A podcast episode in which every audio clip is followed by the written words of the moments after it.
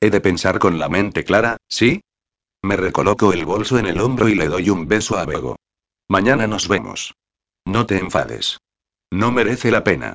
Sacudo la mano, como restándole importancia, aunque por dentro estoy tan cabreada que de camino al pueblo me salto un semáforo en rojo. Solo faltaría que me pusieran una multa a mí también. Pulso el timbre unas cuantas veces, hasta que mi padre responde airado por las prisas. Una vez arriba me informa de que mi madre ha ido de visita a casa de la tía Nati. Me espero. Me siento en el sofá. Mi padre ocupa su lado y continúa visionando Ahora Caigo, un programa en el que los concursantes deben responder a varias preguntas. ¿Pasa algo? Se interesa al cabo de unos segundos. Claro que no. Trato de disimular mi molestia. ¿Y tu hermano? ¿Ha terminado ya los exámenes? Desde que vino a comer la semana pasada que no sabemos de él. Sí respondo distraída. Sin embargo, no tengo ni idea. De lo único que he hablado con Javi es del asunto del accidente. Quería rechazar el trabajo comunitario que le impusieran y, cuando le expliqué que eso tan solo empeoraría las cosas, se enfadó mucho alegando que era una abogada pésima. Días después me envió un WhatsApp para disculparse. A finales de este mes lo acompañaré al juzgado. Por suerte ya no lleva el collarín y su moratón ha desaparecido, con lo que mi padre no descubrió nuestro secreto y mi madre se comportó como si no supiera nada. Eso se lo agradezco, por supuesto, pero imagino que lo de hablar con la madre de Sonia ha sido como un intercambio. Diez minutos después oigo el tintineo de las llaves y, sin esperarme, me levanto ante la sorprendida mirada de mi padre e interceptó a mi madre en el pasillo. Por unos segundos compone un gesto asustado que se apresura a disimular.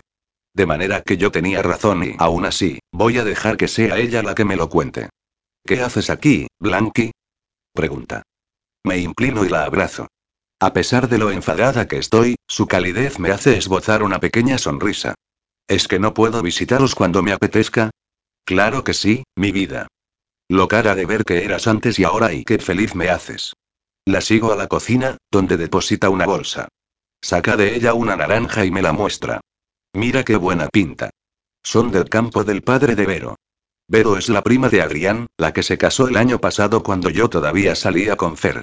Adrián y yo tuvimos un encontronazo en su boda, como siempre, pero fue una de esas veces en las que me di cuenta de que mi piel lo reclamaba. Dios, Adrián, y si estuvieras aquí, ¿qué harías? ¿Te pondrías de mi lado o insistirías en que debo ayudar a esa chica para demostrarme que sí lo he superado? Muevo la cabeza con tal de no pensar en ello. Ahora mismo lo que me interesa es sonsacar a mi madre porque ha hecho algo así. ¿Qué tal la tía? Cojo la naranja que me ofrece y la pelo sin apartar la mirada de ella. Bien. Se encoge de hombros. No parece muy convencida. ¿Seguro? Ya sabes que el padre de Adri está enfermo. Ha sufrido una recaída, y la tía se preocupa, a pesar de todo. ¿Está muy mal? Mi madre no responde, y se apresura a abrir la nevera y rebuscar en su interior. Por su forma de darme la espalda, es más que evidente que sí lo está. ¿Lo sabrá Adrián? No me ha comentado nada en nuestras últimas llamadas. Quizá Nati no quiera preocuparlo en exceso, simplemente, le asusta sacar el tema de su padre después de lo que ocurrió. ¿Vas a quedarte a cenar? No puedo. Tengo que revisar unos expedientes. Hago una tortilla de patatas en un pispás y te llevas un trozo, insiste, a lo que no puedo negarme, ya que es una de mis comidas favoritas. Guardo silencio y la observo mientras pela las patatas y las corta en pequeños dados. Mamá tampoco abre la boca, y me pregunto si se sentirá mal por lo de Monse. ¿Cómo va Javi? Estudiando mucho. Eso espero, hija, que últimamente no da ni una. Niega con semblante intranquilo.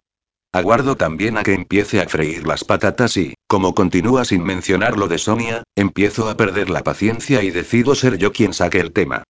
Mamá, ¿hay alguna cosa que quieras decirme? ¿Como que, cariño? Finge ignorancia, pero no me la cuela. Se le han coloreado las mejillas y, de inmediato, se pone a batir huevos como una loca. Esta mañana he recibido una llamada no deseada. Mi madre se da la vuelta y me mira más seria que antes. Arqueo una ceja, y se frota las manos, nerviosa. Es que ya hace unos días me encontré con Monse, la madre de Sonia, y nos pusimos a hablar. Ajá, y intento mostrarme impertérrita, como si el asunto no me incorriara en lo más mínimo. ¿Y recuerdas que te dije que Sonia está embarazada y el padre no quiere reconocerlo? Asiento, sin dejar de mirarla. Mi madre fija la vista en la sartén llena de patatas. Pues, verás si Sonia se propone emprender acciones legales, y Monse me preguntó si querrías hacerte cargo. Y tú, sin consultármelo a mí, le dijiste que sí. No. Le respondí que no lo sabía. Que estabas muy ocupada y entonces ¿por qué llamó a mi despacho? ¿Cómo supo cuál es? Porque le dije yo el nombre. Parecía tan agobiada y disgustada y no tengo por qué hacerlo, contesto de manera brusca. No, claro que no. No pretendo convencerte. Sé lo que hizo esa chica y ni siquiera deberías haberle dicho el nombre del bufete. Mi voz suena muy cortante, más de lo que pretendía en un principio. Realmente no sabes todo lo que me hizo. Si lo supieras no y me callo, con los dientes apretados. Esa mujer desconoce lo que te hizo su hija, susurra mi madre. La miro de hito a hito, incrédula. ¿De verdad no sabe que Sonia era una mala chica, que con sus amiguitas golpeaba y humillaba a otras simplemente por diversión? Pues me da mucha lástima porque, si eso es cierto, nunca llegará a descubrir qué clase de hija tiene. Blanca, Monse no tiene culpa de nada. Puede que no, o puede que sí. Porque pienso que los hijos tienen mucho de sus padres. Que copian lo que ven de ellos. Un padre se burla de alguien que es homosexual y el hijo también. Una madre le dice a su hija que aquella niña es mala porque viene de otro país y la hija lo cree y decide darle una lección. Me callo unos segundos y cierro los ojos para coger aire. Cuando los abro me topo con la triste mirada de mi madre. Para un padre o una madre es complicado descubrir que su hijo es un acosador. Y quizá algunos intervengan, pero otros no. Esos intentan buscar otros culpables. Monse es una buena mujer. Yo eso no lo sé, mamá. Lo único que tengo claro es que debería haber conocido mejor a su hija. Me levanto de la silla y camino por la cocina con nerviosismo. Mi madre se queda quieta unos instantes, hasta que se acerca a mí y me da la vuelta para mirarme. Lo siento, cariño. No pretendía revivir el daño que te hicieron. Nunca se me pasaría algo así por la cabeza. Lo único que quiero es que seas feliz. Sé que, en el fondo, no lo ha hecho con mala intención. A mi madre siempre le ha pasado como a mí. Le pueden sus deseos de ayudar a los demás, sean quienes sean. Por favor, no te enfades conmigo. Se apresura a darme un beso en la mejilla, como si le causara miedo que las cosas vuelvan a cambiar entre nosotras. No voy a ayudarla, mamá declaró con tono tajante. Ella no me ayudó en nada, sino todo lo contrario, y no tengo por qué hacerlo yo. Hija, eres tú la que debes decidir. Yo y, de verdad, no lo he hecho con mala intención. De acuerdo. Vale, titubeo. Ella me abraza, y apoyo la frente en su hombro y dejo escapar un largo suspiro. Regreso a Valencia con la cabeza embotada, el recuerdo de los ojos tristes de mi madre y un enorme trozo de tortilla de patatas. A la tarde siguiente espero impaciente a Elisa. Hemos quedado en mi piso porque, como de momento ellos viven con sus abuelos, yo no quería importunar. A las siete y media en punto llaman al timbre y sé que es ella. Cuando aparece en la puerta me dedica una bonita sonrisa y se la devuelvo. Se ha cambiado el color del flequillo y ahora lo lleva azul. La invito a pasar y le pregunto si quiere tomar algo. Me pide un vaso de agua con cierta timidez. Quince minutos después la dejo haciendo unos ejercicios y me marcho a la cocina para preparar algo de picar. Pongo en un recipiente unas cuantas patatas fritas y unos cheetos que compré para ella. Y aparte de los exámenes, ¿todo bien por la escuela? Más o menos. Se encoge de hombros al tiempo que mordisquea una patata. ¿Qué les ha parecido tu flequillo a tus compañeros? La interrogo, intentando descubrir si la han molestado. Bien y no sé. Ya estarán acostumbrados. Sopla hacia arriba para apartárselo de los ojos. Hoy el profesor de mates nos ha dicho que pasado mañana nos hará un examen. En la pausa, Carolina ha venido a pedirme mis apuntes porque decía que no los tenía. ¿Quién es Carolina? Le pregunto con curiosidad. Una antigua amiga.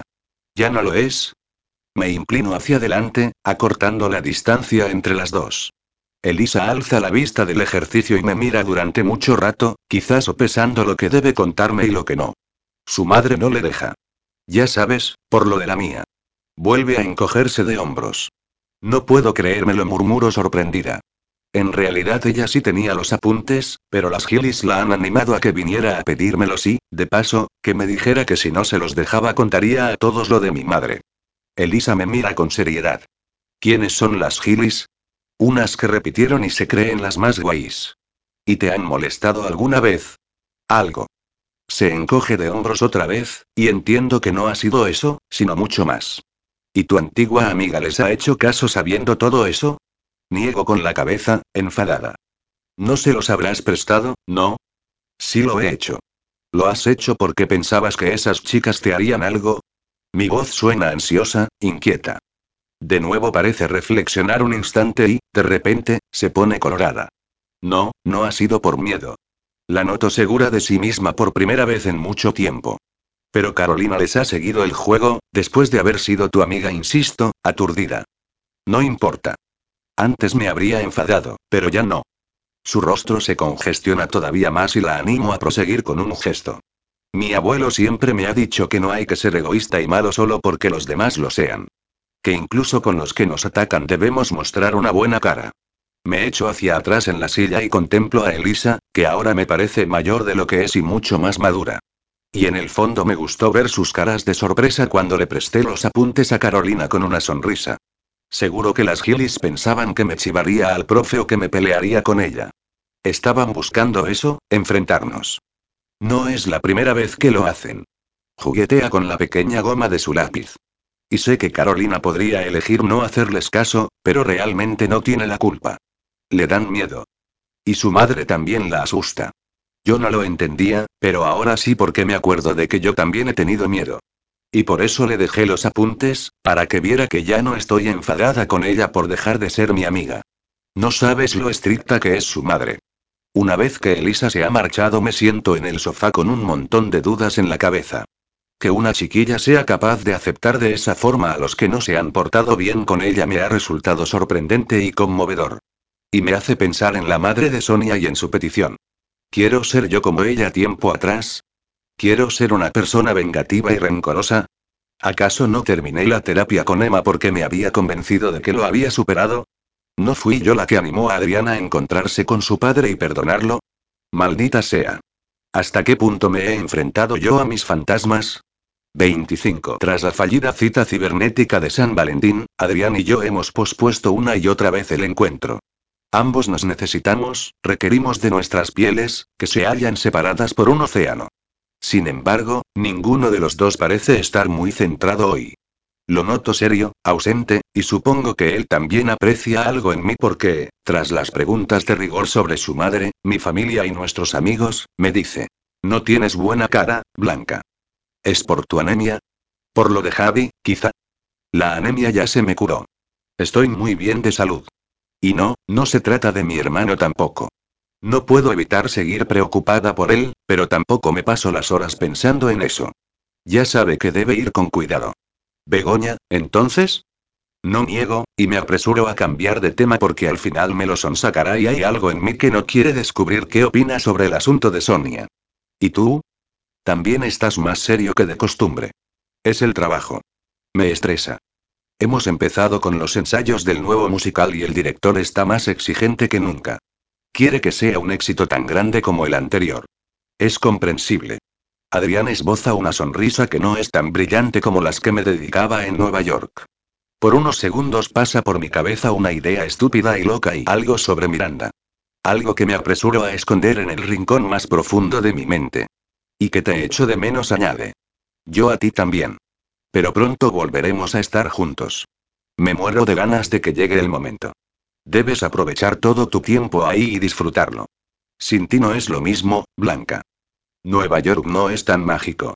A pesar de sus palabras, que resultan tan especiales como siempre, continúo notando lo extraño incluso a través de la pantalla. Quizás se deba a eso, a que por Skype es todo más impersonal. No debo pensar tonterías ni permitir que se me pase por la cabeza la idea de que la distancia pueda enfriar la relación. Adrián y yo nos queremos tanto como antes, seguramente más después de todo lo vivido en Nueva York. Poco después, sin embargo, decido confesarle lo que me ocurre. Al fin y al cabo, nos prometimos que nos lo contaríamos todo. Lo que nos alegra y lo que nos incomoda. Lo bonito y lo feo. Llevo unos días pensando en algo empiezo, y Adrián me mira en espera de que prosiga. Recibí la llamada de alguien conocido y de Monse Llopis. ¿Quién? La madre de Sonia. Sonia está embarazada y el padre no quiere reconocer al bebé. Y al parecer les gustaría que yo las ayudara por la vía legal. Mi madre tuvo algo que ver, ¿cómo no? Adrián calla, observándome con el brillo de la pantalla iluminando su atractivo rostro. ¿No es una locura? Después de todo lo que hizo y cómo tiene tanta cara de I. Me muerdo el labio para no soltar burradas. ¿Para qué quiere mi madre que ayude a esa mujer? Me rasco la barbilla hasta que me la dejo colorada. Intento concentrarme en los bonitos ojos de Adrián para que remita mi enfado. Y encima, el otro día Elisa me demostró que es mucho más madura que yo. Es irónico, ¿no? Una niña y Blanca me interrumpe muy serio. Cierro la boca y lo miro con atención. Aprecio su nuez subiendo y bajando en la garganta, señal de que se siente nervioso. No sé si esto es lo más correcto, si es lo que debería hacer, pero y mis músculos se tensan en la silla, imaginándome lo peor. Creo que estoy dispuesto a perdonar a mi padre. Me quedo patidifusa. La causa por la que se marchó a Nueva York fue precisamente el odio y el rencor que guardaba. La oscuridad que ese hombre despertaba en él. La frustración de no haber sido capaz de sobrellevarlo de mejor manera.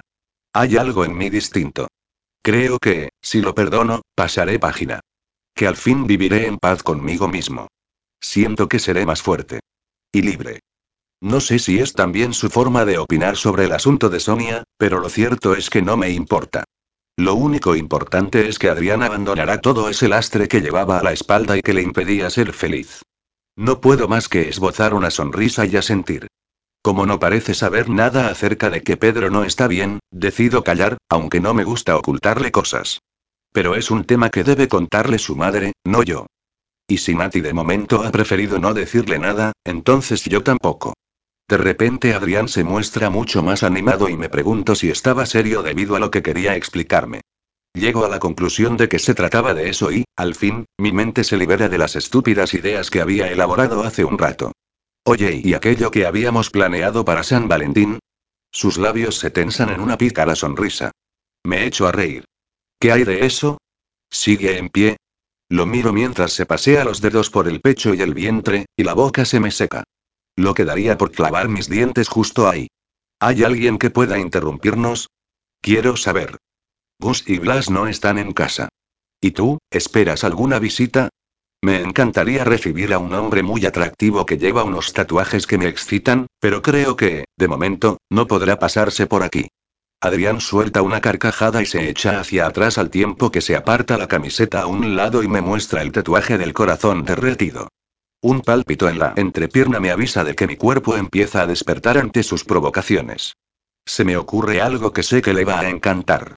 Espera unos minutos, le pido, y me levanto de la silla. ¿A dónde vas? Tú espera. Doy la vuelta al portátil, de manera que enfoque a la pared, y corro al armario en busca de lo que he pensado. Una blusa blanca, una falda de vuelo y unas botas hasta las rodillas. Saco también el conjunto de lencería de la perla y me voy corriendo al aseo. Una vez que me lo he puesto todo, me contemplo en el espejo con una sonrisa. Cuando regreso al dormitorio y me muestro ante la cámara, Adrián me silba. ¿Hoy eres mi colegiala? Si tú quieres y no me hagas pensar en ti de adolescente, Blanca, que eso no está bien. Que eras menor y se me escapa una risotada. Me acerco de nuevo al portátil y abro el Spotify para escoger una canción. Me decanto por Black Velvet de Alana Miles, un tema que sé que a él siempre le ha gustado y que es ideal para lo que pretendo. En cuanto suenan las primeras notas, Adrián arquea una ceja. ¿Vas a bailar para mí? Sin decir nada me alejo de la cámara, pero de forma que pueda verme a la perfección. Al ritmo de la música muevo las caderas de un lado a otro mientras me acaricio el vientre y los pechos por encima de la ropa. Observo cómo Adrián se recuesta en la silla, preparado para disfrutar del espectáculo. Al ver sus dientes delanteros clavados en sus labios algo en mí se desborda. El sexo me palpita a causa del morbo que empieza a invadirme. Es la primera vez que bailo así para un hombre. Y sé que puedo hacerlo muy bien y que, incluso a través de una pantalla, voy a excitarlo hasta tal punto que no tendrá más remedio que masturbarse mientras me mira. Separo las piernas, decidida, con los ojos puestos en los de él. Me voy desabrochando los botones de la camisa con lentitud, hasta que dejo entrever mi preciosa ropa interior. La sonrisa de Adrián se ensancha. Bajo la camisa por mis brazos y la dejo caer al suelo, lentamente. Me toqueteo los pechos mientras continúo bailando. Adrián se remueve en la silla. A continuación es la falda la que se desliza por mis piernas provocándome cosquillas. Me doy la vuelta bailando y le muestro mi espalda. Y no solo eso, sino también este maravilloso y sexy tanga que me he puesto para la ocasión. Ladeo la cabeza para contemplar la reacción de Adrián y veo mis propias nalgas. Redondas, contundentes, quizá un poco más grandes de lo que establecen los cánones de belleza. Pero, en realidad, me encuentro atractiva. Mucho. Y sé que Adrián también me ve así y eso me excita todavía más. Acércate un poco más a la cámara, me pide con la voz ronca por el deseo. Quiero verte bien. Me arrimo y sacudo el trasero con lentitud, al ritmo de la sensual música. Dios y masculla Adrián. Es que me vuelve loco. Tú no sabes lo que haría con tu culo. Necesito tocártelo, morderlo y me río al tiempo que vuelvo a alejarme. Me coloco de cara al portátil otra vez y subo mis manos por los costados. Me acaricio el ombligo mientras muevo las caderas a un lado y luego al otro. Llego hasta mi cabeza y me quito la goma de la coleta, permitiendo que mi melena caiga en cascada. Ese sujetador es bonito, pero y quítatelo. Lo que hay debajo es mucho mejor. Se calla unos segundos para seguir el movimiento de mi cuerpo. Le hago sufrir unos minutos. Me paso los dedos por la carne que sobresale de la prenda. Me lo ahueco para provocarlo. Él finge llorar. Me sitúo de espaldas y me desabrocho el cierre. El sujetador balconete cae al suelo, y cruzo mis brazos por delante y bailo trazando círculos con las caleras. Date la vuelta y jugueteo un poco más, mirándolo por encima del hombro. Moviendo las caderas en círculos de la manera más sensual posible. Ofreciéndome toda. Al fin me vuelvo con suma lentitud y Adrián se muerde el labio inferior. Mis manos cubren mis pechos y me señala con las suyas que las aparte. Oigo un suave jadeo cuando le descubro mis pechos, los cuales observa con las pupilas dilatadas. En ese momento se incorpora y se pone a bailar de tal forma que por poco no se me corta la respiración. Y mientras se contonia se desabrocha los vaqueros, en los que se marca una incipiente erección. Cuando se los baja y su boxer queda al descubierto mi sexo se humedece. Contemplo el magnífico bulto en su ropa interior y me lo imagino rozándose contra mi piel. Yo sola me emociono y bailo de una forma mucho más sensual, erótica, casi pornográfica. Me acaricio por encima del tanga mientras lo miro. La cámara todavía enfoca su paquete, con lo que no sé qué expresión tendrá su cara, pero puedo imaginármela. Quiero lamer lo que tienes bajo el tanga, dice. Está húmedo, lo provoco. Enséñamelo. Deslizo mis pulgares por dentro de la lencería y tiro del elástico mientras doy una vuelta completa al son de la música. Me coloco de espaldas y me deshago del tanga sin dejar de menear el trasero. Cuando lo tengo por las rodillas me inclino hacia adelante, con lo que no solo mis nalgas se exponen a él, sino también mi sexo rasurado. Ladeo la cabeza para mirar a la cámara y descubro que Adrián se ha sacado el pene del boxer y está acariciándose la punta. Sin dudarlo, guío mi mano hasta mi sexo, me separo los labios y le muestro la vulva. Eres perfecta. Suspira, y las caricias en su erección aumentan de velocidad. Tócate. Vamos, hazlo. Sin quitarme las botas, hago lo que me pide. Me recuesto sobre las sábanas y sitúo el ordenador de forma que pueda ver mi sexo. Adrián resopla al otro lado de la pantalla. Durante un segundo apunta a su cara y veo cómo los músculos del cuello se le contraen por el esfuerzo. Está masturbándose, y lo que más deseo es hacerlo yo. Rodear su pene con mis dedos.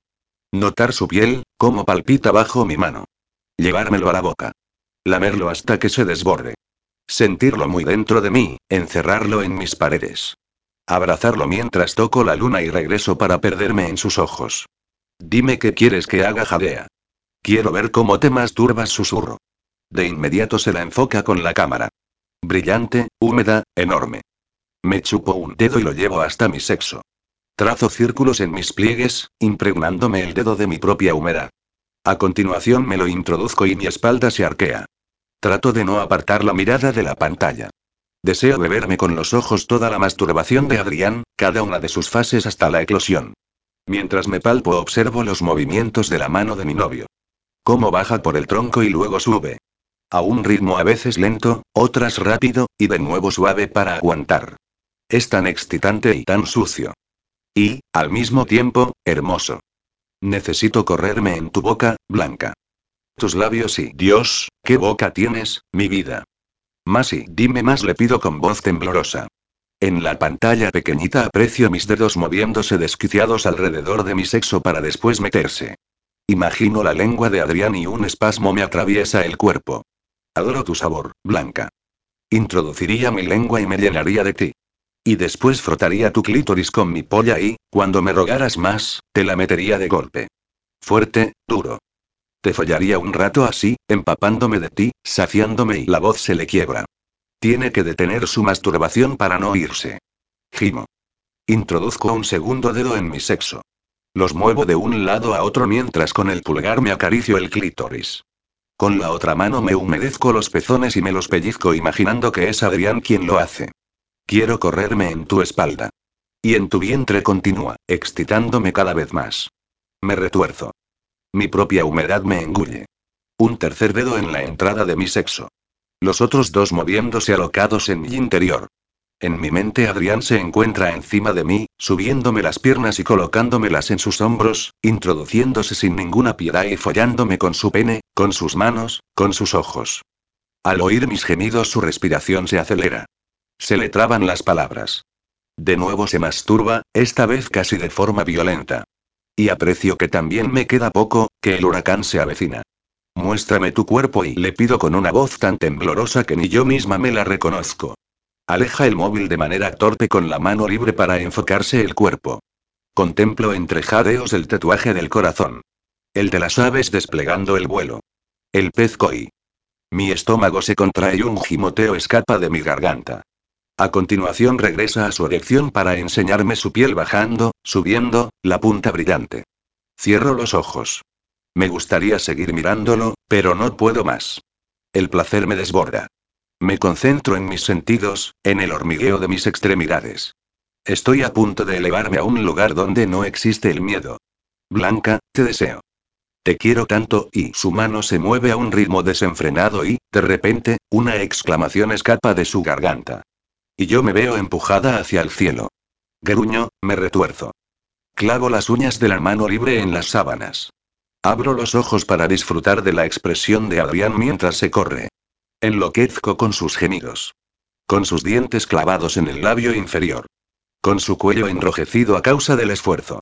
Unas cuantas gotas salpican su vientre, y las oleadas descienden de nuevo por el mío, alargándome el orgasmo, haciéndome temblar y arder y revivir con más fuerza que nunca. Hasta en la distancia me matas de placer. Esboza una media sonrisa con los ojos entornados. Cojo el portátil y me lo sitúo sobre la barriga para poder contemplarlo más de cerca al tiempo que intento recuperar el ritmo de mi respiración. Adrián se marcha unos segundos para limpiarse y en cuanto regresa arrima el rostro a la pantalla y le planta un beso. Me echo a reír como una adolescente. Es tarde ahí, Blanca. Deberíamos desconectarnos para que puedas dormir. Me encantaría quedarme a hablar contigo toda la noche, le confieso, aunque es cierto que el orgasmo me ha dejado rendida y el cansancio empieza de vencerme, pero mañana tengo una reunión de equipo. ¿Crees que podremos vernos este fin de semana? Podría llevarme el portátil al pueblo porque también va a ir Javi y así charlas un poco con él. Un bostezo que me dura más de lo que querría provoca que Adrián se ría. Nos quedamos en silencio mirándonos unos segundos. Ya queda menos, Blanca dice calmado. Dentro de poco se estrenará la nueva obra y regresaré a ti. ¿Quieres? Me muero por tenerte aquí, Adrián. Te quiero más que a nada. ¿Más que a tu música? Bromeo. Muchísimo más. Últimamente no paro de decírtelo y, aún así, es menos de lo que querría. Te amo, Adrián susurro. Y yo a ti. Atrapa en el aire el beso imaginario que le he lanzado. Recuerda, como en tu canción favorita de Ed Sheeran. Espérame en casa. Los siguientes días me los pasé llena de dudas. La conversación con Elisa, la confesión de Adrián al respecto de que desea perdonar a su padre, mis intentos por avanzar. No ceso de pensar en la llamada de la madre de Sonia, en lo que mi madre insinuó. Y no sé muy bien por qué, pero el cabreo apenas me duró. Creo que se debía más al hecho de que mamá se inmiscuyera en algo que me concernía a mí y pensar que no le importaba lo que me hicieron, que a que guardase un auténtico rencor hacia Sonia. Un fragmento de una conversación con Emma me ronda la cabeza en más de una ocasión. Cuando me preguntaba por el acoso, siempre le respondía que jamás perdonaría a las buitronas lo que hicieron. Y entonces ella comentó algo que, entonces, no comprendía causa del resentimiento y el odio que me embargaban. Sin embargo, me parece que ahora sé qué quería decirme con aquellas palabras. A veces no se trata solo de perdonar, sino de poder pensar en quien te hizo daño sin que te duela.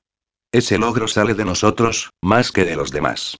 El perdón es una catarsis, Blanca. No sale por obligación moral, sino por aceptación. Es liberarse a uno mismo.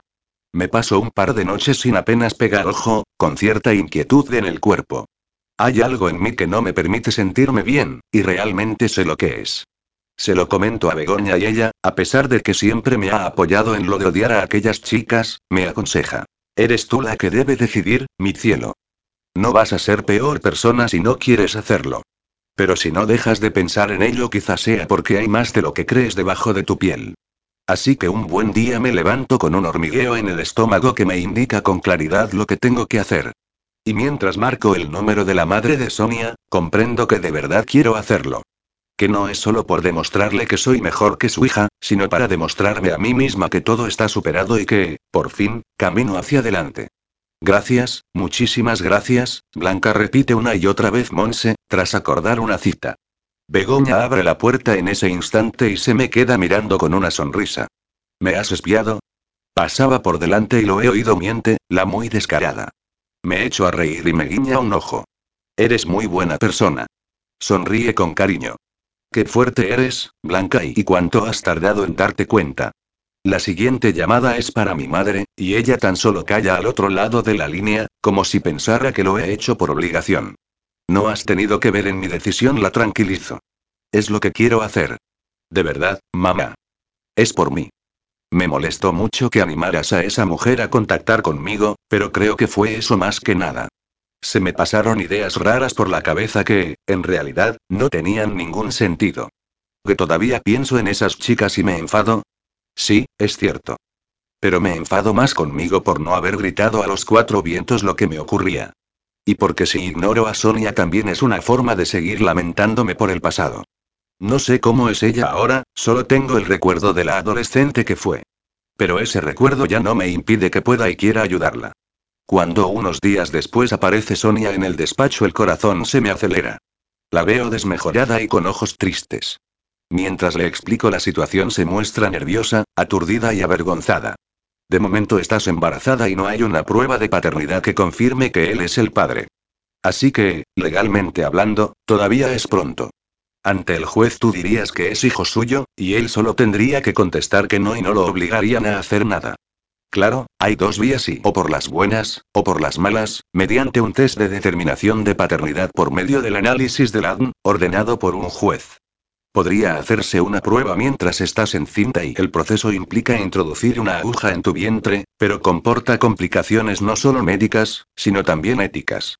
Un pequeño riesgo de infección, aborto inesperado y me detengo unos segundos para observar sus reacciones y la veo cada vez más nerviosa, por lo que trato de tranquilizarla. En mi opinión, es mejor esperar a que el bebé nazca, pedir al juez que ordene al padre que se someta al test y, una vez que se confirme que lo es, hacer los trámites necesarios para que asuma su responsabilidad. Yo y te ayudaré. ¿De acuerdo? Decidas lo que decidas. Ya que el padre asegura que no es suyo y no parece querer cambiar de opinión por ahora, será más complicado. Necesitaremos pruebas, cualquiera, aunque sea puntual, que demuestre que ese hombre tuvo una relación contigo.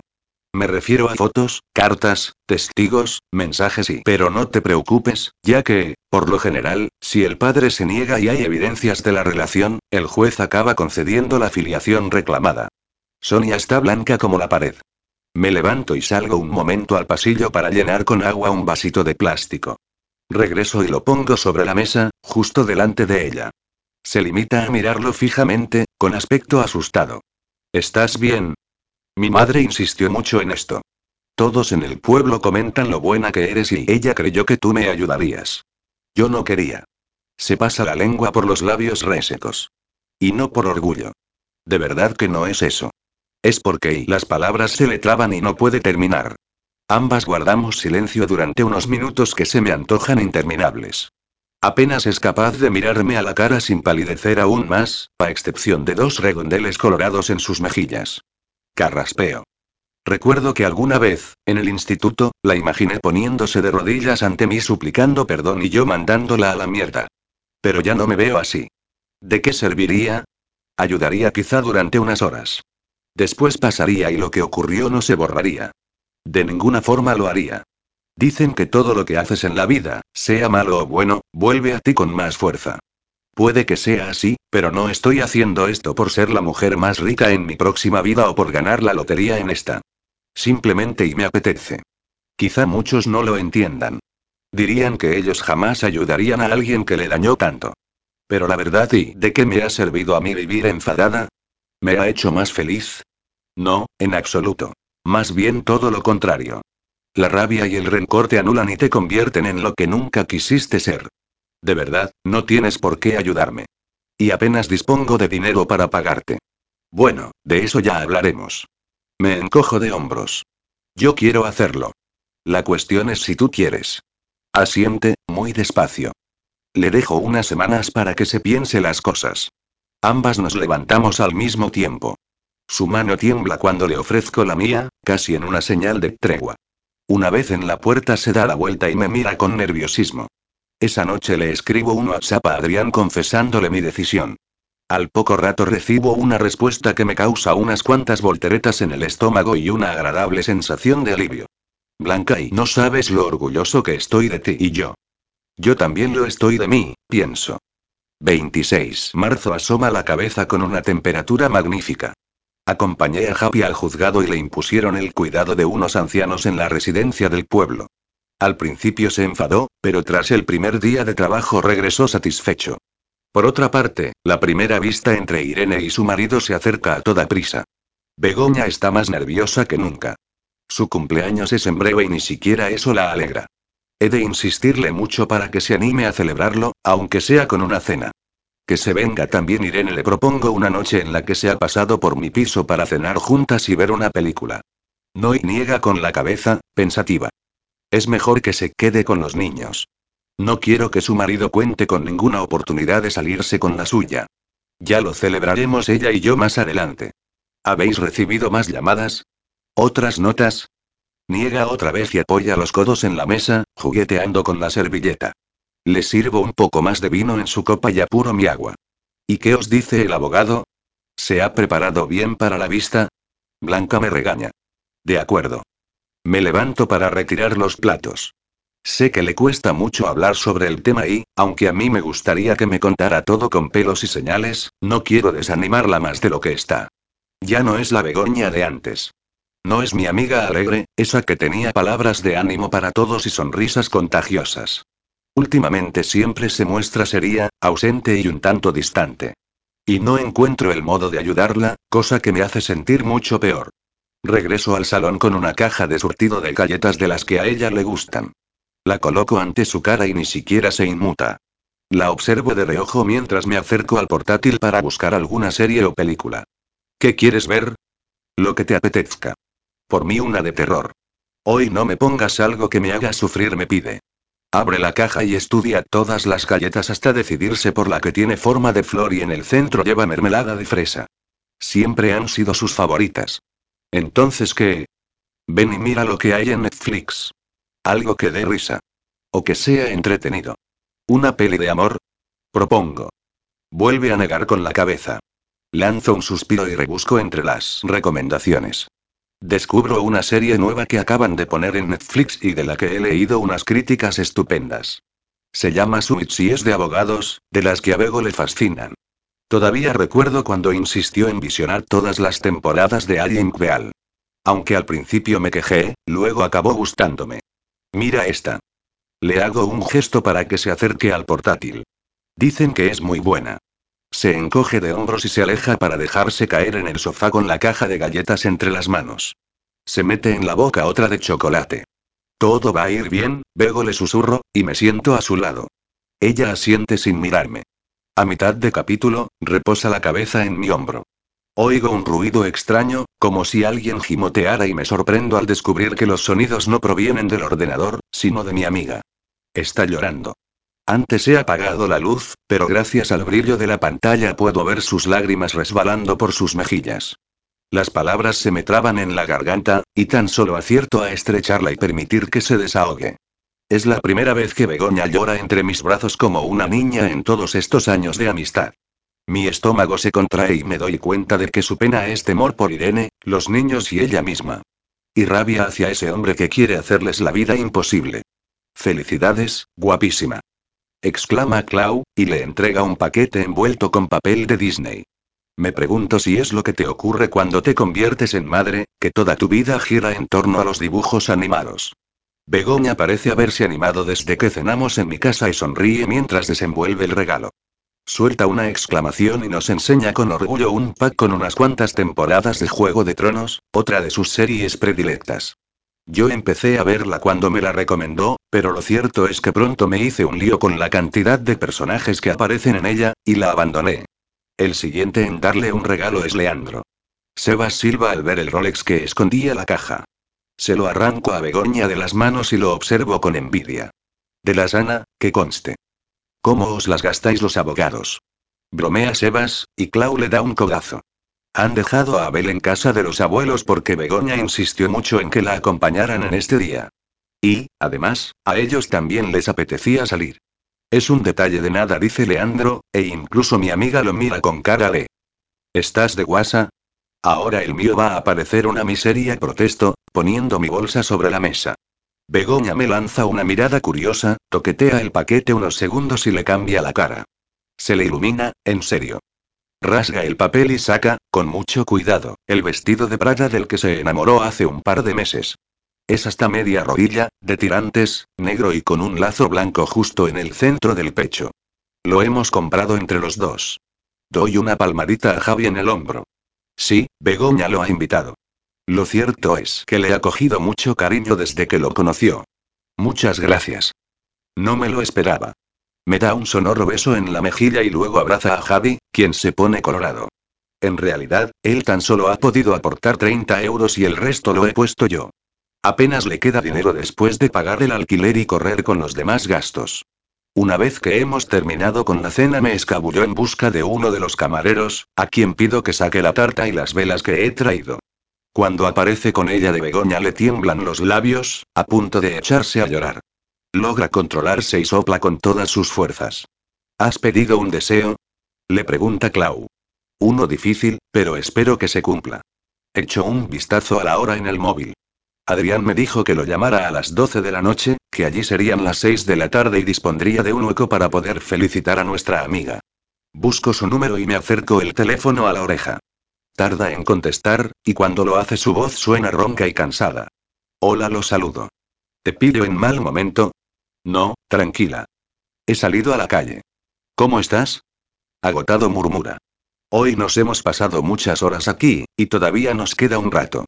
Ya verás, luego todo ese esfuerzo se verá recompensado. Adrián calla y yo titubeo. Quizá su madre le habrá contado algo.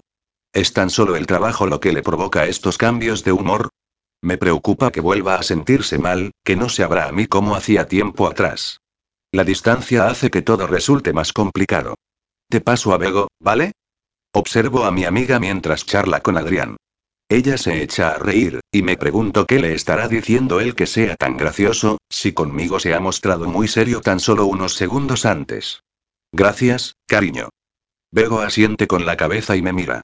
Claro que sí. Yo la cuido genial, ya deberías saberlo. Esbozo una sonrisa. Estoy contenta de celebrar el cumpleaños de mi amiga con personas que me importan, pero me falta la que me da más felicidad. Mi Adrián. Maldita sea, cómo le echo de menos. Qué complicada es la distancia.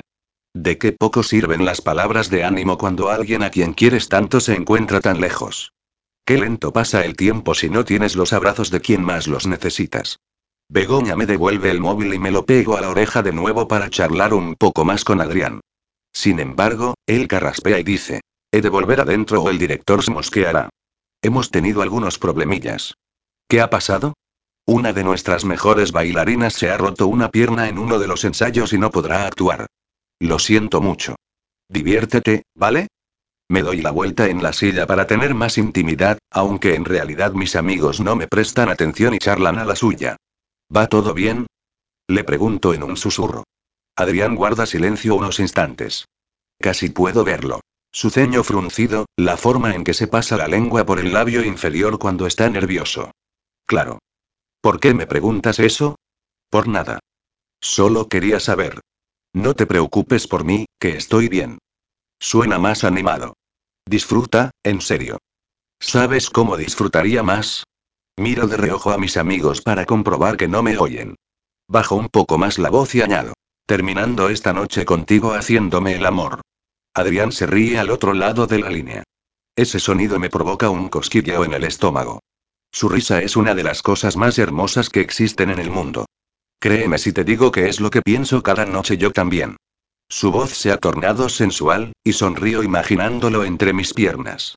La forma tan apasionada que tiene de tocarme, como si conociera los puntos exactos para ofrecerme el mayor placer. Su modo desesperado de besarme, como si el fin de los días fuera a llegar en cualquier momento. Aprecio que me excito y aprieto los muslos con tal de disimular. Te quiero. Y yo a ti, Blanca. Tras colgar me queda una sensación de vacío que ni siquiera logra llenar el trozo de tarta que me sirve Begoña. Ella observa cómo mastico con desgana y después me pasa un brazo por los hombros y apoya su mejilla en la mía, infundiéndome ánimos en silencio. ¿De qué puedo quejarme yo cuando ella está pasando por una situación mucho más difícil que la mía? Una vez que hemos terminado salimos a la calle y charlamos dando un paseo. Nos encaminamos a Ruzafa porque al final vamos a tomar una copa, pero Clau y Sebas nos avisan de que ellos se marchan ya a casa. Ya veréis cuando tengáis niños, se excusa Sebas cuando Begoña le insinúa que se ha convertido en un abuelo. Lo único que querréis será dormir y dormir más. Y aprovechar esos cinco minutos a solas para echar un polvete. Clau lo mira fingiendo enfado, aunque una sonrisa asoma a sus labios. Ah, pero no eran cinco minutos también antes de tener a Abel. Lo ataca en broma, y todos nos reímos. Vale, me lo he buscado, acepta Sebas uniéndose a nuestras carcajadas. Tras despedirnos, nosotros callejeamos sin saber muy bien a dónde ir. A Begoña, a diferencia de tiempo atrás, no le apetece un lugar abarrotado y tampoco quiere bailar. Leandro se encoge de hombros al preguntarle y Javi, que estaba muy concentrado tecleando en su móvil, alza la vista y nos mira unos segundos. Perdonad, es que unos amigos me han comentado que hay un tributo a Nirvana y me gustaría ir con ellos. ¿Por qué no vamos todos? Se anima Bego, aunque a ella Nirvana no le hace ni fu ni fa. No es el estilo de música que le gusta, y tampoco a mí. Javi parece dudar unos instantes, pero supongo que, para no hacerle un feo a Begoña, acepta que lo acompañemos. Tú no te preocupes, que una vez allí desapareceremos de tu lado. No vas a dejarte ver con unos viejos y... exclama mi amiga con ironía, y mi hermano se sonroja hasta las orejas. No, si no es por eso. Vosotros no sois viejos para nada. Es que no sabía si os gustaría un concierto de ese tipo. Nosotros tenemos una mente muy abierta. ¿Verdad que sí? Begoña estira el cuello hacia Leandro, y este asiente con una sonrisa. Damos la vuelta para ir a Radio City, en el Carmen, donde Javi ha quedado. No puedo evitar preguntarme si serán aquellos con los que compartió el antiguo piso o unos nuevos. Si son los primeros, estoy segura de que me sentiré inquieta todo el rato. Una vez allí Javi se separa de nosotros para encontrarse con sus amigos. Begoña me toma del brazo y me conduce a la barra. No canta mal el chico, ¿no? Apunta, refiriéndose al vocalista del grupo. Lo acompañan una joven con el cabello azul muy corto que toca el bajo y otro chaval con la cara agujereada que se encarga de la batería. ¿A Adrián le gustaba Nirvana? Un poco, pero no era de sus favoritos, respondo un tanto distraída. Estiro el cuello para buscar a mi hermano, aunque no lo veo por ningún lado. Es un local pequeño, pero hay bastante gente. Déjalo, me aconseja Bego, que se da cuenta de mis intenciones. Es mayor, cariño. Y sabe lo que tiene que hacer. Me callo lo que pienso. Que no estoy segura de que Javi sepa lo que se hace. En cuanto nos sirven las copas nos abrimos paso por el pub y encontramos un pequeño rincón en el que situarnos. Nos tiramos un buen rato bebiendo y observando al grupo en silencio, hasta que alguien me atrapa de la cintura y me sobresalto. Me vuelvo, y me topo con un Javi sonriente y sudado. ¿Dónde estabas? Sueno molesta, y no es lo que pretendo. Yo odiaba que la gente me controlara y es lo último que quiero hacer con Javi. Bailando un poco. Arquea una ceja y, a continuación, me señala al chaval que se halla a su lado. Parece mayor que mi hermano y me mira de esa forma borrosa que indica que ha bebido bastante. Este es Santi. Encantada. Lo saludo con un gesto de la cabeza, intentando recordar si era uno de los que vi cuando visité aquel piso cochambroso. No permanecí allí mucho tiempo, y tampoco es que me fijara demasiado. Estaba ocupada en regañar a Javi y avergonzarme por lo que pensara mi ex. El chico se inclina para darme dos besos y un fuerte olor a marihuana me ahoga. Dios, ¿acaso este tío se pasa el día fumando o qué? La nariz se me arruga sin pretenderlo, y procuro disimular ante Javi. Este se acerca y me pregunta al oído. ¿Me dejas seis euros para una copa, Blanqui? Así que ahora vuelvo a ser Blanqui suelto, irónica. Javi chasca la lengua y hace ademán de marcharse, pero abro el bolso y saco del monedero un billete de 10 euros. Él lo coge con una sonrisa. Eres la mejor hermana del mundo. Claro, musito cuando ya se ha marchado. ¿Cómo se lo pasan, no? Se mofa Begoña. Imagino que también ha olido el magnífico aroma del tal Santi. Es más, ha dejado la varada aquí y siento que se me va a pegar a la ropa. Venga, tú también lo hacías, Blanca señala a mi amiga, y le lanzo una mirada mortífera. Yo no le daba a los porros. No me gustaban. No, claro. Tú tomabas cosas peores, cariño. La forma en que me lo ha dicho me provoca un molesto pinchazo en el pecho. La observo de hito en hito y muevo la cabeza. ¿Qué leches le ocurre? Entiendo que esté pasando por un momento complicado, pero no sé a qué viene que me ataque nadie.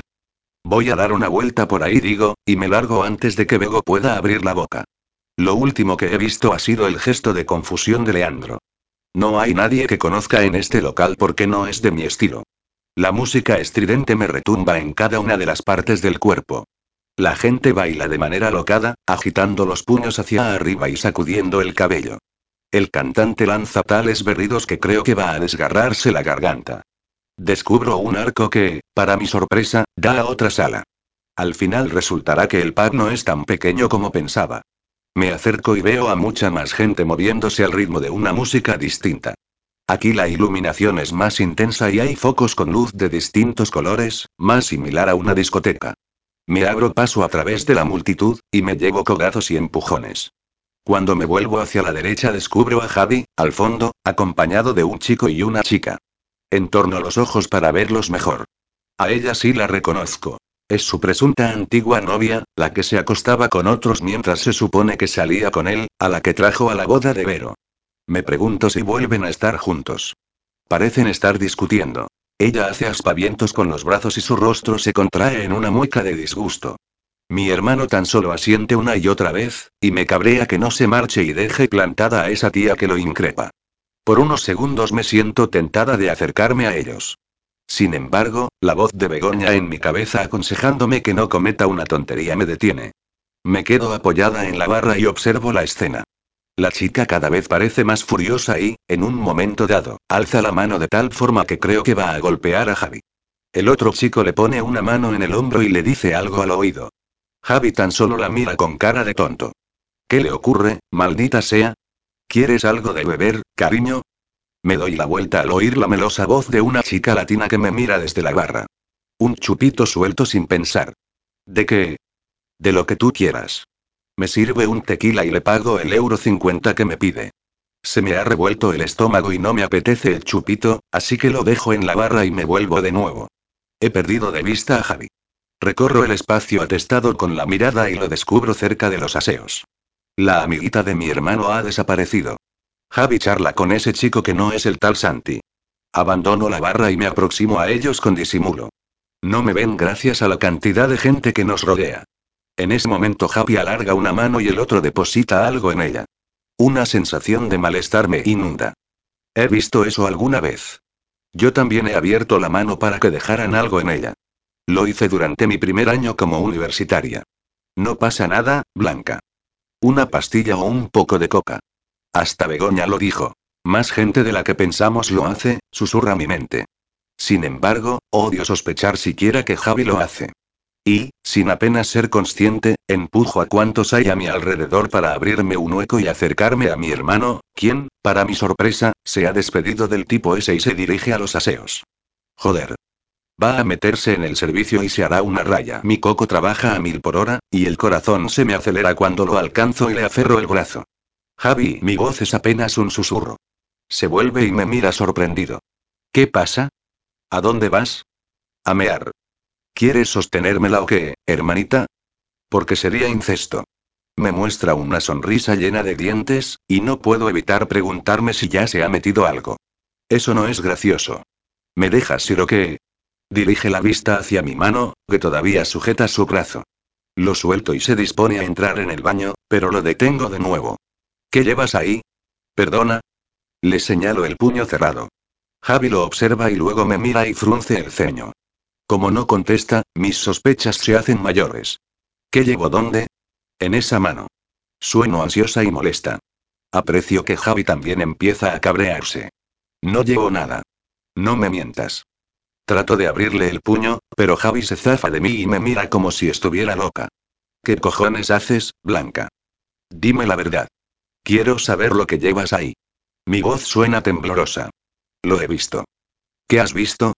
Javi me reta, saca pecho mostrándome su lado chulo. Que un tipo que pasaba algo. Mi hermano suelta una carcajada burlona y me mira moviendo la cabeza. Así que es eso. Que la que miente eres tú, porque me dijiste que me creía así, sin embargo, piensas que llevo aquí alguna mierda. Entonces no te importará enseñármelo. Exclamo perdiendo la paciencia. Lo que me importa es que mi hermana no me crea. Chilla él. Y su actitud a la defensiva y su explosivo enfado me inquietan todavía más. Mi parte impulsiva toma ventaja y lo cojo de la muñeca. Javi forcejea una vez más y ambos sabemos que él es más fuerte. Sin embargo, supongo que ve algo en mi mirada que lo obliga a darse por vencido. Cuando abre el puño y me muestra lo que hay en su palma por unos segundos no reconozco de qué se trata. Al final comprendo que es un pendrive. Alzo la cara y lo miro, sintiéndome avergonzada. Él aparta la vista y mordisquea los labios. ¿Qué es eso? Películas. ¿Películas? Coño, sí. Grita Javi, y me encojo. Películas guarras, Blanca. ¿Te parece bien o tampoco? ¿Es un jodido delito ver porno? Un grupito de chicas a nuestra derecha se echan a reír.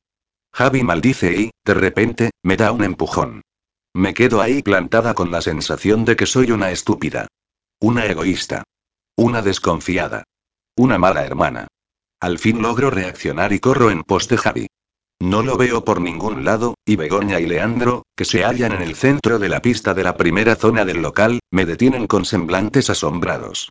Blanca. ¿Ha pasado mi hermano por aquí? Creo que iba a la calle.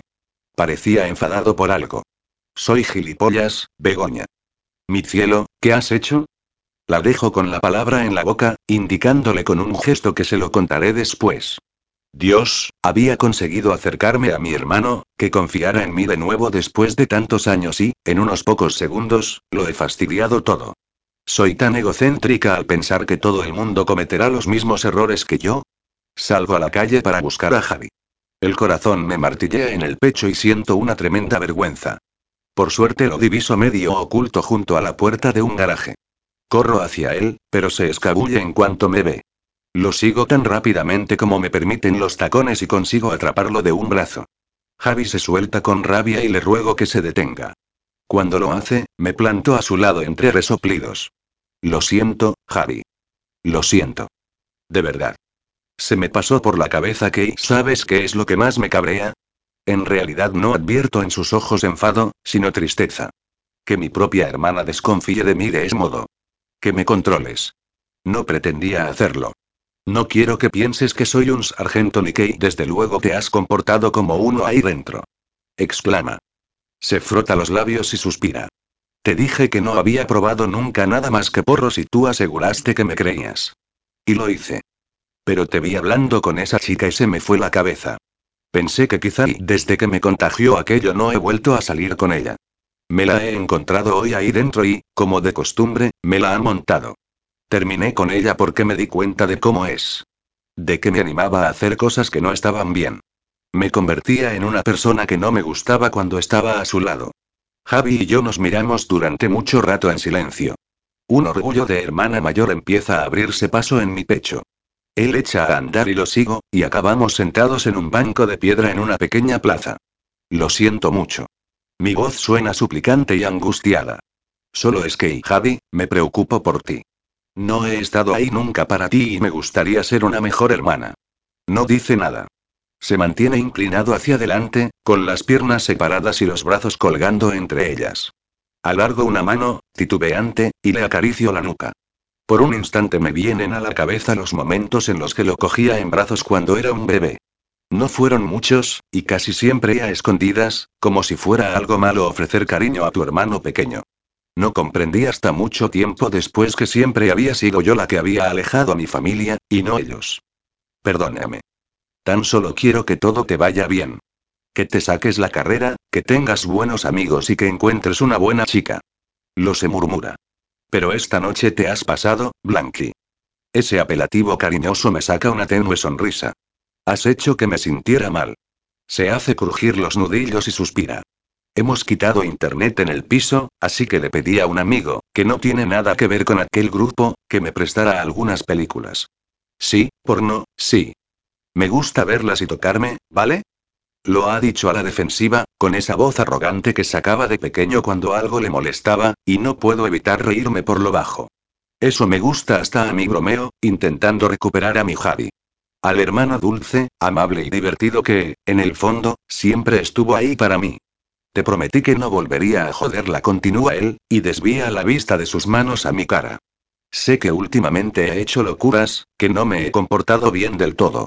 Mira, he de reconocer que me gusta beber cuando salgo, pero ya estaba pasándome y, en parte, ha sido por culpa de esa chica. Vale, uno no bebe si no quiere, pero y me sentía empujado por ella. Me hacía débil. Lo del accidente me ayudó a darme cuenta. Y que tú estuvieras ahí para ayudarme. Y que mamá nos guardara el secreto. Lo miro con la boca abierta y a él se le escapa una risa. ¿Crees que no sé que se lo contaste? Mamá me hacía preguntas raras y se delató de esa forma, aunque no se lo propusiera. Pero, a pesar de todo, calló. No me reprochó nada. No me reganó. Solo se preocupó por mí. No pretendía decírselo, pero ya sabes cómo es nuestra madre y no estoy enfadado, Blanqui. Guardamos silencio mientras observamos a un grupo de chicos que va cantando y trastabillando por la calle. Cuando fue mi graduación en el instituto, papá se puso enfermo. Sufrió un episodio de ansiedad, dice Javi de repente, y baleó la cabeza con curiosidad. Lo cierto es que no lo recordaba. Me enfadé muchísimo porque todos los padres fueron a ver a sus hijos, y también sus hermanos o hermanas. Pero conmigo no estuvo nadie. Los papás en el hospital y tú a lo tuyo, sin querer pisar el pueblo. Lo tuyo me lo olía, pero no imaginé que le pasaría algo a papá. Cuando regresaron del médico no les dirigí la palabra. Ni siquiera les pregunté cómo había ido y si se encontraba mejor. Me pasé unos días cabreado, sin abrir la boca, y mamá me miraba triste y papá callaba. Toma aire al tiempo que juguetea con un trocito levantado de piel de uno de sus dedos. El viernes de la semana siguiente, yo estaba en el cuarto a lo mío y mamá me llamó. Ya no me sentía tan enfadado, pero aún así me dijo que la acompañara a comprar y acepté con desgana. Y cuando salimos a la calle y papá me esperaba con la moto que tanto había querido. Asiento con la cabeza. Sí, ya me acuerdo. Le espeté a mi madre por teléfono que no debían consentirle tanto, pero entonces no entendía nada. Ni siquiera me entendía a mí. En un principio pensé que lo habían hecho como una forma de sentirse mejor. Pero luego comprendí que se habían sacrificado por mí. No teníamos mucho dinero, Blanca, y, aún así, me regalaron lo que yo deseaba más. No lo hicieron para consolarme ni para que se me pasara el enfado. Lo hicieron porque me quieren. Y, de todos modos, habían comprado la moto antes. Pensaban dármela tras la fiesta de la graduación, pero al final la guardaron esperando el momento oportuno. Alza la cabeza y mantiene la vista en el frente. Cuando somos pequeños, y tontos, a veces se nos pasa por la cabeza que nuestros padres hacen las cosas para molestarnos. Pero papá no estaba enfermo porque quisiera. Yo a veces me enfadaba por eso. Era un estúpido. Nadie tiene la culpa de caer enfermo. Lo sé, Javi, lo sé musito con una molesta presión en el estómago. Cuando después de marcharte del pueblo decidiste llamarlos para contarles la verdad de lo que te ocurrió, se derrumbaron y creyeron que continuabas enfadada, dice en ese momento, y el estómago se me encoge más. Y supongo que es normal que te sintieras así después de todo. Me mira con los labios apretados. Ellos se sentían culpables por no haber actuado antes, por no haberse dado cuenta, por aceptar todo lo que les decías a pesar de que era mentira. Tú no estabas bien, y ellos lo sabían en cierto modo. Cuando comprendieron lo grave que fue y Javi, noto que mi voz tiembla, casi tanto como mi cuerpo. A veces mamá miraba tus fotos de cuando eras pequeña y lloraba. Y murmuraba que se había centrado demasiado en la enfermedad de papá. Y él no decía nada, pero también estaba triste y enfadado consigo mismo. Omito que yo, en este preciso instante, también me siento fatal por haberles echado parte de la culpa, por haberme convencido de que no les importaba lo que me ocurrió, aunque era todo lo contrario. Yo misma los relegué a un rincón y no permití que me ayudaran. Nunca te contaron esto para que no te enfadaras más, pero cuando les confesaste la verdad, papá acudió una mañana al instituto. Yo estaba en el recreo, y me pregunté si lo habrían llamado para decirle que me habían pillado copiando en un examen. Pero no. En realidad iba a hablar con el jefe de estudios y con el director. Oí sus gritos desde el pasillo. Los acusaba de no haber parado los pies a esas chicas que te acosaron. Javi estudia mi rostro al ver que no digo nada. Ellos lo sienten mucho, Blanca. Me contengo para no llorar. Aparto la vista y me muerdo el carrillo con todas mis fuerzas. Quizá mis padres actuaron tarde. Quizá si lo hubieran hecho antes todo habría sido diferente y o quizá no. ¿Quién sabe?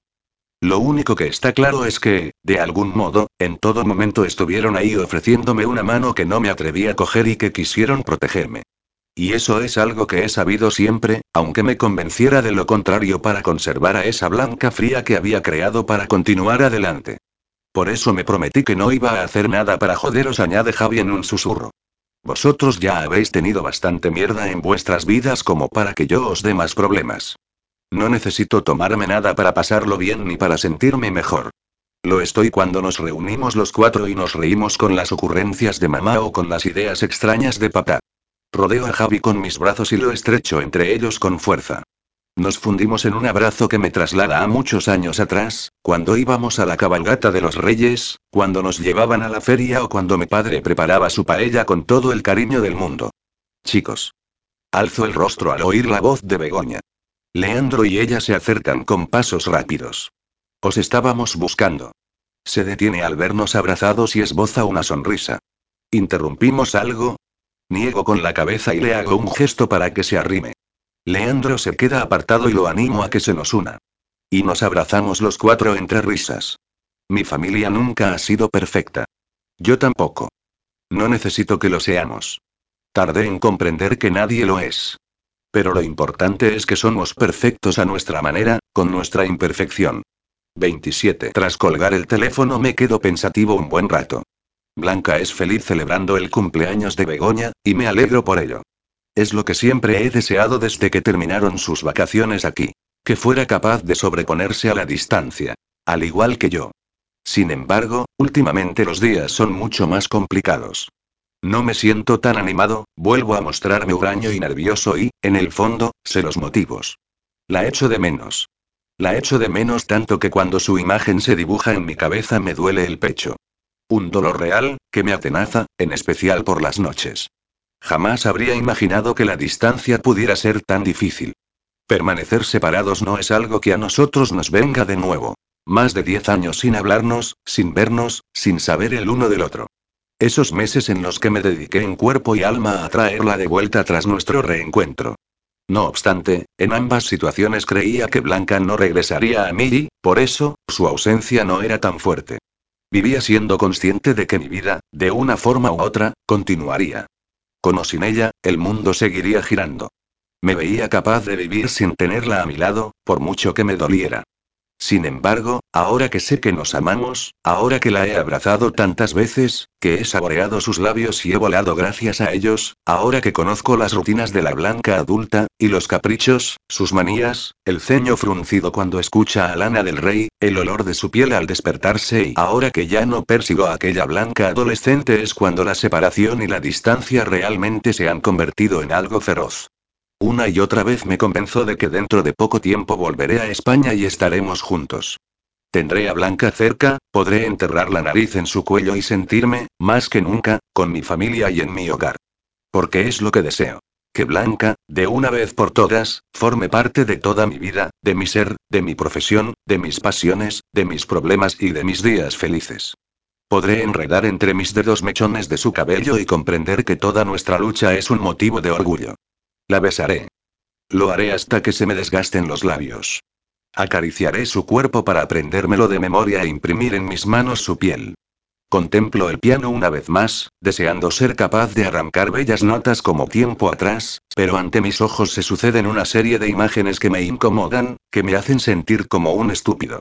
Miranda. Sigue ahí. Y no solo en los ensayos, sino también en mi cabeza para despertarme culpabilidad. No es que ella haya intentado nada más. Imagino que es consciente de que ha perdido. Pero me pregunto de lo que es capaz una persona que detesta perder. Se ha mantenido lejos de mí, tal como le advertí que debía hacer. Sin embargo, algún día que otro he visto cómo me miraba mientras ensayábamos. Ya no existe ningún aprecio en sus ojos, tan solo rabia y rencor. Antes me agradaba salir con mis compañeros para celebrar que las representaciones eran un éxito. Ahora suelo dar excusas porque no me apetece estar cerca de ella. No quiero que me relacionen con esa mujer de ninguna Estoy seguro de que nuestro distanciamiento ha despertado cuchicheos y, en cierto modo, me alivia que Blanca no esté aquí y así no pueda oírlos. Blas y Gus no han mencionado nada, pero leo en sus rostros la curiosidad. Sé que se preguntan qué ha ocurrido para que dos personas que antes se llevaban tan bien ahora ni siquiera se dirijan la palabra.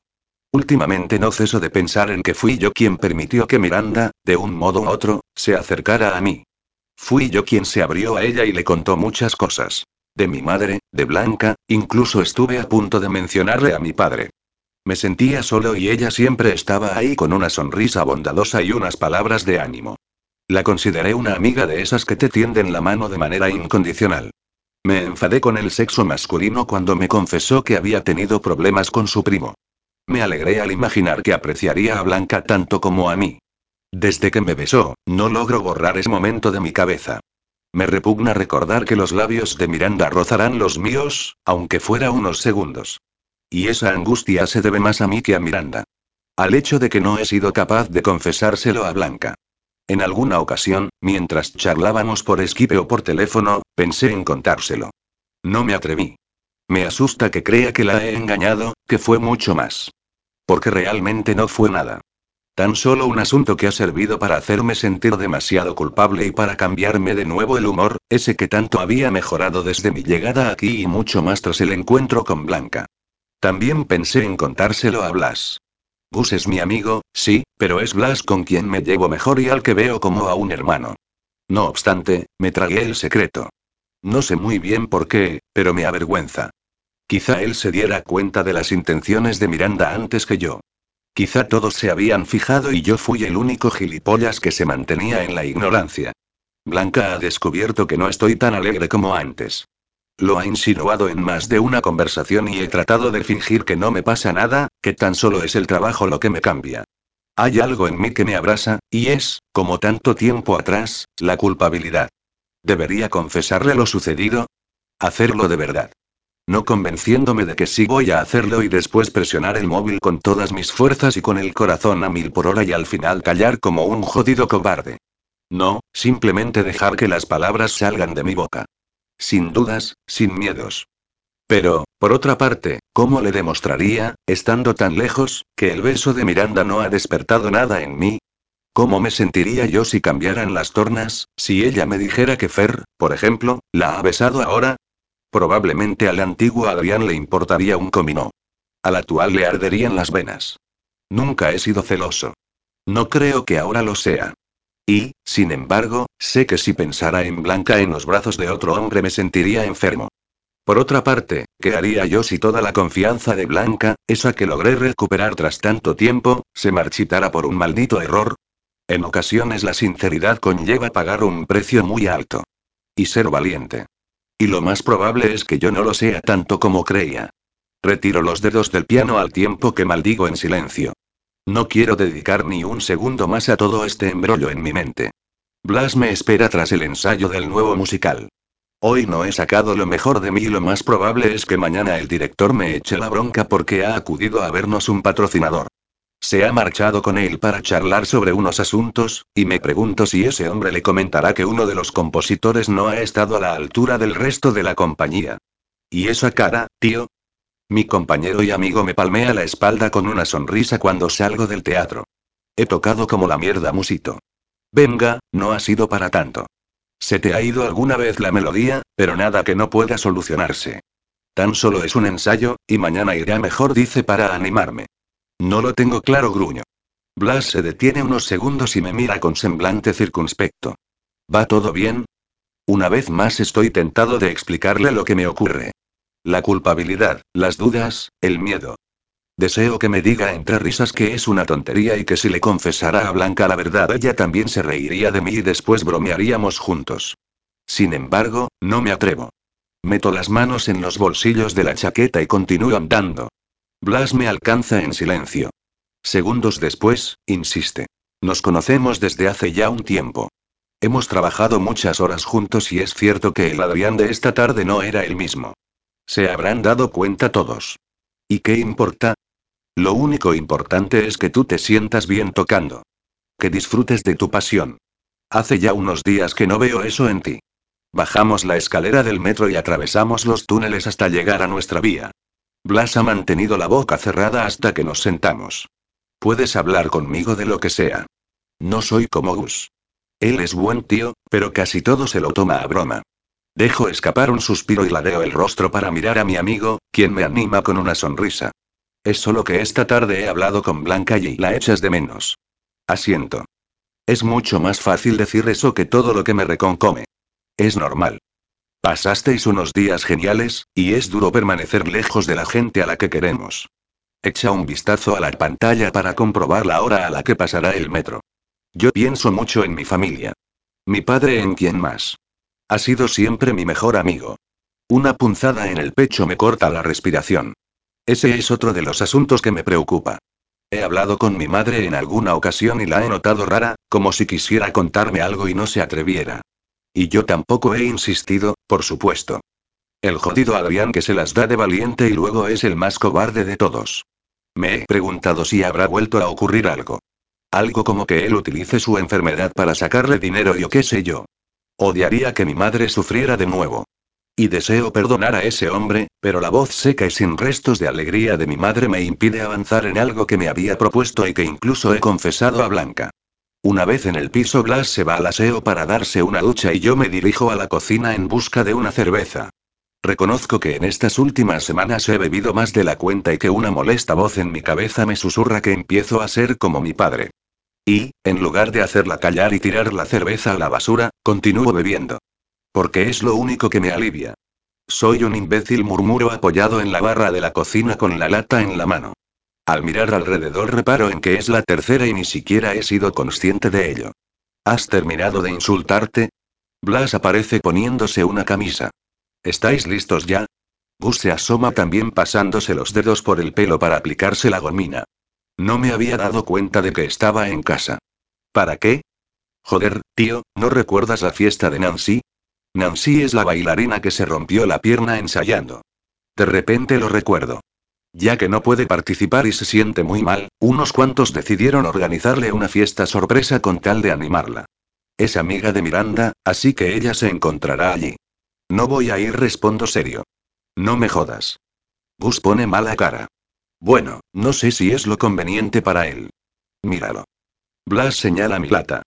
Con la cantidad de alcohol que habrá allí, pues mejor. Que disfrute, que viva. Si tiene que emborracharse, que lo haga. No eres de los que dan los consejos más adecuados y id vosotros. No me apetece estar con mucha gente. Va a quedarse aquí tragando más cerveza. Y encima de la barata dice Gus a Blas, como si yo no estuviera presente. Allí podremos controlarlo. Blas parece pensarlo y, al final, asiente. Me arranca la lata de la mano y la deposita en la encimera. Lo pasarás bien y te animarás. Lo necesitas, Adrián. Me apoya una mano en el hombro. Volvemos aquí cuando tú quieras. Y, no sé cómo, 20 minutos después, tras una ducha rápida, los tres bajamos la escalera con la intención de acudir a la fiesta. Supongo que me he autoconvencido de que quedarme en el apartamento lamentándome y bebiendo cerveza barata, como dice Gus, no es un plan demasiado atractivo. Y el hecho de que Miranda esté allí no significa nada. Una hora después Blas charla animado con otro de los actores y Gus se ha perdido por el enorme salón de la casa del marido de Nancy.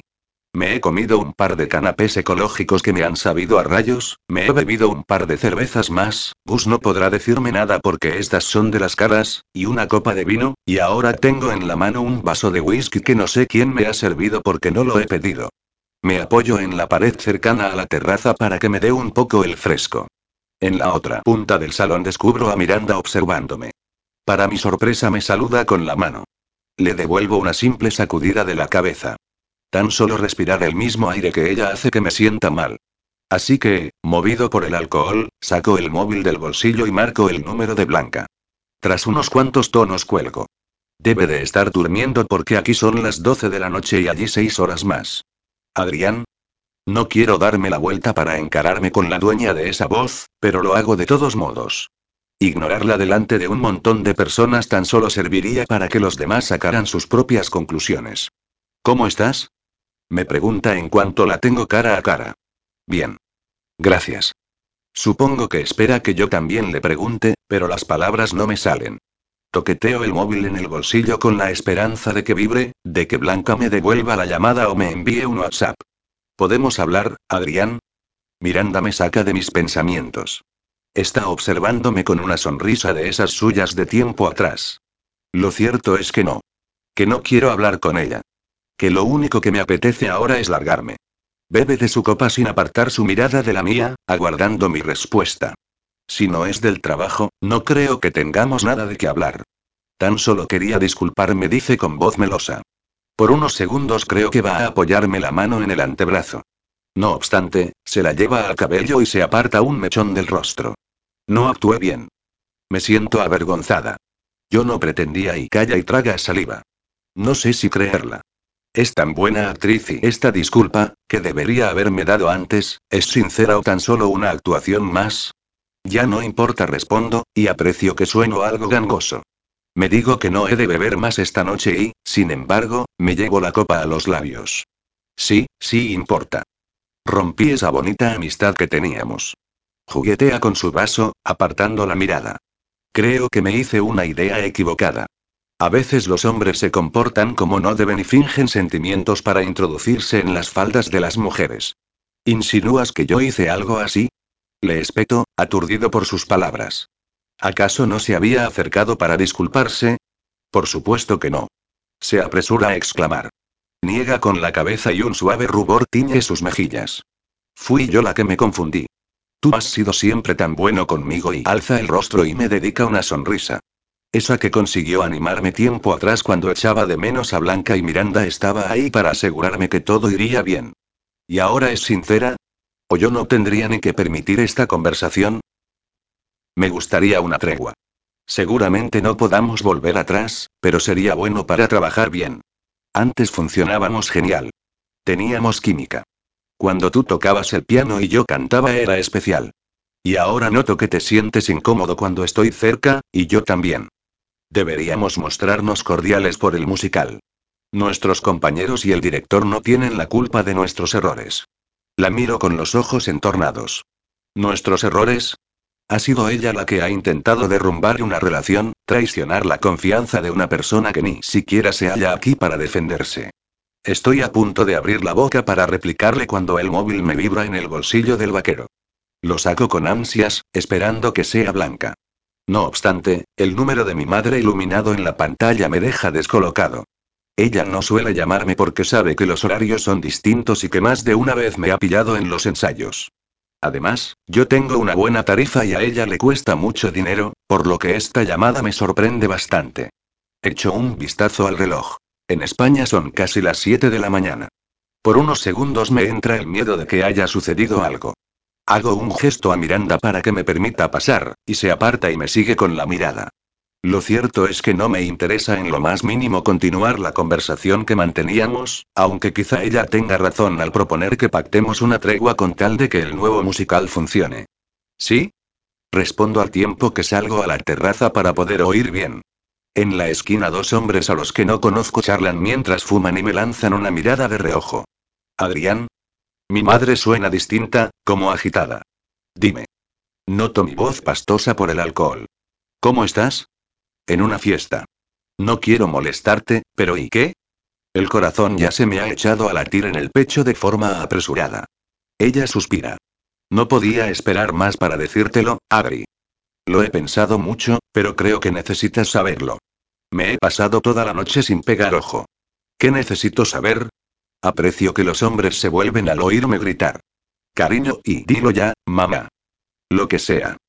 Pedro está en la UCI. Muy mal, Adri, muy mal.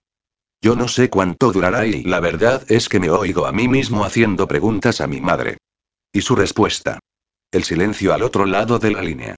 Mi corazón palpitando en cada una de las partes de mi cuerpo. El mareo. La incredulidad. Mi madre asegurándome que lo que yo decida estará bien, pero que necesitaba saber, saber, saber. Que se muere.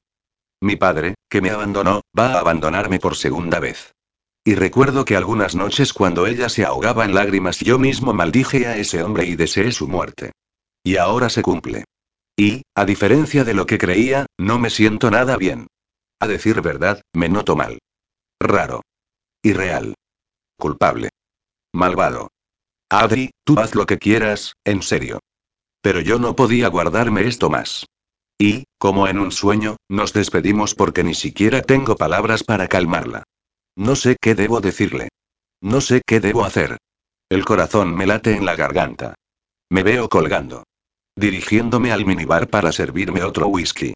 Un dedo. Tos. Y un poco más. Le doy un trago largo. Me arde y está bien. Quiero arder en llamas y no chocarme con la realidad. Quiero que esto no me pase a mí, no tener esta sensación de ahogo y de tristeza a pesar de la cantidad de alcohol que llevo en vena.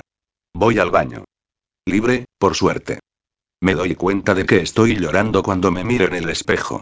Y casi no me reconozco con esos ojos rojos, la barba de días y el rostro arrugado. Me entran ganas de golpear esa cara de idiota, de cobarde, de alguien que no supo perdonar y que ahora ya no va a contar con la oportunidad de hacerlo. Diez minutos después salgo del aseo y regreso al salón. Mareo. Una nueva copa en mi mano. Necesito sentarme. Encuentro un pequeño sofá libre y me lanzo a él, con la mirada borrosa. No me gusta la sensación que inunda mi cuerpo. Ese maremoto que está empantanando mi pecho y ahogándome el alma. Quiero beber, y beber más, y olvidarme. No tener conciencia. Obligarme a no sentir nada como intenté tantos años atrás. No sé cuánto tiempo ha pasado desde que estoy aquí hasta que noto que alguien toma asiento a mi lado.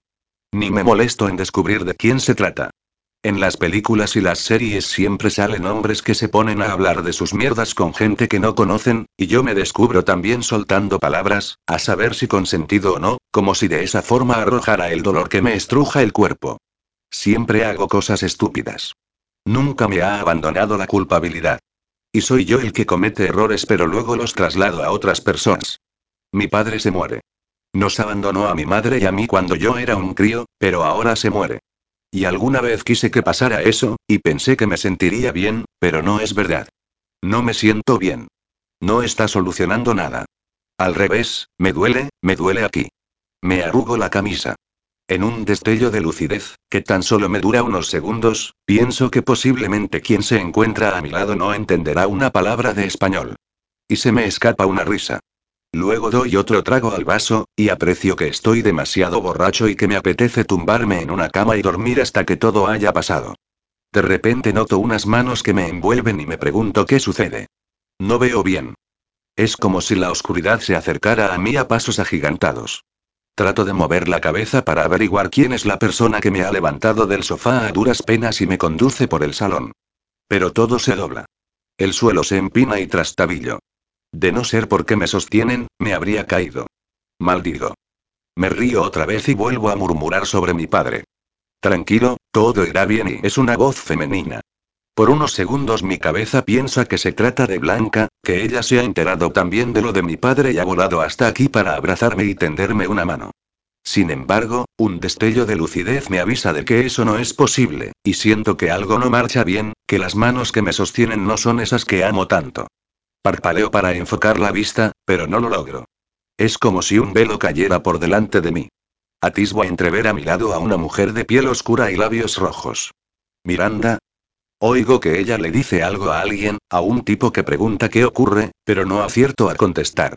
Y de repente noto que todo da vueltas, pero que estoy más cómodo, y que sí, que quiero cerrar los ojos y dormir. ¿Blas?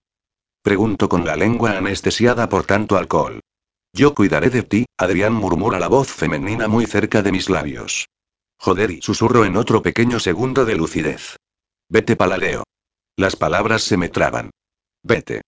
Repito alzando la voz mientras manoteo. Chisi, tranquilo, suetie, ya. Soy yo la que está a tu lado para ayudarte, no ella. No entiendo muy bien sus palabras, pero, en cierto modo, no me agradan. Niego con la cabeza, y entre el velo que me nubla los ojos acierto a ver la sombra que se recuesta a mi lado. Aprecio que palpa mi cuerpo y quiero hacer algo.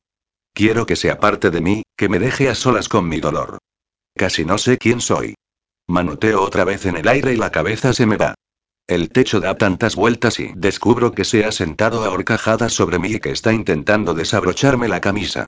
Durante unos segundos no sé qué hacer y mi cuerpo no responde. Miranda se inclina y su aliento choca en mi cuello. Una parte de mí desea acercarse a la inconsciencia y olvidarme de todo, pero la otra lucha por desembarazarse a esta mujer a la que ya le dejé claras las cosas. Todo irá bien. Todo está bien, Adrián. Dirige sus labios a los míos y yo, al fin, consigo apartar la cara. Unas terribles náuseas me sobrevienen. La empujo con más fuerza de la que pretendía, sin ser completamente consciente de mis movimientos. Miranda cae de culo en la cama y, a través de mis ojos borrosos, descubro sus gestos rabiosos. ¿Qué coño hace si balbuceo, y me incorporo porque siento que estoy a punto de vomitar? Trato de ayudarte, responde ella, y suena enfadada. ¿De verdad quiere ayudarme? Abandono la cama tambaleante. Me gustaría replicarle, gritarle que se aleje de mí tal como le pedí. Sin embargo, me atrapa antes de llegar a la puerta y, para mi sorpresa, me coge de las mejillas y me clava las uñas. Sé que me deseas, y puedo hacerte olvidar todo lo que te ha ocurrido. ¿Cómo se atreve a insinuar algo así? Mi padre está muriéndose. Deseo abrazarme a Blanca. Estoy tan borracho que apenas logro mantener los ojos abiertos. Me siento como un capullo ahora mismo por no ser capaz de enfrentarme a esta mujer que hace un rato simulaba sentirse arrepentida. Lárgate, escupó entre dientes, intentando controlar las náuseas. Miranda roza mis labios con sus dedos y el estómago se me revuelve. Ya no tengo claro de lo que es capaz. Esboza una sonrisa que se me antoja cruel, maquiavélica, sarcástica. Tan solo pretendía ayudarte, pero sabes que... Que te jodan, Adrián si sea, y su tono rabioso parece indicar que es a ella a quien le gustaría joderme. Aparto su mano de manera brusca y contengo un insulto. Miranda se queda un instante más ante mí y me apoyo en la pared con tal de no caerme. Dios y ¿por qué he bebido tanto? ¿Por qué he propiciado otro maldito encuentro con esta mujer? Si no hubiera venido, quizá no habríamos llegado hasta aquí y no tendría que haberla rechazado por segunda vez. Porque es eso lo que me ha parecido, no que pretendiera ayudarme. Segundos después me deja solo con un portazo. Me quedo unos instantes en la pared, hasta que me deslizo hacia la cama como en un sueño. Quiero dormir. Tardar mucho en despertar. Los ojos se me cierran y, por fin, la oscuridad me envuelve. 28. Zarandeo a Javi para que se despierte. A las 5 de la madrugada mi hermano y yo nos despedimos de Bego y Leandro, y decidimos que se quedara de dormir en mi casa porque la suya estaba más lejos. Venga, que nuestros padres nos esperan para comerle susurros cerca del oído, y da un manotazo como si quisiera espantar a una mosca. Se incorpora restregándose un ojo y me descubre plantada frente a él con un vaso de leche y cacao. Cuando era pequeño le encantaba bebérselo, acompañado de un montón de dulces. No tengo galletas dinosaurio, le digo con una sonrisa. Él se echa a reír. Ya no las tomo, Blanqui. No soy un niño, aunque tú pienses que sí. Ah, ¿no? Pues dormías tan a gusto que me lo has parecido por unos instantes. Chasca la lengua y agarra el vaso que le tiendo. Se queja de que está muy caliente y luego vuelve a mirarme con los ojos entornados. ¿Qué hora es? Las once. Joder, Blanqui. Protesta, y se deja caer de nuevo en el sofá con gesto de hastío. No me has permitido dormir ni siete horas. Tenemos que comer con nuestros padres, le recuerdo. Pero eso es a las dos. No seas vago y levántate. Se incorpora refunfuñando y se toma el vaso de leche mientras trasteo en el móvil. Acabo de descubrir una llamada de Adrián, de las 6 de la mañana, y me pregunto qué querría. Esperaré hasta la tarde para devolvérsela, puesto que ahora debe de estar durmiendo. Mi hermano se marcha al cuarto de baño para lavarse la cara y los dientes, y recojo su vaso y lo llevo a la cocina. Una vez que he fregado mi taza también regreso al salón y me encuentro a Javi con aspecto soñoliento. En el fondo, echo de menos esa capacidad juvenil de dormir suficientes horas. Creo que desde que empecé a trabajar en mi anterior despacho no he aguantado más de seis en la cama. Ayer Begoña me miró en un par de ocasiones. Normal. Nos miró a todos, me mofo mientras me coloco la chaqueta. No es lo mismo. Me puso ojitos. Claro que sí, Javi. Se ha desenamorado de Irene y ahora es heterosexual gracias a tus encantos. Mi hermano me lanza una mirada matadora y se apresura a ponerse la chaqueta también. Cuando salimos a la calle un agradable sol nos acaricia el rostro. A pesar de que todavía quedan más de 10 días para que empiecen las fallas, ya han comenzado a decorar las calles y algún niño que otro se dedica a lanzar petardos. Qué pesadilla farfullo, alejándome de los chiquillos. Pero si las fallas molan. exclama Javi sonriendo. Dices eso porque tú no te pasas cinco noches seguidas sin dormir por culpa de la música y el jaleo y luego te levantas hecho polvo para ir a trabajar. Algún inconveniente había de tener el hecho de vivir en el centro de Valencia. Se encoge de hombros. Se apresura a seguirme el ritmo. Este año saldremos juntos algún día. Si a Begoña le apetece, por supuesto. Y si no tú y yo, mano a mano. Los Balaguer en acción. Alza un puño hacia el cielo. Lo miro de reojo y, finalmente, suelto una carcajada. Estoy feliz de que mi hermano haya regresado. El Javi molesto, pero, al mismo tiempo, dulce y risueño. En el coche se encarga de buscar entre todos mis compactos y, al parecer, no le agrada ninguno porque los tira de cualquier manera dentro de la guantera. Oye. Colócalos. Lo regaño. Sabe que necesito orden en mis cosas. Se ríe, aunque me obedece. ¿No tienes música que no sea una mierda pinchada en un palo? ¿De qué vas, niñato? Esbozo una sonrisa disimulada. Echaba de menos sus tonterías. Siempre me quejé de este Javi, pero es el auténtico y al que quiero, y no aquel taciturno y triste. Aprende lo que es música de verdad. Doy al play del reproductor y videogames de lana del rey retruena en los altavoces. Javi se tapa los oídos con las manos y finge chillar.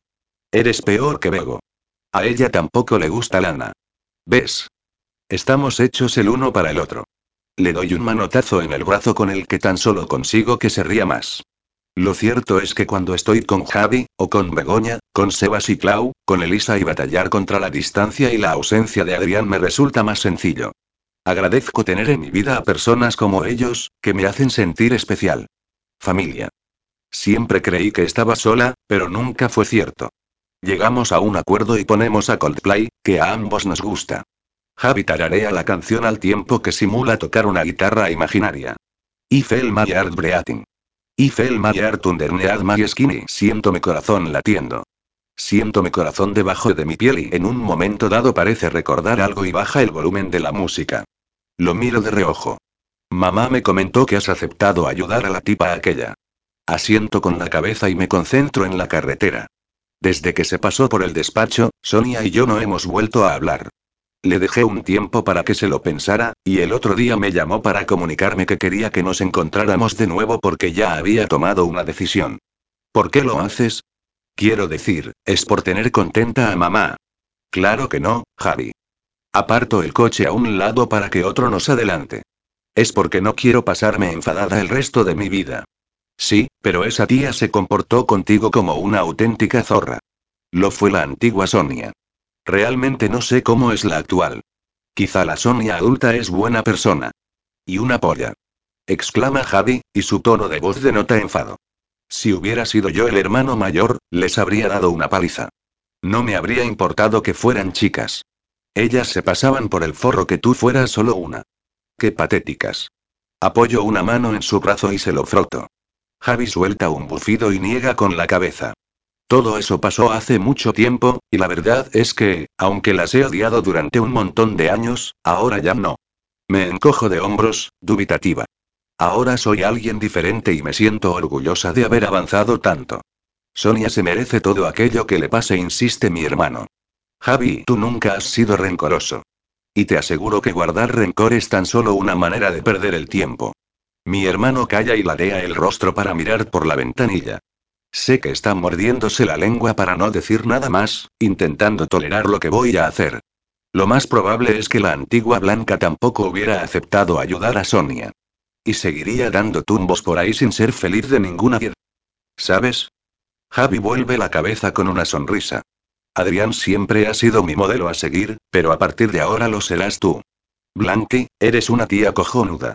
Me echo a reír mientras busco aparcamiento en la calle donde viven nuestros padres. Como no encuentro, doy una vuelta y, una vez que he conseguido una plaza, me ladeo hacia mi hermano y le digo, mejor. Porque como te tatúes algo, como habías pensado, mamá te persigue hasta la China para borrártelo con un estropajo. Javi suelta un gruñido y se apea del coche. Cojo el bolso del asiento trasero y lo sigo. Me espera ya en el patio del edificio, jugueteando con las llaves. Una vez en la puerta oímos una música que sale del piso de nuestros padres. Ya está mamá escuchando a Nino Bravo. Javi pone los ojos en blanco y lo empujo para que entre. Mi madre tiene la puerta de la cocina cerrada, de donde sale la música, y Javi y yo nos dirigimos al salón, donde mi padre lee el periódico. Tras saludarlo regreso al pasillo para ir a ver a mi madre. Se encuentra de espaldas canturreando, con lo que me acerco a ella con sigilo y poso las manos en su cintura. Un plato se le escurre de los dedos. Gracias a que el fregadero está lleno de agua, no se rompe. Se da la vuelta con una mano mojada en el pecho. Hija, qué susto. Esboza una sonrisa.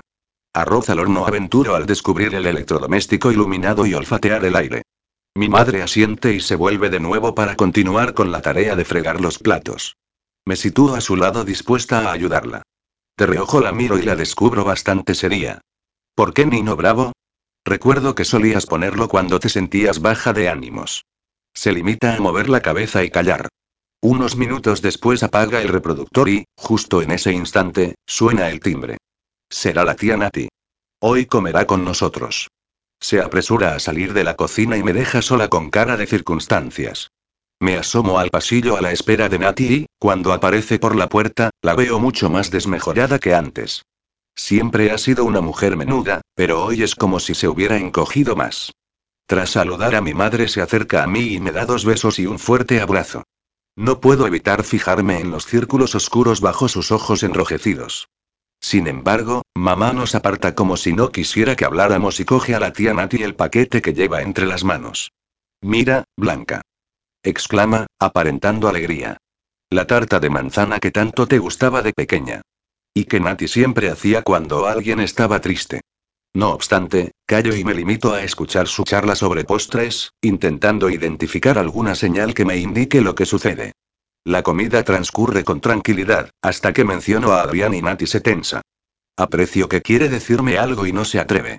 Mi madre, en más de una ocasión, ha apoyado su mano en la de esa pequeña mujer que siempre fue un terremoto y que ahora tan solo agacha la mirada. Acabado el postre me fijo en que mi madre hace un gesto a mi padre. Este se levanta y propone a mi hermano. Javi, ¿qué te parece si vamos a comprar un poco de helado para acompañar esta estupenda tarta? Mi hermano frunce el ceño porque es tan consciente como yo de que nuestro padre odia comer helado antes del verano. Solía decir que le dolían los dientes. Una vez que nos han dejado a solas reparo en que Nati está más nerviosa todavía, y miro a mi madre y a ella de manera alternativa, sin entender lo que ocurre pero sospechando algo. Por favor, no me preocupéis más, murmuro. Blanca y mi madre se muerde el labio inferior, evitando mi mirada. La tía quiere explicarte una cosa. Ya me he dado cuenta. ¿Qué ocurre? Es Pedro. Se me pasa por la cabeza la idea de que ha vuelto a pedirle dinero y se lo ha gastado en drogas o qué sé yo. O que han discutido y ese hombre ha hecho algo malo. Ok, Dios, espero que no sea lo que acabo de pensar. Y... Está ingresado. Lleva ya un tiempo en el hospital. Tenía que contároslo. Nati se retuerce las manos de manera nerviosa. ¿Ha empeorado de nuevo? Es que se está muriendo, Blanca. Alza la cabeza y me mira. El cáncer ha hecho metástasis. No sé cuánto durará. Me quedo callada sin saber qué decir. Cuando reacciono alargo una mano y atrapo la de Nati. Ella tiembla y me mira con ojos llorosos. Mi madre, a su lado, hace trizas una servilleta. ¿Lo sabe Adrián? Nati asiente. Me llevo la mano libre a la cara y me la froto. Lo más probable es que su llamada de anoche se debiera a la noticia. Y no me enteré. No estuve ahí para otorgarle palabras de ánimo, para demostrarle que lo apoyaré en lo que sea, que puede contar conmigo. Joder, mi estúpida manía de poner el móvil en silencio por las noches. En un principio iba a pedirte a ti que se lo dijera, susurra la tía Nati. Luego pensé que no, que era yo quien debía hacerlo. Quería esperar un poco más y... Pero es que el tiempo se le termina, Blanca. La voz se le quiebra. A pesar del daño que Pedro le hizo, Nati supo perdonarlo y entiendo que, en cierto modo, le afecte. Pero quizá le duele más por Adrián. Quería perdonarlo. ¿Qué? Mi madre estira el cuello para oírme mejor, pues lo he dicho muy bajito, sin apenas fuerzas. Adrián me contó que pensaba perdonarlo, que había reflexionado mucho y que había llegado a la conclusión de que era lo mejor para todos. Que así se sentiría más fuerte, y libre. Noto un molesto nudo en la garganta cuando la mano de Nati tiembla más bajo la mía. Pedro ya no está consciente. Y no sé si volverá a estarlo, me informa la mujer. Y sí, comprendo que su dolor se debe a su hijo, a lo que ambos perdieron y nunca lograron recuperar, más que al hecho de que Pedro esté muriéndose. Cierro los ojos y me quedo en silencio, cabizbaja. Después de todo, después de que Adrián luchara consigo mismo, contra sus fantasmas, contra la rabia y el rencor y ahora no podrá hablar con su padre. No tendrá la oportunidad de demostrar a ese hombre que ha logrado perdonarlo a pesar de todo el daño sufrido. Anoche me llamó, pero estaba durmiendo y no me enteré. Me levanto y voy en busca de mi bolso. Saco el móvil para ver si hay alguna nueva llamada o un mensaje, pero nada. Marco el número de Adrián ante los atentos ojos de las dos mujeres y espero unos cuantos tonos hasta que me sale el buzón de voz. No contesta. Nati se retuerce en la silla y lanza una mirada preocupada a mi madre. Esta niega con la cabeza y le susurra algo que no acierto a entender porque he vuelto a telefonear a Adrián. Necesitará pensar, hija me tranquiliza mi madre, pero mi corazón late a mil por hora. ¿Y si le ha pasado algo? Inquiero, empezando a perder los nervios. Blanca, por favor. Exclama mi madre, y me indica de manera disimulada que calle. Nati ha palidecido. Se quedó mal tras mi llamada y nos explica con un hilo de voz. ¿Sabéis cómo es? Se encierra en sí mismo cuando algo le afecta. Dios y murmuro, y me levanto para dar vueltas por el salón como una fiera enjaulada. Cálmate. En cuanto vea tus llamadas te las devolverá. Mi madre me regaña con la mirada. Lo más seguro es que esté durmiendo si ha pasado una mala noche. Asiento y trato de tranquilizarme. Sí, eso tiene mucho más sentido, pero temo la reacción de Adrián. Que esa noticia lo descoloque hasta tal punto que ya no vuelva a ser el mismo. Me contó tan emocionado y orgulloso que pensaba contactar con su padre y ¿por qué el destino tiene que ser tan cabrón en algunas ocasiones? Mi padre y Javi regresan una media hora después portando una tarrina enorme de helado de la Gijonenca. Apenas logro tragar ni un bocado, a pesar de lo mucho que me gusta la tarta de manzana de Nati. El estómago se me ha cerrado y no consigo sacarme de la cabeza lo que me ha contado. Y dos días después, cuando todavía no he podido contactar con Adrián, el mundo se me cae a los pies. Nati me informa de que a ella tampoco le coge el teléfono y que empieza a preocuparse. Le pregunto si dispone de algún otro número de contacto, pero está como yo. Ni siquiera tengo el de Miranda. Lo borré en cuanto llegué a España. Y me arrepiento de no haberles pedido a Gus y a Blas los suyos. Al tercer día de no saber nada mis nervios se han crispado. Nati no para de telefonearme a la espera de que yo haya recibido alguna noticia. ¿Quieres que pase contigo la noche? Me pregunta Bego al tiempo que me frota la nuca. Asiento porque si no la tengo cerca de un momento a otro me derrumbaré. No entiendo a qué se debe esta falta de contacto de Adrián. Me da miedo pensar que haya decidido romper con todo lo que lo ligaba a su anterior vida, incluida yo. Quizá ha llegado a la conclusión de que fingir que no existimos es lo mejor para su salud mental. Y es posible que tenga razón, pero otra parte de mí me asegura que Adrián no haría algo tan cruel, que es lo suficientemente fuerte para aceptar que su padre se está muriendo. A las nueve de la noche Begoña y yo damos por finalizada la jornada laboral y vamos a mi piso. Se encarga de conducir y entro en WhatsApp una vez más, pero la última conexión de Adrián fue hace tres días, justo cuando me telefoneó. Y ahora su móvil ni siquiera da señal, como si estuviera apagado. Blanca, ¿y eso? Mi amiga se tensa a mi lado. ¿Perdona? Ladeo el rostro hacia ella porque me ha pillado enfrascada en mis pensamientos. Hay alguien ahí sentado. Señala mi portal y la noto asustada. Por unos segundos yo también siento temor debido a todo lo acontecido con el marido de Irene. ¿Y si han descubierto dónde vivo y pretenden intimidarme a mí también? ¿Y si alguien nos ha seguido? Sin embargo, a medida que nos acercamos descubro una figura familiar rodeada de dos maletas y varias bolsas. El corazón se me sube a la garganta. ¿Es sí? Begoña me toma del brazo y me encamina hacia la figura a toda prisa. Nos encontramos a un Adrián con la cabeza cubierta por las manos. Al oír pasos las aparta y nos ve. Sus bonitos ojos están hinchados y en sus labios cuarteados advierto una pena honda. La respiración se me acelera al entender que ni siquiera es capaz de incorporarse. ¿Estás bien? Le pregunta Begoña en un susurro. Pero mi novio no aparta la mirada de mí en una súplica silenciosa. Saca las llaves y sube a mi casa. Pido a mi amiga a la vez que le tiendo mi bolso. Bego asiente sin apartar la vista de ese Adrián encorvado que no se levanta del suelo. En cuanto Begoña desaparece no dudo ni un segundo. Me acuclillo ante Adrián y lo cojo de las mejillas. Sus labios tiemblan. Lo abrazo con fuerza. Él se engancha a mí y me mira con un profundo dolor que me encoge el estómago. Adrián susurro. No he sido capaz de ir a casa de mi madre, dice con voz temblorosa. Si voy, se hará real y completamente real. No pasa nada.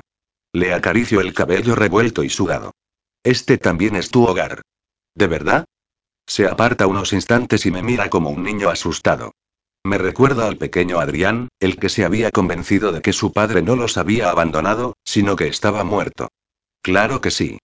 Dios, creí que estarías enfadada conmigo porque sé que me has llamado y yo no podía contestar. No podía. Eso es lo menos importante ahora. Se abraza a mí de nuevo y esconde el rostro en mi cuello, tembloroso. Cojo aire para mantenerme firme y ayudarlo. Una mujer con un carro de la compra pasa por nuestro lado y nos mira sin el menor disimulo. Se va, ¿verdad? Se va a ir y su voz parece la de un crío quebrado. No lo sé. Joy se muere, Blanca. Y se irá sin mi perdón. ¿Cómo me perdonaré yo entonces? Tan solo puedo estrecharlo entre mis brazos y acunarlo como a un niño. Me gustaría absorber todo el dolor de Adrián para liberarlo. Desearía volver atrás en el tiempo, cuando éramos tan solo unos críos y guardábamos esa inocencia que nos hacía pensar que el mundo no nos dañaría. Dos días después acudimos al hospital para visitar a Pedro. Soy consciente de lo que le ha costado a Adrián, de lo duro que está siendo para él. Leo en sus ojos arrepentimiento, dudas y cierto temor. Pero está aquí, y eso es lo que cuenta, y es lo que Nati y yo hemos intentado hacerle ver. Adrián ha querido saberlo todo. Si Pedro ha sufrido mucho, ¿cuánto le queda de vida? ¿Por qué su madre ha esperado tanto para contárselo? Ella le ha explicado que, cuando Pedro todavía estaba consciente, por las noches gritaba enloquecido por el dolor. Y seguramente Adrián se ha roto un poco más con esa confesión. Pero lo que más me preocupa después de todo es que no ha llorado. Que en sus ojos se agolpa todo el dolor del mundo y, aún así, no se le ha escapado ni una lágrima. Y sé muy bien lo que provoca algo así. Que ese dolor se te enquiste en el corazón y en el alma, y te envenene. Yo no me permití llorar, me obligué a guardarme todo muy adentro y, como consecuencia de eso, después fue peor. Cuando al final te rompes lo haces en trozos muy pequeños, y es muy complicado recomponerte. No quiero decir que todos tengamos que llorar. A algunas personas les cuesta más que a otras. Emma me dejó claro que no todo el mundo reacciona igual ante el dolor o la pérdida de un ser querido. Y, en el fondo, Pedro ni siquiera lo era. Pedro tan solo les causó daño, así que, de todos modos, Adrián no tendría por qué llorar por él. Y, sin embargo, soy consciente de que hay algo dentro que lo reconcome. El pasillo blanquecino del hospital, los olores, las enfermeras yendo de aquí para allá y en cada uno de esos rincones acecha la sombra de la muerte.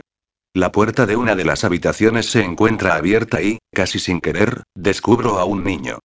Dios, es tan pequeño y cierro los ojos y los aprieto con fuerza para apartar esa imagen de mi cabeza, pero no lo consigo y me acompaña hasta la habitación en la que se encuentra Pedro. Adrián me aprieta la mano y lo noto tembloroso. Yo misma no sé cómo las piernas me han traído hasta aquí, con lo que odio los hospitales de por sí. Pero Adrián me necesita, y permaneceré con él en lo que sea preciso. Te espero fuera, susurro. No. Niega despacio. Por favor, ven conmigo, me ruega. Entramos cogidos de la mano en un respetuoso silencio. De manera inconsciente, me tapo la boca al ver a Pedro. Sus mejillas hundidas, su tez pálida, las violáceas bolsas bajo los ojos, los tubos envolviendo su cuerpo. A mi lado, Adrián lo observa sin decir nada y ahora mismo no sé qué se le pasa por la cabeza. Me suelta y se acerca a la cama. Se queda plantado delante hasta que la rodea, coge la silla y la arrima. Me mantengo en el mismo lugar para no inmiscuirme en un instante que debe ser solo para ellos dos. Joder, eres tan cruel y murmura Adrián dirigiéndose a su padre. No me has dado tiempo y ¿por qué cojones me haces esto? exclama. Me retuerzo las manos, nerviosa y con un ligero malestar en el estómago. Me siento como un cabrón. No puedo con esta culpabilidad. La tengo aquí. Se golpea el pecho. Aparto la vista por unos segundos y cuando vuelvo a mirar a Adrián tiene la cabeza apoyada en la cama y ha cogido una mano a su padre. Tantos años no han servido para nada. Ni tú diste tu brazo a torcer ni yo tampoco. Nos hiciste mucho daño. No consigo evitarlo y me emociono. Un nudo me oprime la garganta. En la voz de Adrián ya no hay rastro de rabia ni odio, sino de una honda tristeza que me hiela el cuerpo. Me arrimo a la puerta y me quedo ahí oculta, otorgándoles intimidad. Y, a pesar de todo, ahora no importa.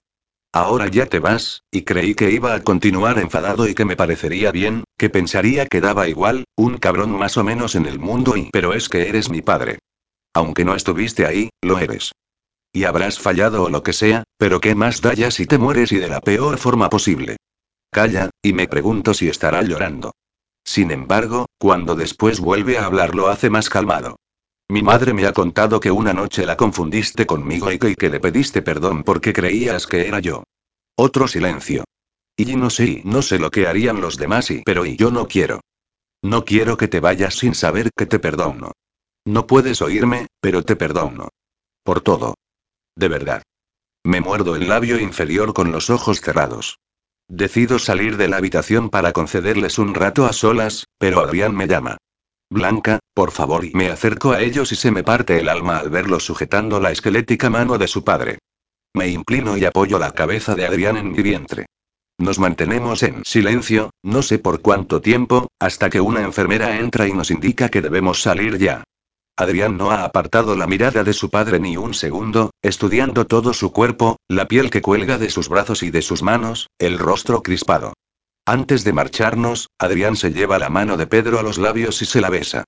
Nati nos espera en la sala con gesto serio. Al reparar en nuestra presencia se incorpora y esboza una tenue sonrisa. Abraza a su hijo en un intento por consolarlo. Adrián tan solo se queda mirando la pared de enfrente, como si ni siquiera nos viera. Nati le acaricia el cabello, y él cierra los ojos y se muerde los labios. Ya está, Adri, mi vida. Ya lo has hecho. No y sí, sí. Nati se dirige a él como si fuera un niño pequeño y contemplo la escena en silencio. Ya no puedes hacer nada más, y así está bien. Lo he perdonado. Y él lo sabe. Seguro que, de una forma u otra, te ha oído.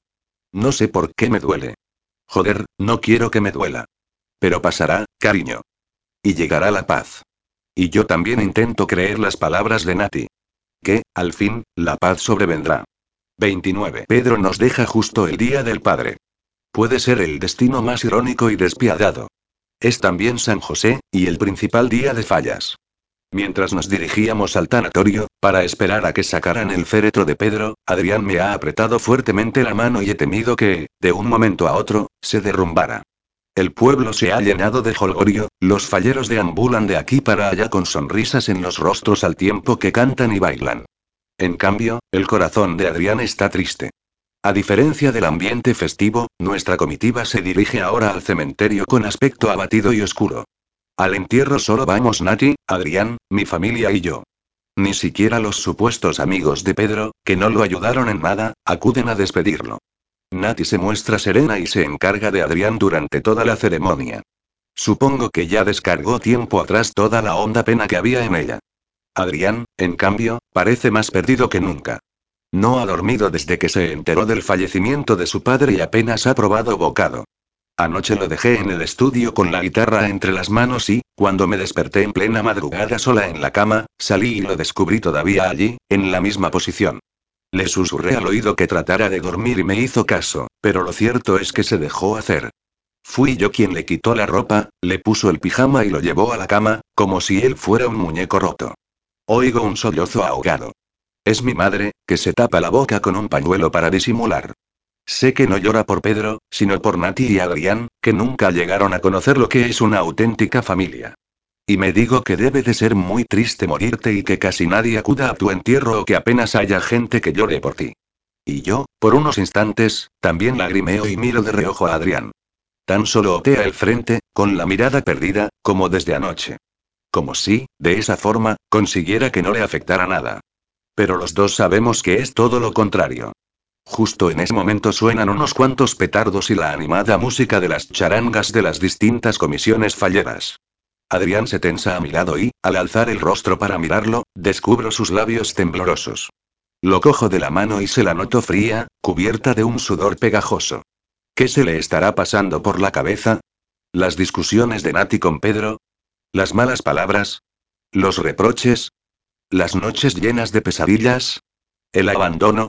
¿O que no haya podido rectificar ninguno de ellos a tiempo? ¿Que no haya oído su perdón? ¿Que Pedro no pudiera sentir el beso que le dio? Señor, acoge en tu seno a este hombre y unos cuantos petardos más retumban en la distancia. Se oyen a la perfección, a pesar de que el cementerio se halla lejos del pueblo. Y me digo que no deberíamos estar aquí, sino en cualquier otro lugar, uno que no esté marcado por la ausencia, el silencio y la muerte. De repente Adrián me suelta la mano y se acerca para mirar a su padre por última vez. Estoy a punto de seguirlo, pero Nati me indica con un gesto que espere. Adrián contempla el ataúd en silencio y, cuando por fin lo meten en el nicho, su cuerpo tiembla y estalla. Llora. Un llanto profundo escapa de su garganta y me sobresalto. Nati me toma del brazo para que no me mueva y le deje intimidad. Tenía una carga demasiado grande, Blanca me susurra Nati al oído. Había tantos sentimientos reprimidos que ni siquiera era capaz de soltarlos. Pero ahora sí, ahora lo está haciendo. Y después se sentirá mejor. Se perdonará a sí mismo también. Y todo irá bien, cariño. Asiente con la cabeza. Mientras observo la espalda de ese Adrián abatido y deshecho comprendo que no solo llora por su padre o por él que llora por todos y por un sinfín de cosas. Por su madre, que, tanto tiempo atrás, se quedó sin la persona que amaba. Por él, que perdió a su padre cuando tan solo era un crío y que ahora se le ha ido otra vez de las manos. Y llora también por las veces que ha hecho daño a alguien debido a la sombra de ese hombre que ya no volverá a molestarlo. Llora porque sabe que, en el fondo, la muerte no soluciona nada. Va calmándose a medida que echan tierra encima del féretro. Espero a que sea él quien decida acercarse a nosotros. Cuando se da la vuelta sus ojos están muy hinchados. Parpaleo para no emocionarme. Pero no lo logro, y cuando se sitúa a mi lado se me escapan unas lágrimas y Adrián me las limpia con las yemas de los dedos. Se inclina para posar un beso en mi frente, y lo atrapo de la nuca y lo atraigo hacia mí. Lo estrecho con todas mis fuerzas, intentando transmitirle todo mi amor. Y Adrián enlaza sus manos en mi cintura y entierra el rostro en mi cuello. Gracias, Blanca. Gracias por enseñarme que caerse alguna vez no es de débiles siempre y cuando vuelvas a levantarte. Que en eso consiste la vida, me dice con los ojos hinchados y enrojecidos a causa del llanto. No atino a contestar. Que me haga formar parte de sus logros me enorgullece y emociona. Gracias por estar siempre ahí, aunque ni tú misma te dieras cuenta. Porque lo estuviste incluso cuando te fuiste. Estuviste grabada en mi piel. Lo único que puedo hacer es abrazarlo. Mostrarle con mi cuerpo todo lo que mi boca no sabe pronunciar. Una semana después, cuando las cosas se han calmado un poco, Begoña nos propone a Adrián y a mí acompañarlas a ella y a Irene a la Costa del Sol, pues esta última tiene allí un apartamento. Sin embargo, ninguno de los dos nos vemos con ganas. Adrián y yo no hemos hablado mucho tras el entierro de su padre. Debo darle tiempo y espacio para pasar la fase de luto y encontrarse a sí mismo. Tampoco nos hemos acostado, a pesar de que me muero de ganas de que sus manos exploren mi piel como tiempo atrás. Dormimos en la misma cama, o eso es lo que fingimos porque a ambos nos cuesta conciliar el sueño. Él, con sus fantasmas. Yo, con los míos. Con el temor de que vuelva a ser el Adrián taciturno que se marchó a Nueva York porque no era capaz de dominarse aquí. A principios de abril parece sentirse mejor. Muchas mañanas se marcha al pueblo para hacer compañía a su madre. Sé que ella intenta ayudarlo tanto como yo. Incluso mi hermano está poniendo todo de su parte. Alguna que otra tarde regreso del despacho y me los encuentro sentados en el sofá mirando una película, hinchándose a patatas fritas o charlando simplemente con una cerveza en la mano. Javi, que en ocasiones es muy listo y empático y ha empezado a actuar de psicólogo, le ha recomendado que vuelva a tocar. Cuando estabas mal la música te calmaba. Le oí decirle una noche mientras yo recogía los platos. Y es tu pasión, tu vida.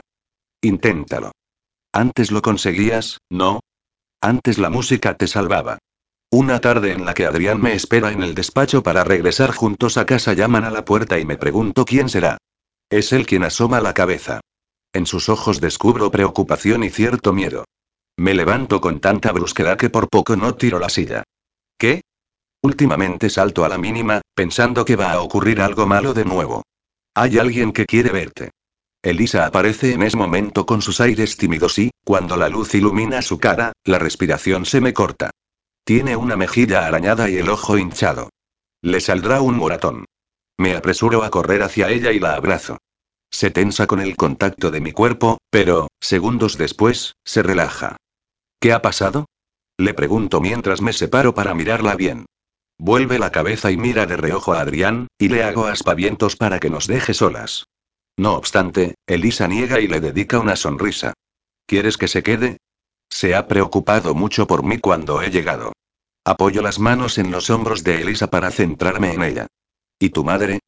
Me he pasado toda la tarde en el parque después de salir de clase. ¿Qué es esto?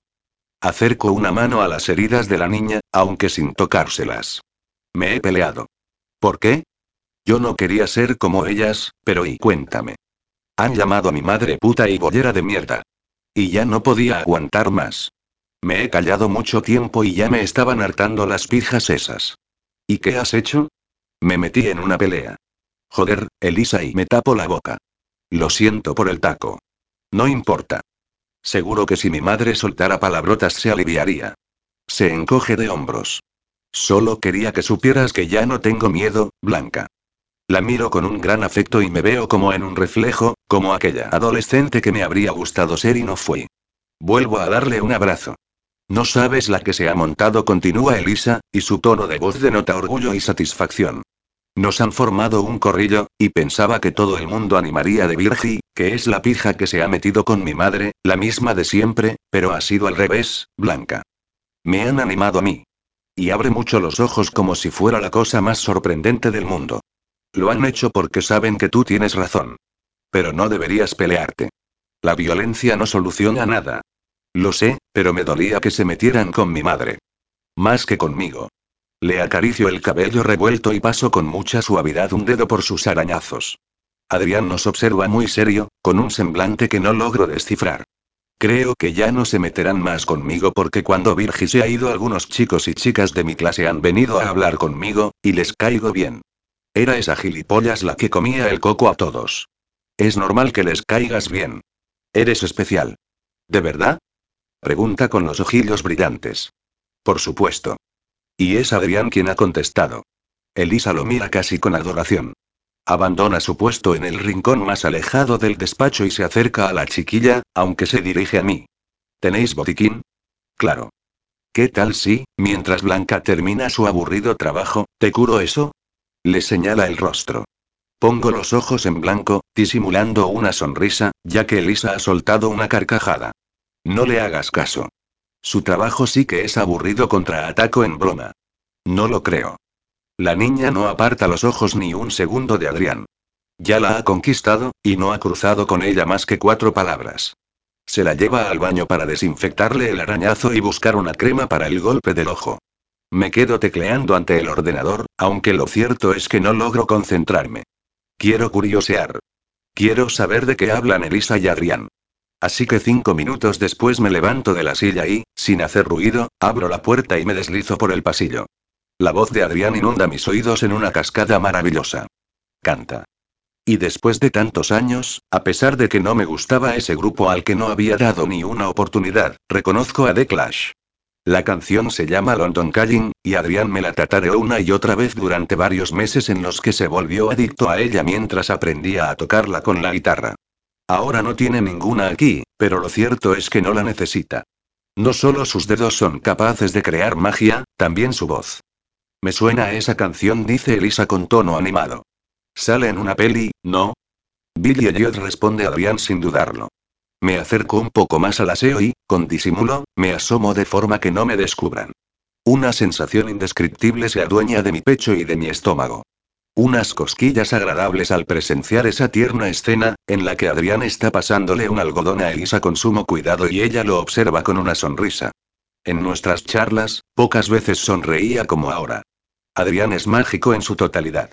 Tienes que verla, continúa él. Billy es un niño que desea bailar más que nada en el mundo, pero en esos años y en el ambiente en el que vivía no estaba bien visto que un chico se dedicara a la danza en lugar de al boxeo. Guarda silencio unos segundos. Te juro que lloré como un condenado la primera vez que la vi, confiesa, y Elisa vuelve a reírse. Pero acaba bien. Eso tienes que descubrirlo tú. Tan solo te digo que Billy era un luchador. Como tú. Termina de ponerle betadine y se queda mirándola en cuclillas. ¿Tienes algún sueño, Elisa? Me gusta mucho dibujar. Manga. ¿Sabes lo que es? Le plantea Elisa, y Adriana siente.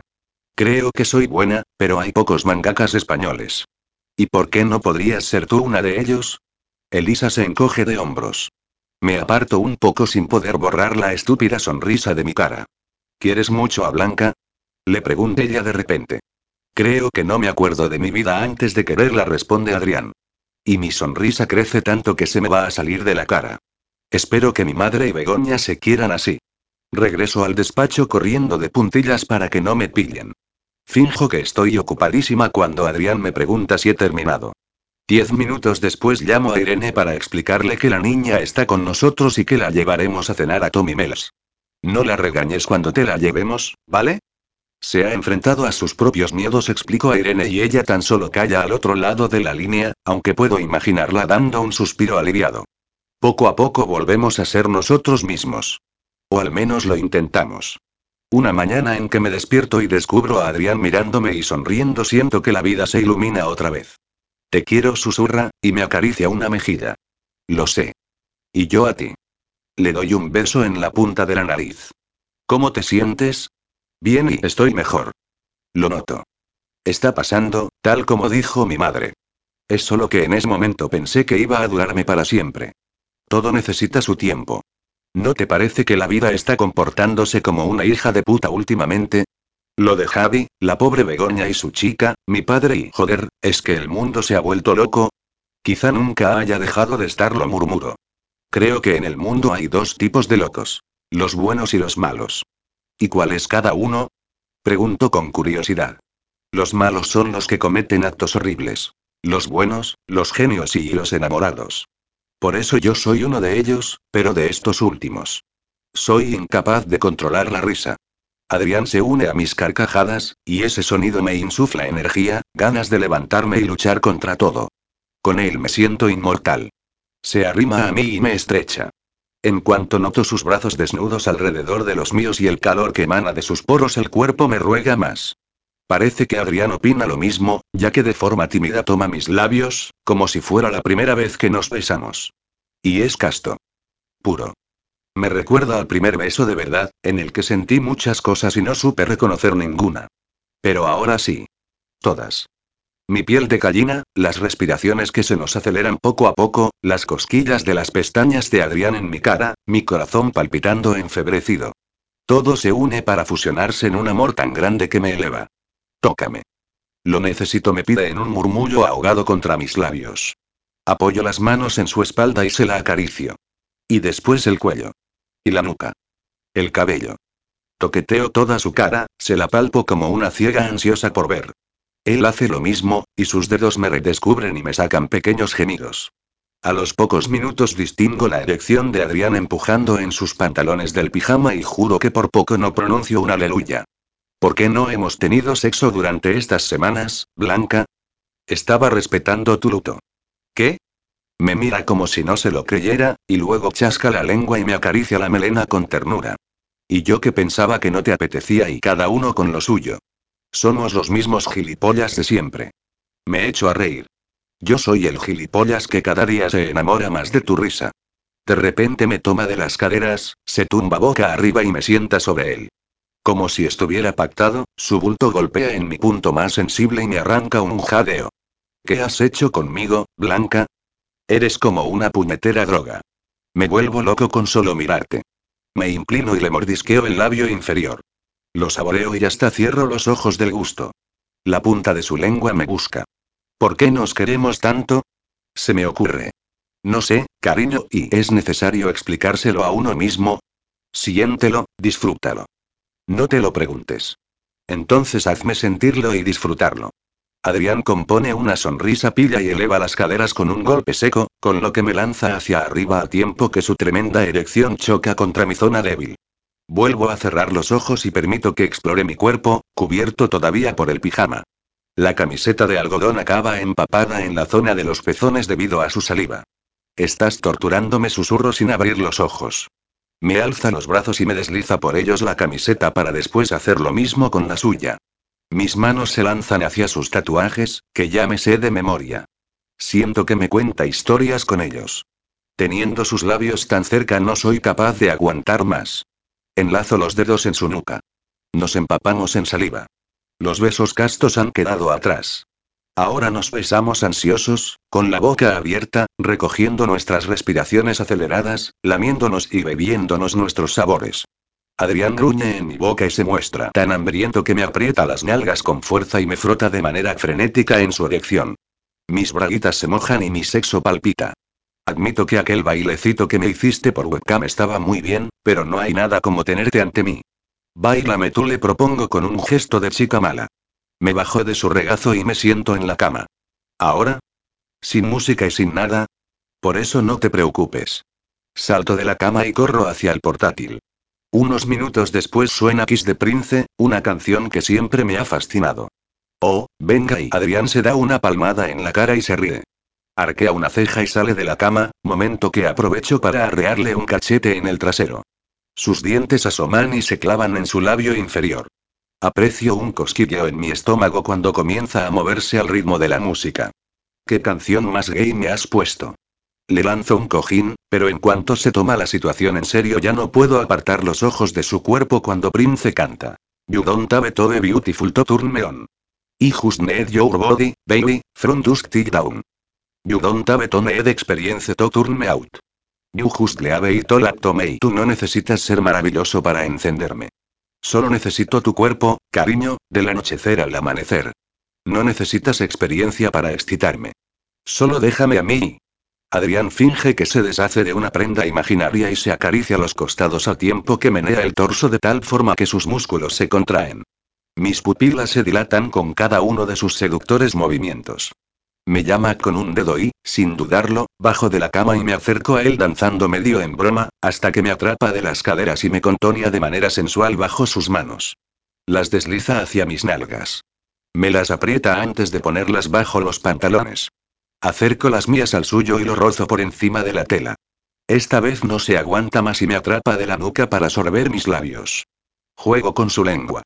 Gimo cuando noto su sexo clavándose en el hueso de mi calera. Continúo bailando, sexy.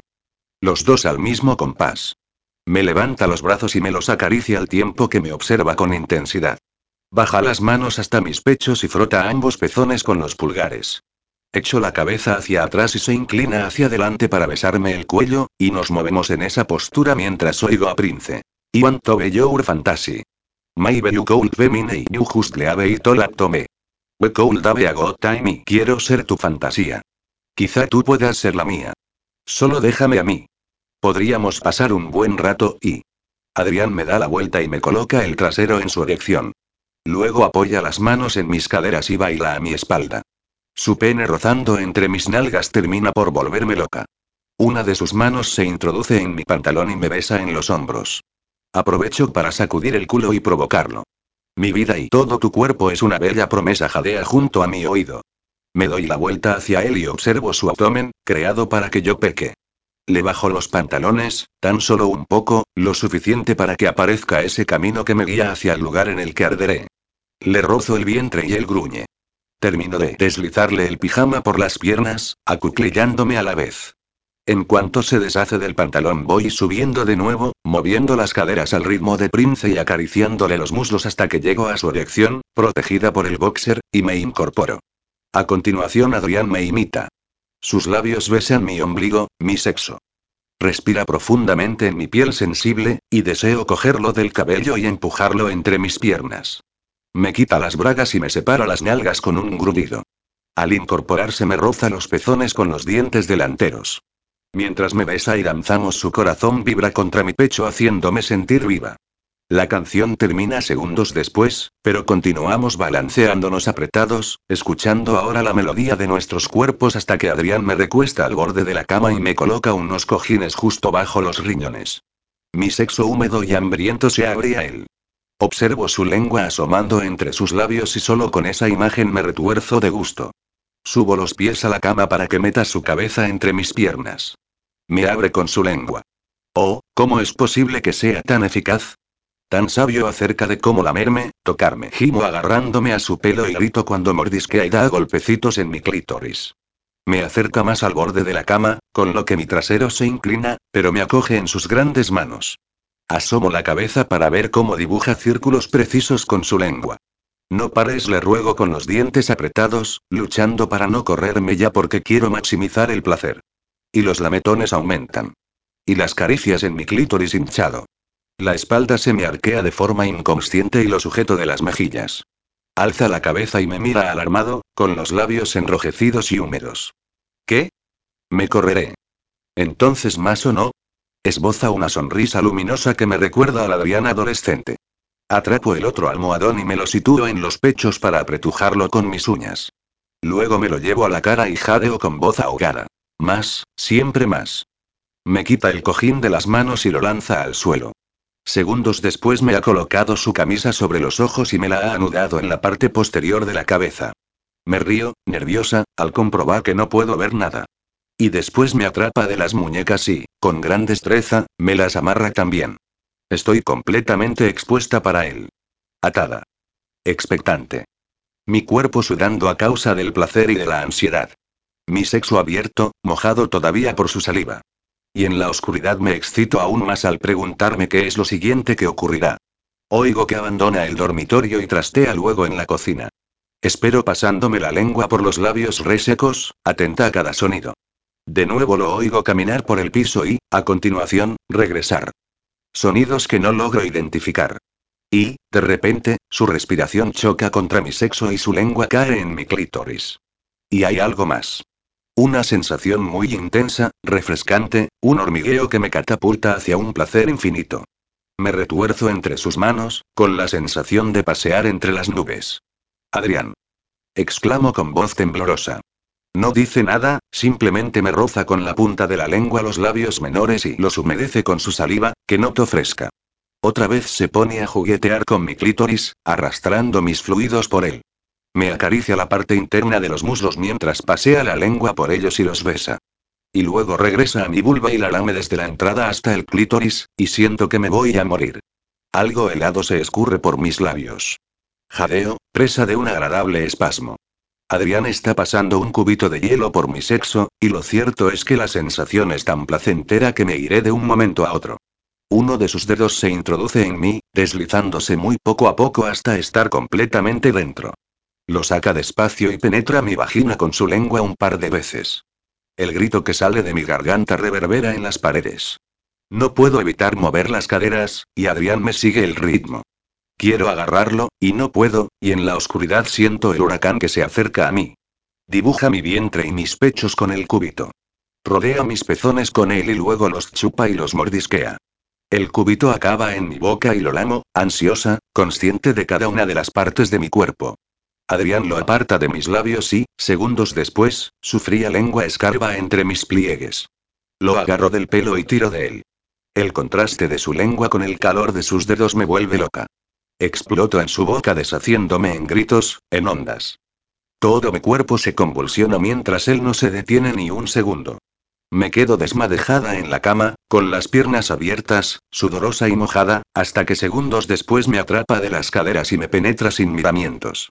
Tan solo soy capaz de gemir en tono débil, todavía mareada y aturdida por la intensidad del anterior orgasmo. Una nueva estocada. Y noto a la perfección su miembro dentro de mí. Carnoso, brutal, jugoso. Mis paredes se encuentran tan dilatadas que se desliza sin ningún impedimento, adentro y afuera, rítmicamente. Me hace si perder la razón y gruñe, y sus palabras tiemblan. Al igual que él. Y que yo. Nuestros cuerpos se enamoran tanto como nosotros. Se detiene un momento y empujo hacia adelante, en busca de la siguiente acometida. Apoya un dedo en mis labios y trato de mordérselo. Acabo chupándoselo, con lo que consigo que se le escape un siseo. Sale de mí con un sonido húmedo. Me deja en la cama totalmente abierta, de nuevo en la oscuridad. Mis manos tocan el vacío, ansiosas por engancharse a su cuerpo. Yo misma me meneo a un lado y a otro, juntando los muslos para retener el placer. Suena otra canción ahora. No la conozco, pero es perfecta para la ocasión. Adrián me da la vuelta y me tumba boca abajo en la cama. Su pecho sudado se apoya en mi espalda y me susurra al oído. Fromeden, de Ofier. Te juro que al ritmo de esta canción vas a tener uno de los mejores orgasmos de tu vida. Sus palabras me excitan más y me contoneo bajo su cuerpo, deseosa de que se introduzca en mí. Sin embargo, me acaricia la espalda con un dedo, después con dos y, por último, con toda la mano. Me arqueo, exponiéndome. Me recorre el trasero y me separa las nalgas. Doy un brinco cuando uno de sus dedos me roza en la entrada y, a continuación, se dirige a mi sexo con su pene. Por fin se mete en mí. Muy despacio, logrando que sienta cada instante, cada avance, cada vibración. La melodía. La voz.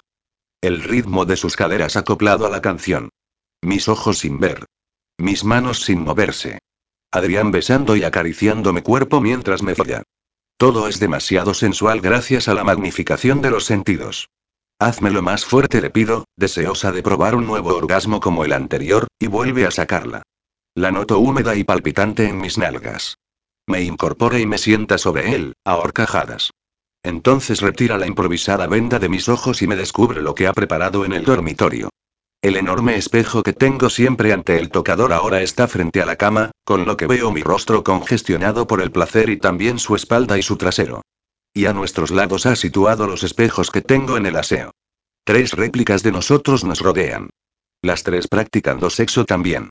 Y cuando Adrián me sube y me baja, y observo nuestros movimientos en los espejos, pienso en que jamás había experimentado algo tan excitante. Me agrada estudiar las contracciones de los músculos de Adrián. Mi piel brillante. Nuestros gestos. Me desanuda también las manos.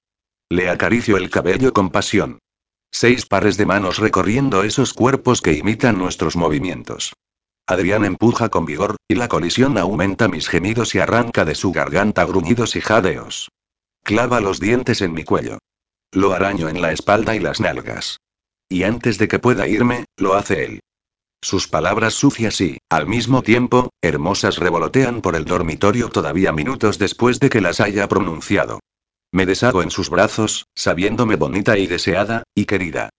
Y podría morirme aquí. Siempre enterrada en su cuerpo. 30. El resto del mes de abril se nos pasa entre mucho trabajo en el despacho, quedadas con los amigos y comidas con mis padres y con Nati.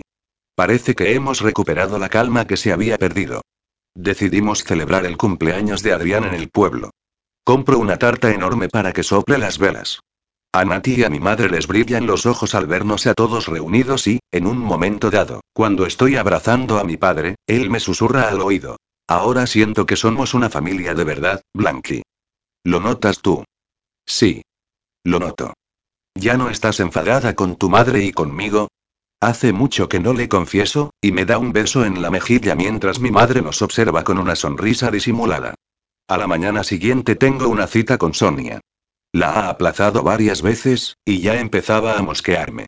Aparece por el despacho con semblante serio y, una vez que toma asiento, me mira con los labios temblorosos. No dispongo de ninguna prueba. Alguna habrá. Niega con la cabeza, aturdida. Reflexionó unos instantes, sopesando las posibilidades. Borré todos sus mensajes, todas sus fotos. Cuando insinuó que el bebé no era suyo lo odié. Le dije que no quería saber nada de él. No pensé, ni por un segundo, que necesitaría nada suyo. Se me escapa un suspiro. Cojo un bolígrafo y jugueteo con él durante unos segundos. No importa. Si hay testigos, también nos servirán. Sonia asiente y me mira con la boca entreabierta, como si quisiera decirme algo. Sin embargo, lo único que hace es levantarse tras pasarme los números de teléfono de gente con la que puedo contactar para ratificar que ese hombre y ella tuvieron una relación. Me paso la mañana haciendo llamadas y resulta que ninguna de esas personas quiere implicarse. Ahora nadie quiere dar la cara por Sonia, cuando tiempo atrás todos estuvieron a su lado. Por unos instantes hasta me enfado con ellos. En realidad, podría obligarlos, simplemente proponiéndolos como testigo. Sin embargo, cuando se lo comunico a Sonia se niega. No quiero que se vean metidos en esto si no lo desean. Podrían ayudarnos mucho, le explico, pero se mantiene firme en su decisión, y empiezo a pensar que me he equivocado en lo de querer ayudarla. Si ni ella misma lo desea, ¿por qué tendría que hacerlo yo? Un par de días después, cuando estoy a punto de marcharme del bufete, Begoña me avisa de que tengo visita. Se trata de nuevo de Sonia y parece más pálida que nunca. La llevo hasta mi despacho y espero a que me diga qué le ha traído hasta aquí si no teníamos cita. He llegado a la conclusión de que no quiero hacerlo. ¿Qué? exclamo sin comprender. No importa. Cuidaré yo sola del bebé.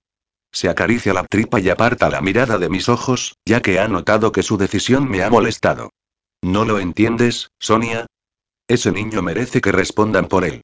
Ese hombre debe reconocer sus obligaciones, le digo con tono seco. No puedo pasar por todo esto, y, y yo no puedo creérmelo. Estoy dispuesta a ayudarte, a luchar para conseguirlo, y ahora te echas atrás. Fue mi madre la que insistió. Exclama, y me sorprendo al descubrir lágrimas en sus ojos. Mueve la cabeza una y otra vez, sin atreverse a mirarme de nuevo. ¿Sabes lo que me avergüenza venir a tu despacho y plantarme delante de ti para pedirte ayuda? ¿Es vergüenza u orgullo? Le suelto, y de inmediato me arrepiento de mis palabras porque se echa a llorar con más fuerza. Es vergüenza. Vergüenza al recordar lo que te hicimos todas, pero sobre todo yo.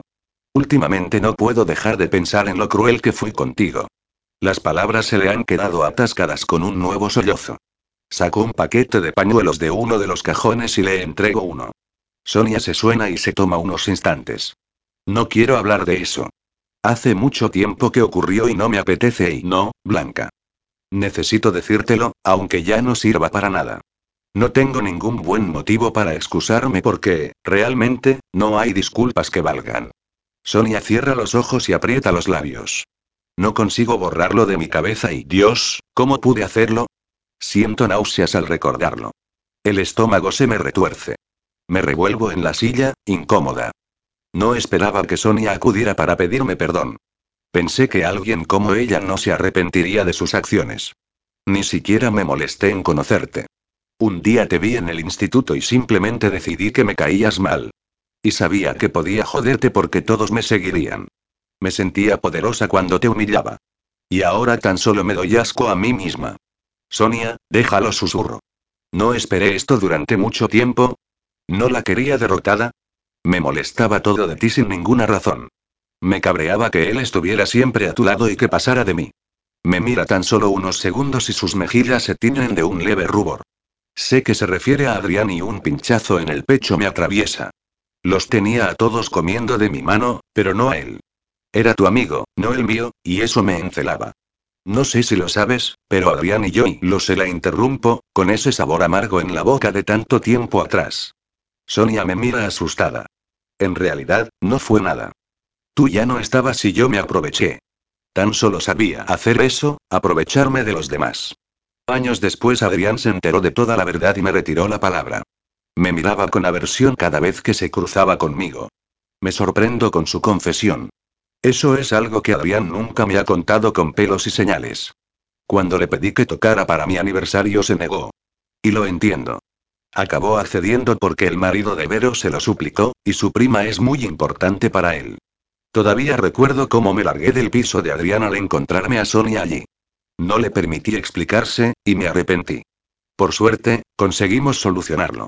Es normal que ahora nadie quiera ayudarme porque, en el fondo, siempre fui una egoísta. No apreciaba a Ana de forma sincera, tan solo a mí.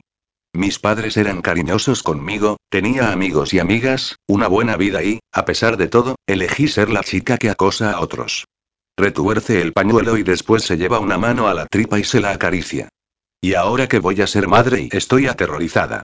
Me da tanto miedo pensar que alguien pueda hacer daño a mi hijo y por nada del mundo querría que lo destrozaran. Y me siento fatal. Nunca lograré borrar lo que te hice, pero necesitaba que supieras que me arrepiento, que soy consciente de que convertí tu vida en un infierno y que en ningún momento me apiadé de ti. Y en cambio tú ahora quieres ayudarme sin esperar nada a cambio. Por eso he venido. Para disculparme. Al menos eso, Blanca. Antes de querer ayudarla pensé que, si lo hacía, traicionaría a aquella blanca que maldecía las injusticias. Aquella adolescente que destrozaron. Y a todos los otros a los que destruyen. Me paso la lengua por los labios y susurro. La verdad es que te comportaste como una cabrona. Y no, ninguna excusa sirve. No sirven ni cuando tratan de hacernos creer que realmente no eran conscientes del daño que nos hacían. ¿Qué motivos hay para golpear a otros y amargarles la existencia? Cojo aire y lo expulso con lentitud, sabiendo que debería haberle dicho estas palabras hace mucho. Yo conseguí seguir, pero hay niños y adolescentes que terminan con su vida por la presión y el dolor. Los otros no saben lo que es vivir con miedo. Pero no solo son culpables los acosadores, también aquellos que miran y callan. Estudio el rostro de Sonia y veo en él tristeza. Todas vosotras me humillasteis. Y los demás no hicieron nada. No le dieron importancia. Nunca podré ver como víctimas a personas que acosan a otras porque cada uno elige quién es. Y viviréis con ello. Sonia guarda silencio. Aparto la mirada de ella unos instantes. Me merezco que me digas eso. Y mucho más. Tantos años de dolor no se arreglan con una disculpa. Créeme que lo sé. Su voz suena ahogada. Y, como dices, viviré siempre con lo que hice. La miro con intensidad, agitada por todas sus palabras. Quizá para otros no servirían de nada. Quizá haya mucha gente que piense que, después de tanto tiempo, ella debería tragárselas o yo no debería permitir que me las dijera. Sin embargo, no me ha disgustado oírselas decir, sino todo lo contrario. Me han servido para recordarle quién fue y quién soy yo ahora. Intentaré encontrar otra solución para lo tuyo. Pero no puedes abandonarme, limito a contestar. Sonia me observa con incredulidad y, de improviso, dibuja una pequeña sonrisa. Sé que nunca podría ser amiga de esta mujer. Que jamás olvidaré sus golpes o sus insultos del todo. Pero también sé que quiero luchar por el futuro del bebé que lleva en el vientre. Ya no se trata de ella, de mí, de nosotras y se trata de ese niño que merece ser reconocido por un padre. No deseo que crezca abandonado, como le ocurrió a Adrián. Quizá ese hombre nunca quiera vivir con Sonia, pero me encargaré de que aporte algo a la vida de ese futuro bebé, intentaré que comprenda lo que significará para él amarlo. ¿Por qué haces esto, Blanca? Después de todo y no lo hago por ti. Lo hago por ese futuro niño. Para que tu exnovio lo reconozca como hijo y le dé lo que le pertenece por derecho. Para que tú lo eduques desde y para el respeto. Guardo silencio unos instantes y luego añado. Y porque quiero estar en paz. ¿En paz? Me mira sin entender. Le dedico una sonrisa. Quizá no pueda entenderlo, pero no importa. De acuerdo, sigamos adelante. Se levanta y se dirige a la puerta. La abre y, antes de salir, murmura. Gracias y muchas gracias. Y lo siento. De verdad. Lo siento en el alma. Cuando abandona el despacho noto en mi interior algo que aguardaba durante mucho tiempo. Algo que venciera a mis sombras. Decidí ser Lucy, poco a poco, lo he logrado. Y, en el fondo, todo aquel daño hizo que quisiera ser más fuerte y valiente, y quién soy ahora. Por fin he roto con las cadenas del pasado y me he dado cuenta de que ni siquiera necesitaba las disculpas de esas personas. Lo que buscaba era un perdón dirigido más a mí misma que a ellas, hacia aquella niña que no pudo hacer otra cosa salvo sobrevivir ante la situación que le tocó. Una noche, tras hacer el amor de la manera más tierna en la que jamás lo habíamos hecho Adrián y yo, le cuento que lo de Sonia será más difícil de lo que pensaba y, entonces, él reflexiona unos instantes y me dice, creo que hay algo que podría ayudarte. Me incorporo apoyando un codo en la cama y lo observo con atención. La boda apunta, y mi mente empieza a trabajar a mil por hora. Hay un vídeo de la boda de Vero. Y un fotomatón. Nos lo enseñó a mi madre y a mí y, si no recuerdo mal, aparecían Sonia y su pareja deseándoles felicidad y todas esas cosas. Y creo que se daban un beso. Puedo pedírselo a Vero. No se negará. Y, a lo mejor, ella querría testificar también. Me quedo pensativa, y Adrián alarga una mano y me acaricia la barbilla. ¿Crees que te servirá? Sí. Cualquier cosa que demuestre que ellos han salido juntos puede ayudar. Y si convenciéramos a Vero, mucho mejor. Hablaré con ella. Adrián me da un beso en la frente y continúa leyendo el libro que tiene en las manos, uno de una escritora llamada Melissa Polanco. ¿De qué va? Le pregunto con curiosidad. Lleva días con la nariz entre sus páginas. Es una bonita historia de amor y redención. ¿Tú leyendo libros románticos? Es mucho más. Es como la vida. Me doy la vuelta para intentar dormir. Oigo a Adrián pasando la página y luego susurrarme. Cuando vi a Elisa con ese ojo morado también te vi a ti. Y volví a cabrearme conmigo mismo. Por fin comprendí lo mucho que te dañaron. Fui realmente consciente de lo que puede provocar que unos jóvenes acosen a otros. Apoyo la cabeza en su pecho, inundada por los rítmicos latidos de su corazón. Cierro los ojos, sonriente. Siempre has sido la persona más preciosa que he conocido en mi vida. Por dentro. Y por fuera. Sus dedos se enredan en mi cabello, causándome una agradable sensación por todo el cuerpo. Alguna vez te reproché tus deseos de ayudar a los demás y... Pero, cariño, esa es una de tus mejores cualidades. La que te hace ser tan especial. No sé cuánto tiempo ha pasado, pero una vibración cerca de mi oído me despierta. Abro los ojos aturdida y compruebo que Adrián se encuentra a mi lado profundamente dormido. Estiro el brazo hasta alcanzar el móvil y, al descubrir el nombre de Begoña en la pantalla, el pulso se me acelera. Por Dios, son las dos de la madrugada, ¿qué ocurre para que me telefonee a estas horas? Con un mal presentimiento, descuelgo. Bego. Blanca susurra ella con cierto temblor en la voz. ¿Qué pasa? Me incorporo en la cama, completamente despierta. Adrián se da la vuelta hacia mí y me busca entre sueños. Ya sé que no son horas, pero ¿y podrías venir a mi casa? ¿Estás bien? Sí. Y sea la perfección que no lo está. ¿Has discutido con Irene? Un sollozo al otro lado de la línea me pone en alerta. Salgo a toda prisa de la cama y abro el armario en busca de ropa. Begoña me necesita y no importa la hora que sea. No, no es eso. Es que llevo toda la noche recibiendo llamadas y no has contactado con la policía. Sabes que no puedo y gimotea. Sí puedes. Y debes hacerlo. Me apoyo el teléfono entre la mejilla y el hombro para ponerme el pantalón. Estaré ahí dentro de unos 15 minutos. Si no has llamado a la policía cuando llegue, lo haré yo. Begoña solloza, y se me encoge el estómago. ¿Qué le habrán dicho en esas llamadas para asustarla tanto? Sin encender siquiera la luz termino de vestirme y me tropiezo con el borde de la cama al buscar los zapatos. Blanca.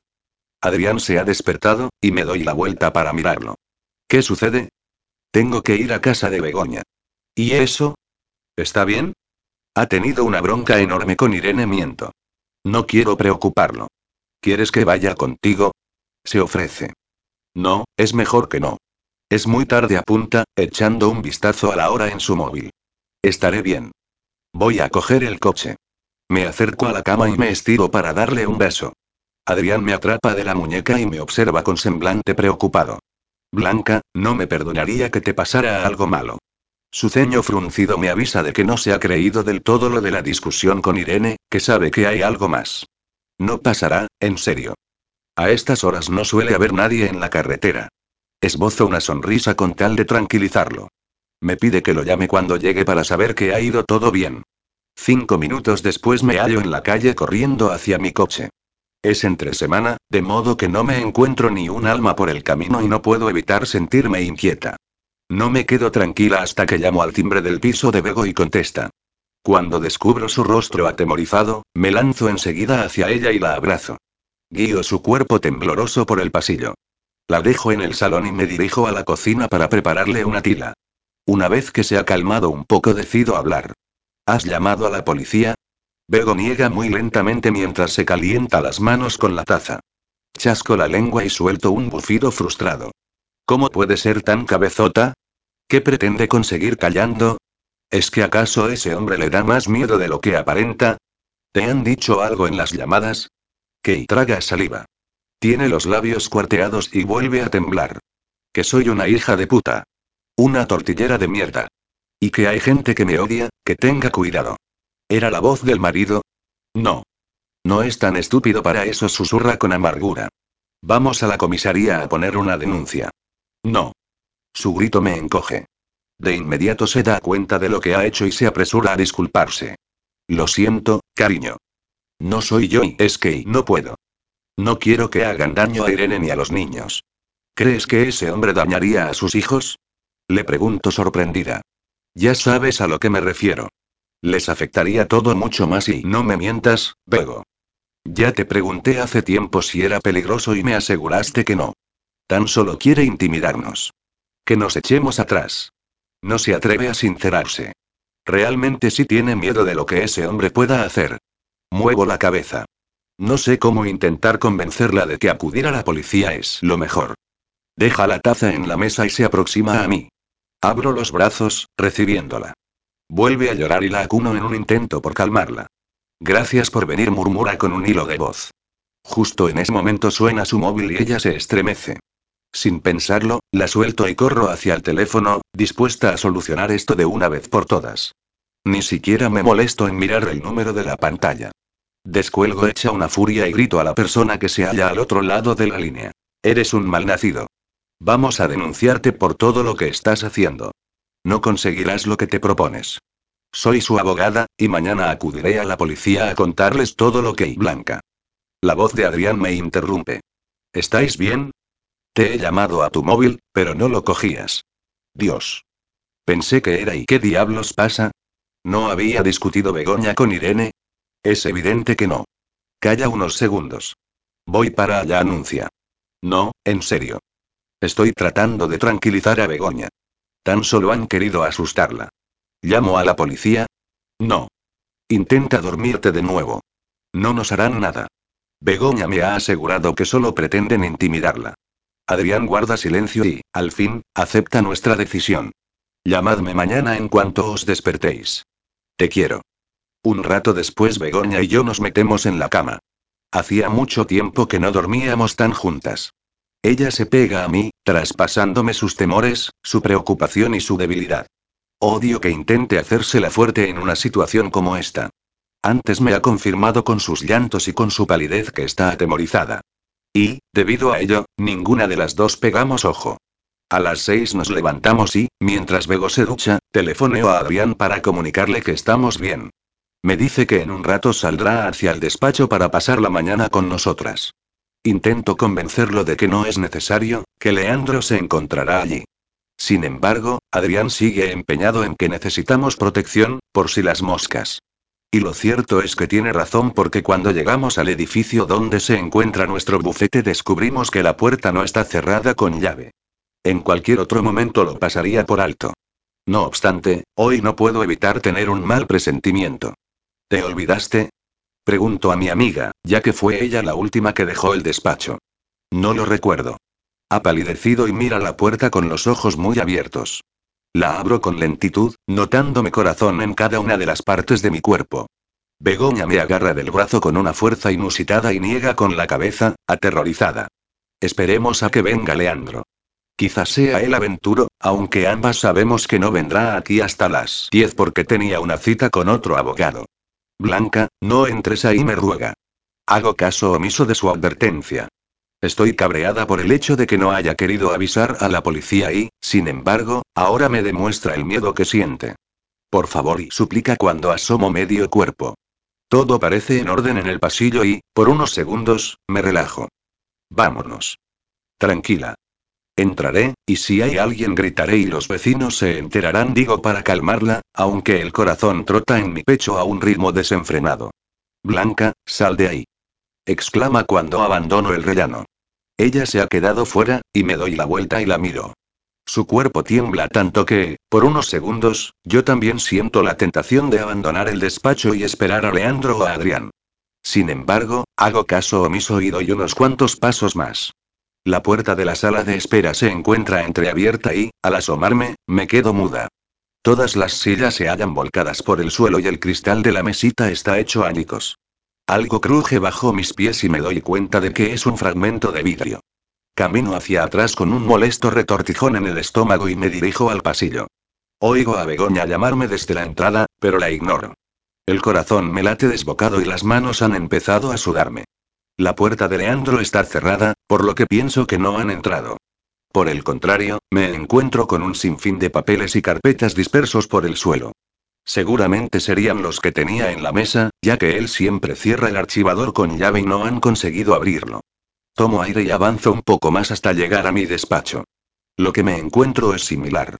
Mis expedientes por el suelo. Mi taza favorita hecha pedazos. Han pisoteado los bolígrafos y hay manchas de tinta por todas partes. Intento tragar saliva, pero tengo la boca tan seca que me duele la garganta. Me encamino hacia el último despacho, el de Begoña. Aprieto el pomo entre las manos con la letanía de mi corazón retumbándome en los oídos. Mi respiración se ha acelerado y creo que voy a hiperventilar de un momento a otro. Me parece oír un ruido al otro lado de la puerta y un nuevo retortijón me aprieta los intestinos. Dios, debería hacer caso a Begoña y salir de aquí. En realidad, no somos tan distintas. Unas auténticas cabezotas. Aprieto el pomo, temblorosa. Jamás había tenido tanto miedo. Ni siquiera en mi época del instituto porque, en el fondo, allí sabía quiénes me esperaban. Y aquí no. No sé lo que me encontraré tras esta puerta y el corazón se me saldrá disparado por la garganta. Giro el pomo y oigo un chasquido. Por unos instantes me invade un terrible mareo. No hemos dormido apenas en toda la noche y tampoco hemos desayunado. Y, entonces, una mano grande y masculina se apoya en mi hombro y el grito se me congela. Blanca. Un susurro a mi espalda que consigue serenarme. Me doy la vuelta y me encuentro con Adrián, que me mira con semblante intranquilo. Me abrazo a él a punto de echarme a llorar. ¿Qué pasa? Han destrozado los despachos. Todavía no he entrado en el de Begoña, no sé qué y las palabras se me agolpan en la garganta sin que logre sacarlas. Un sollozo escapa de mi boca. Por encima del hombro de Adrián veo a Begoña acercarse por el pasillo. Niego con la cabeza. No quiero que vea todo esto. Que descubra lo que han hecho con el lugar en el que ella ha trabajado tanto. Adrián me aparta con suavidad y, tras pensarlo unos segundos, abre la puerta. Profiere un jadeo al asomarse al despacho de mi amiga. Estiro el cuello también y contengo la respiración. En esta ocasión no se han conformado solo con revolver papeles y tirarlos por el suelo, como hizo aquel desconocido la otra vez. Ahora han destruido las ilusiones de mi amiga. Le han roto carpetas, ficheros, la mesa y las sillas. Las fotos que reposaban en uno de los muebles inundan la estancia hechas pedazos. Y han cubierto la pared de insultos y de amenazas con tinta roja. Nos han incluido a todos nosotros con tal de no mostrar que van solo contra Begoña. Quieren que parezca que se trata de algún cliente insatisfecho. Blanca y susurra mi amiga a nuestra espalda. No le dejes que vea todo esto, por favor, suplico a Adrián. Y él se apresura a sujetar a Begoña, pero no es lo suficientemente rápido y, cuando mi amiga descubre el destrozo, su rostro se crispa y se deja caer al suelo llorando. Me arrodillo a su lado y la abrazo. Adrián, llama a la policía. Temo que Begoña diga que no, pero creo que ni siquiera me ha oído. Yo contactaré con el abogado de Irene para que vea todo esto y lo aporte como prueba en la denuncia. Mientras Adrián habla por teléfono, Begoña y yo nos quedamos en el suelo. Ella, encogida entre mis brazos sin poder detener el llanto. Yo, rabiosa por no disponer del poder que me permitiría terminar con esto. 31. Begoña no pudo negarse a confesar a la policía todo lo ocurrido. Las llamadas a altas horas de la noche, la sensación de que en alguna ocasión la habían seguido por la calle. Irene lo confirmó y dijo que a ella también la habían molestado. No disponían de pruebas que confirmaran esas llamadas, pero sí teníamos el desastre del despacho. El marido se encargó de no dejar ningún rastro que lo incriminara en lo sucedido y, además, para nuestra mala suerte, justo la noche del asalto se encontraba fuera de Valencia asistiendo a una conferencia. El abogado de Irene anunció que no serviría de nada, pero insistía a ambas para que mantuvieran la denuncia y, una vez que les llegara la citación, acudieran al juzgado. Si no lo hacían, ese hombre continuaría martirizándolas y al final se saldría con la suya. Nos pasamos una semana arreglando el despacho. Irene y Adrián se ofrecieron a ayudarnos en tan tediosa tarea. Begoña siempre guarda varias copias de todos los expedientes a buen recaudo, de manera que nos libramos de haber perdido ese papeleo tan importante. A pesar de que intentamos mostrarnos de buen talante mientras trabajábamos, todos éramos conscientes de la complicada situación. El juicio de faltas tardaría en celebrarse y el marido de Irene andaba por ahí tranquilo, a sabiendas de que no había nada preciso que le inculpara. Cada día que pasa, mi amiga no es la misma. En alguna ocasión, mientras Leandro y yo tomamos café en los descansos, oímos las discusiones que Irene y ella mantienen. No saben qué hacer. No tienen fuerzas para continuar. Algo se marchita en el pecho de mi amiga, y quizá es ese amor tan grande que sentía por Irene y que otros están encargándose de destruir. Nunca había odiado a nadie, Blanca me susurra una tarde en la que hemos acudido a comprarle un nuevo ordenador. Y no me gusta la sensación. Ese hombre no se librará. Me aparto del mostrador y la cojo de las manos. La justicia os ayudará. ¿Acaso no hemos vivido momentos en los que la justicia ha dado de lado a quienes más lo necesitaban? Me mira con los labios apretados y con unos ojos enrojecidos y secos después de haberse pasado tantos días y noches llorando.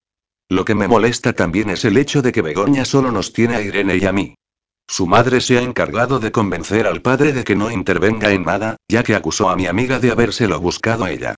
A finales de mayo empieza a hacer un calor impresionante. No tengo apenas ganas de salir debido a la situación en la que se encuentra Begoña. Sin embargo, Adrián ha insistido en que todos debemos continuar con nuestras vidas. Así que la tía Nati, mi familia, él y yo nos vamos un domingo a la playa de las arenas. A Javi se le van los ojos detrás de casi todas las chicas que ve, y mi madre lo regaña una y otra vez por ser tan descarado. Deja al chaval, mujer, que está en edad de soltarse, se inmiscuye mi padre. Primero que siente la cabeza y después y veremos. Mi madre, que no se calla una. Como ve mi cara seria, se dirige a mí. Cariño, ¿no te lo pasas bien? Solo estoy cansada, miento. Adrián y yo decidimos que no les contaríamos nada de lo que sucedió en el despacho para no preocuparlos. Sé que mi madre pensaría que quieren hacerme daño a mí también, cuando en realidad son solo Irene y Begoña las que deben tomar precauciones. Tras comer en un restaurante cara al mar insisto en llevarlos hasta el pueblo, pero todos coinciden en que no hace falta y que se marchan en el tren. Adrián y yo los despedimos en la estación y regresamos a mi piso caminando por las calles de Valencia. Nos detenemos en Santa Catalina para tomar una horchata. No consigo sentirme tranquila, Adrián. Me preocupa tanto Begoña y lo sé, mi vida susurra observándome con tristeza. Sé el dolor y la frustración que está causándote todo esto. Me acaricia la mejilla con suma ternura, y su tacto consigue serenarme al menos un poco. Paseamos por las callejuelas del Carmen cogidos de la mano. Adrián me comenta que el director del musical le ha dicho que todo va a la perfección y que su música vuelve a triunfar, que desearía que estuviera allí compartiendo esos momentos, pero que respeta y entiende su decisión. Poco después de la muerte de su padre le pregunté cuándo tendría que regresar a Nueva York. Su respuesta me conmovió demasiado y, por unos instantes, me hizo sentir egoísta porque, en realidad, era lo que yo más deseaba. Me dijo que se quedaría aquí conmigo. Ya no necesitaba huir porque se había encontrado. Le recordé que la música era su vida, y él me susurró que su vida estaba aquí y con su madre, con mi familia y conmigo. Pero me preocupa que no quiera perseguir su sueño. Una vez en casa me encierro en el dormitorio para revisar unos informes que me han llegado al correo electrónico. Por culpa de esa semana en la que tuvimos que arreglar el despacho apenas avanzamos en otras cuestiones. Adrián me llama tres cuartos de hora después, y cuando aparezco en el salón me encuentro con una mesa adornada con velas. Tan solo ha preparado unas hortalizas, quinoa y pollo, pero su intención ya cuenta mucho para mí. Me siento con una sonrisa y me sirve en mi plato. Mientras engulló toda la cena, y eso que supuestamente apenas tenía hambre, Adrián se limita a remover su comida. De repente lo encuentro taciturno, a diferencia de apenas una hora antes. Se ha pasado el día gastando bromas y sonriendo, así que no se me ocurre qué puede ocurrirle. Sé que lo de Bego también le ha afectado, pero tanto. Entonces caigo en la cuenta de que, al igual que yo, ha estado raro durante las últimas semanas y, debido a mis propios problemas, no le había dado importancia. ¿Ocurre algo? Decido preguntarle cuando se levanta para apartar su plato casi intacto. No. ¿Por qué? Se detiene y me mira con las cejas fruncidas. Te noto serio. Quizá es que estoy algo cansado. Se mete en la cocina y, minutos después, regresa con una manzana entre las manos a la que da un mordisco desganado. Adrián, ¿en qué habíamos quedado? Nos prometimos que hablaríamos de todo. Trato de componer una sonrisa. ¿Echas de menos Nueva York? No tiene que ver con eso. O sea, que al final sí te pasa algo. Desde que murió mi padre no me ha salido nada. Mira la manzana fijamente. Me pongo a tocar y siento que todo es terrible. Has pasado por mucho, Adrián. Antes no era así, ni siquiera cuando estaba furioso. ¿Crees que esa rabia y ese dolor eran lo que te ayudaba? ¿Quién sabe? Y se encoge de hombros. Supongo que, en ocasiones, perdemos la inspiración. Yo no tengo alma de artista, pero estoy segura de que regresará. Les ocurre a todos, ¿no? Me levanto y me acerco para masajearle los hombros. Adrián echa la cabeza hacia atrás y la apoya en mi vientre. Me preocupa quedarme vacío. Eso no sucederá, Adrián. Tú tienes magia, siempre ha sido así. Desde niño la llevas muy dentro. ¿Y si ya no le intereso a nadie? En sus ojos advierto una honda preocupación. ¿Por qué hablas así? Tus composiciones han triunfado en Nueva York. Y eso es increíble. ¿Cómo no van a querer otros directores trabajar contigo?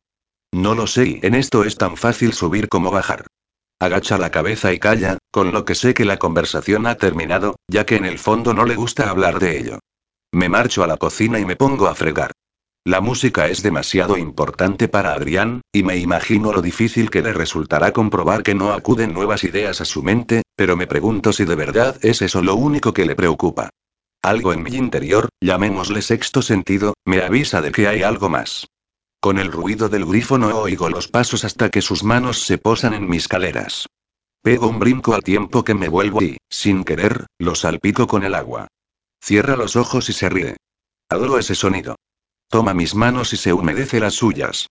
Luego me las apoya en las mejillas y me da un beso profundo, largo, cargado de sensualidad. Cuando se aparta me falta la respiración y tengo ganas de que vuelva a atacarme. Desde lo del despacho hemos tenido sexo, pero yo no me mostraba tan efusiva.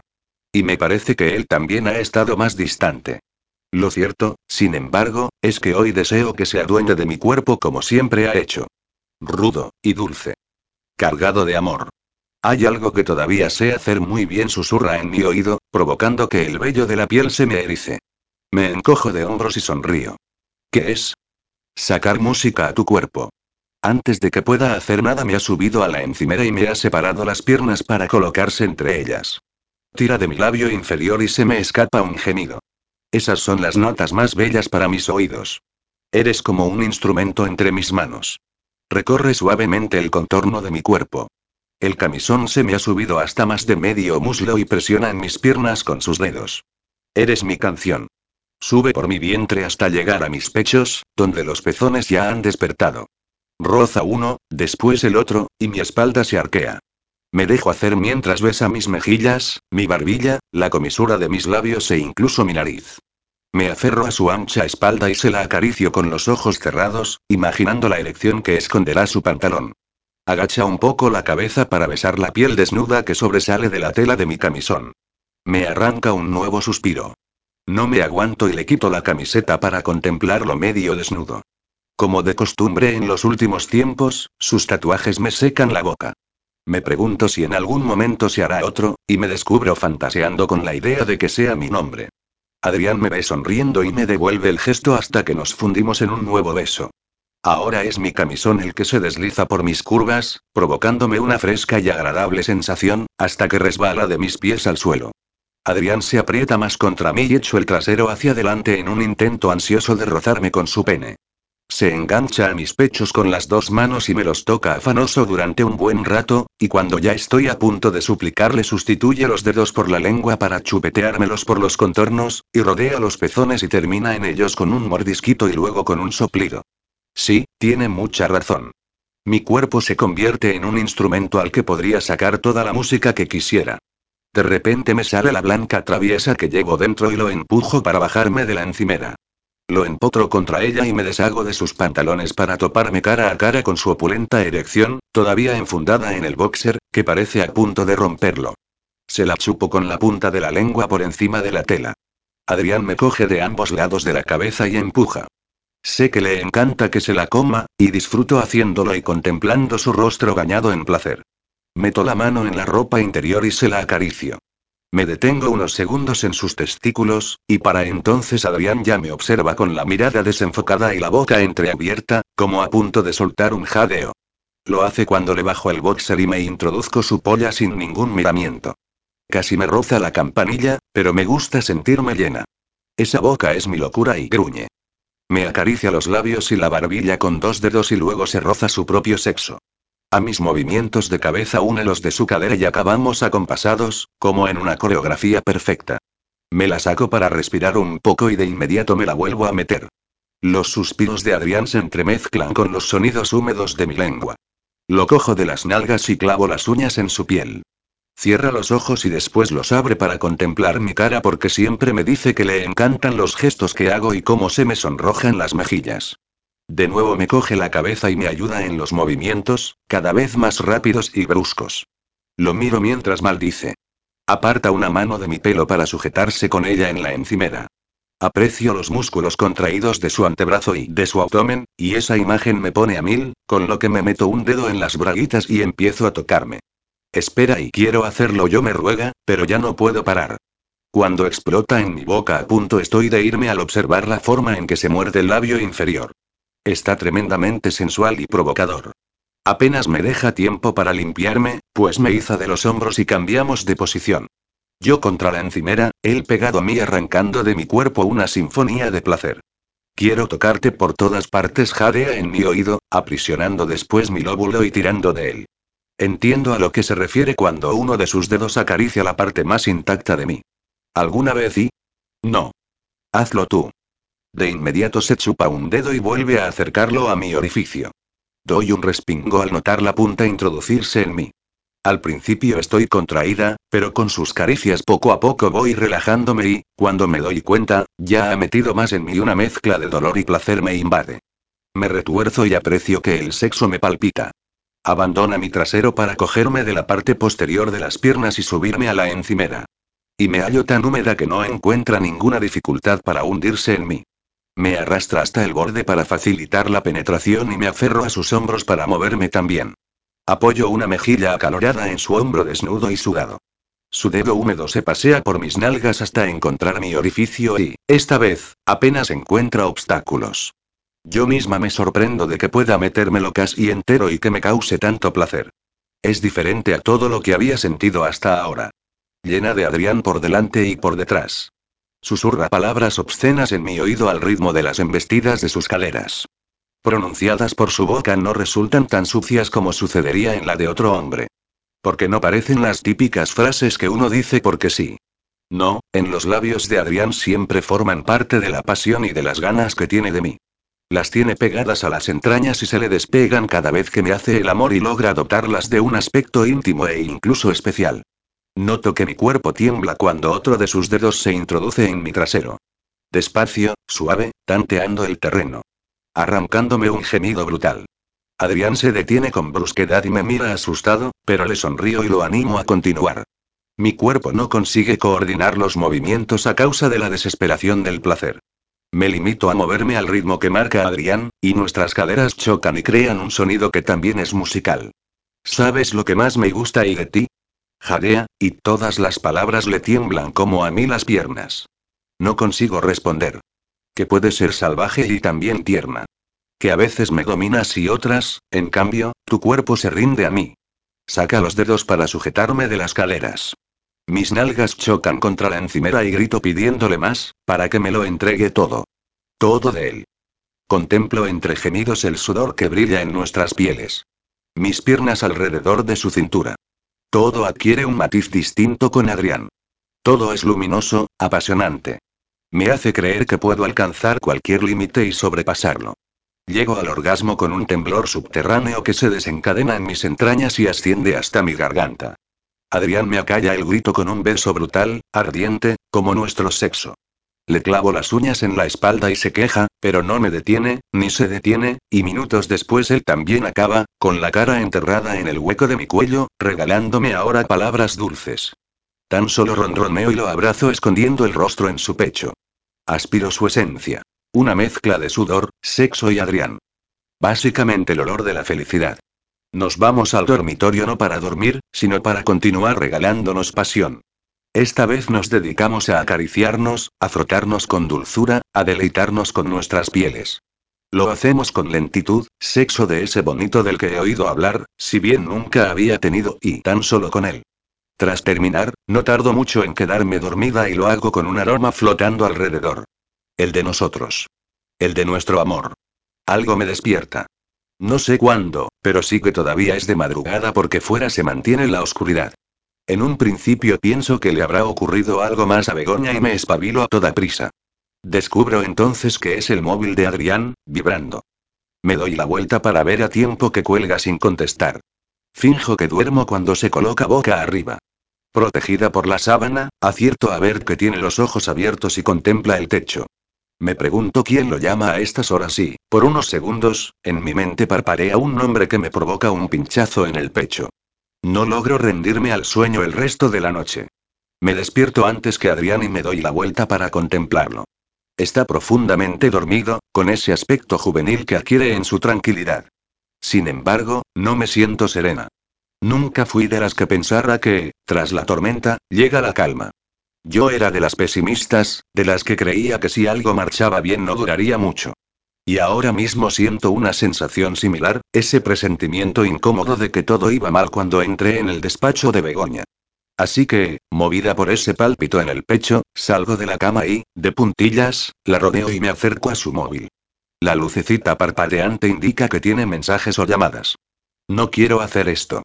No me parece correcto inmiscuirme en su intimidad, de modo que, al final, lo dejo pasar. Cojo mi teléfono y abandono el dormitorio para preparar el desayuno. Mientras me tomo el café la inseguridad vuelve a vencerme.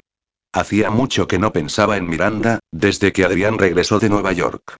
No la hemos mencionado. No lo necesitamos.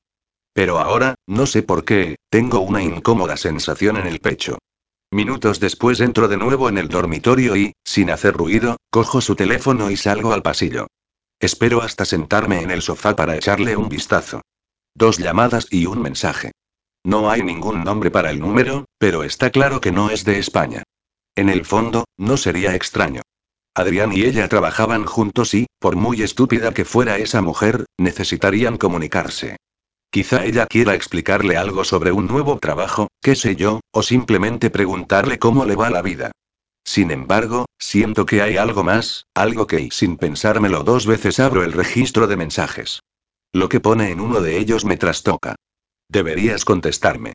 No está bien ser un maleducado. Solo quería saber cómo te iba. ¿Acaso debería hablar con tu querida Blanca y demostrarle quién eres de verdad? Las manos me tiemblan tanto que el móvil se me escurre y, con un golpe sordo, aterriza en el suelo.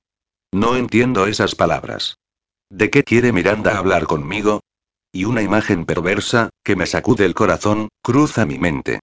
32. Cuando salgo de la ducha y paso por el salón descubro a Blanca acurrucada en el sofá, con los pies encima y la mirada fija en un punto lejano.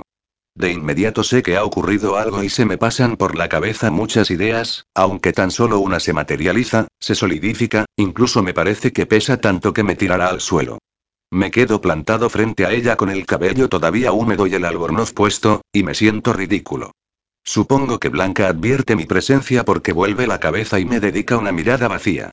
No parece haber llorado, aunque tiene los ojos enrojecidos. Está pálida, mucho más que de costumbre. Nos estudiamos el uno al otro unos segundos hasta que susurra. Vístete. Y en su tono hay un matiz de despecho, de enfado. Como si no soportara verme desnudo. Pero me digo que soy tonto, que tan solo unas horas antes la he tenido debajo de mí, y encima, y ambos hemos gemido y me ha vuelto loco de amor como siempre con sus curvas y su manera de demostrarme lo mucho que nos queremos. Me visto con lo primero que encuentro en el armario, aunque pospongo todo lo que puedo el momento de regresar al salón. Tengo miedo, no sé por qué. Un nombre vuelve a formarse en mi cabeza y una extraña sensación de malestar y culpabilidad me invade. No, una persona no puede ser tan cruel. O sí, y yo soy demasiado gilipollas y confiado, después de todas las mierdas que me ha hecho mucha gente, empezando por el que fue mi padre. Y porque esa mujer ya me demostró que no era legal. ¿Debería haberle confesado mis preocupaciones a Blanca? Pensaba que no pasaría nada, que tan solo eran amenazas, que con mi marcha Miranda asumiría que no es a ella a quien quiero. Cuando aparezco en silencio de inmediato me aconsejo a mí mismo hacer algo porque si callo mi actitud parecerá más sospechosa. Y no he hecho nada. Maldita sea, ¿no estás bien? Le pregunto. ¿Se trata de Begoña? Aventuro, aunque sé que la seriedad de Blanca no tiene nada que ver con su amiga. Se limita a mirarme como si no me reconociera y a guardar silencio. Tomo asiento a su lado, y observo a mis manos acercándose a su cuerpo como si le inquietaran. Está cerca. Y lejos. Me entrega mi móvil. ¿Por qué lo tiene ella? Lo cojo sin comprender qué quiere que haga. Mira el último WhatsApp. Su voz continúa siendo un susurro, pero cargado de reproche. Con un nudo en la garganta hago lo que me dice y, tras leer el mensaje, cierro los ojos y me muerdo el labio inferior. Cualquier cosa que diga ahora seguramente me perjudique. Porque Blanca desconfió de mí durante mucho tiempo, porque antes tuvo motivos, porque sé que estuvo rota y que, aunque sea fuerte, es débil a la vez. Como yo. Después de todo, somos iguales. Es ella, ¿verdad? En realidad no es una pregunta, sino una afirmación. Blanca me observa fijamente, pero serena. Y esa parte de ella, la que me aleja, es la que más temo. Esboza una leve sonrisa, pero es extraña, como si fuera otra persona, no mi Blanca. Es la Blanca de antes de abrirse, la que fingía que nada le importaba, la que se cerró a cal y canto para todos, incluso para ella. La que odiaba mostrar preocupación por las cosas porque le hacía sentirse débil. Y en esa sonrisa hay mucho de amargura. El estómago se me contrae. No va a creerme, aunque le cuente la verdad. Si me limito a murmurar. Y estoy muy segura de que no es la primera vez que te llama. Mueve la cabeza y, por unos segundos, su rostro se contrae y sus manos se cierran en puños. Creo que gritará o me golpeará, pero tan solo coge aire con los ojos cerrados y lo expulsa con suma lentitud. Habría preferido lo primero. ¿Por qué no se lo has cogido? Insiste. Las palabras se me atascan en la garganta. Al menos, debo intentar explicarme. Pero que haya tardado tanto en contárselo, cuando se supone que no he hecho nada, la llevará a desconfiar. No me interesa hablar con ella. No es una buena persona. Tú lo descubriste antes que yo. ¿Qué es lo que quiere decirme? En su tono hay cierto matiz enojado. Guardo silencio. ¿Cómo podría demostrarle que todo lo que quiere contarle esa mujer son mentiras? Blanca no llegó a conocerla del todo. Sí, sabe que es prepotente y que le gusta meterse con los demás. Pero desconoce lo cruel y vengativa que puede llegar a ser. Adriani pronuncia mi nombre con impaciencia. La nuez baila en mi garganta. ¿Qué coño has hecho? No he hecho nada, me defiendo, pero mis balbuceos solo sirven para acusarme injustamente. Me vine aquí tranquila. La enterré en mi memoria. Sus tonteos, sus palabras fuera de lugar, su cercanía insólita hacia ti. Alza la voz un poco, y creo que por fin explotará, pero se interrumpe a mitad de frase y aprieta los labios. Se acurruca en un rincón del sofá y apoya la mejilla en el reposabrazos. Me dispongo a acercarme, pero levanta una mano en señal de advertencia. Una parte de mí quiere enfadarse porque desconfía de mí, pero lo cierto es que no puedo. Tan solo deseo que no ocurra nada más, que cuando me explique me crea. Está bien, te contaré la verdad. Debería habértela contado en cuanto pasó. Un hilo de voz. Ni me la reconozco. Blanca alza la cabeza como impulsada por un resorte. Me mira asustada, como si mi confesión le causara terror. Cojo aire y me muerdo el labio. Miranda intentó acercarse a mí después de que te marcharas. Titubeo. La saliva se me ha hecho pastosa en la boca. Debo decírselo. Debo hacerle comprender que jamás la engañaría. Me besó. Os besasteis. Abre mucho los ojos y una sombra cruza por ellos. Me besó ella. Es lo mismo. No. Niego con la cabeza, empezando a creer que estoy jodiéndola más. Es muy diferente. Ni siquiera se lo devolví. No fue nada. No sentí nada. Me dio asco. Me cabreé. Le dejé claro que se alejara de mí, que era muy rastrero por su parte traicionarnos de ese modo. Intento transferir en mi voz una nota de inquietud, de arrepentimiento, pero parezco un puñetero robot y me da miedo perder a Blanca. A la única mujer que siempre he amado. Nunca he sabido reaccionar ante momentos de tensión. Me encerraba. Blanca guarda silencio, con la mirada fija en el frente y mordiéndose una uña. Su pecho sube y baja a toda velocidad. Después de esa discusión, logré que se alejara y pensé que me froto los párpados. Joder, creí que todo estaba bien. Pero la noche en que me enteré de lo de mi padre celebramos una fiesta para una compañera del musical, la que se rompió la pierna. ¿Te acuerdas? ¿A que sí? Parece que Blanca me ignore y un escalofrío recorre mi espalda. Fuimos a su casa y bebí mucho. En realidad, es lo que hacía últimamente porque te echaba demasiado de menos y porque notaba extraña a mi madre. Blanca me mira sin pestañear, como si quisiera calcular todos mis gestos y hallar en ellos la verdad. Allí bebí todavía más porque justo entonces ella me llamó y me contó lo de mi padre. Me emborraché tanto y, maldita sea, apenas logro recordar aquella noche. Callo unos segundos para observar su reacción, pero se mantiene impasible, con los ojos muy abiertos y los labios tan apretados que han perdido el color. Antes de la llamada, Miranda se acercó para excusarse. No la creí del todo. Y luego, cuando supe lo de mi padre, me derrumbé. Y ella volvió a intentar algo. ¿Qué? Me increpa. Acostarse conmigo. Blanca aparta la vista y se lleva una mano a la boca.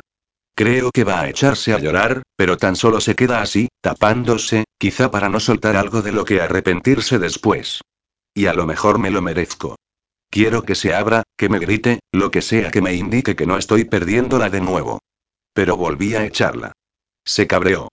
Me dijo que tan solo deseaba ayudarme y que me jodieran.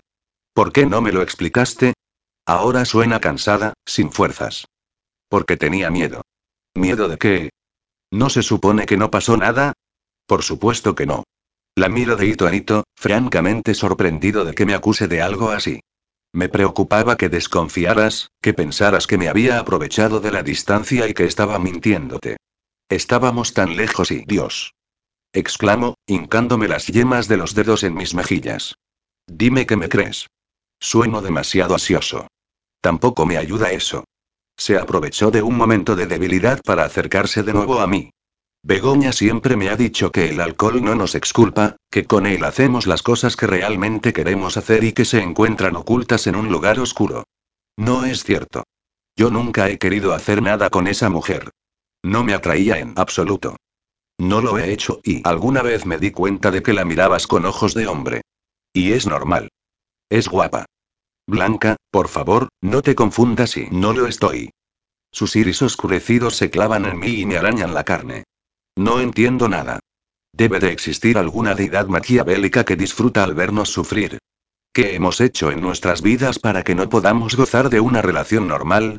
O quizá lo más sencillo sea aceptar nuestra culpa. Vuelvo a sentarme junto a ella y esta vez sí tomo su mano. Necesito notar su piel.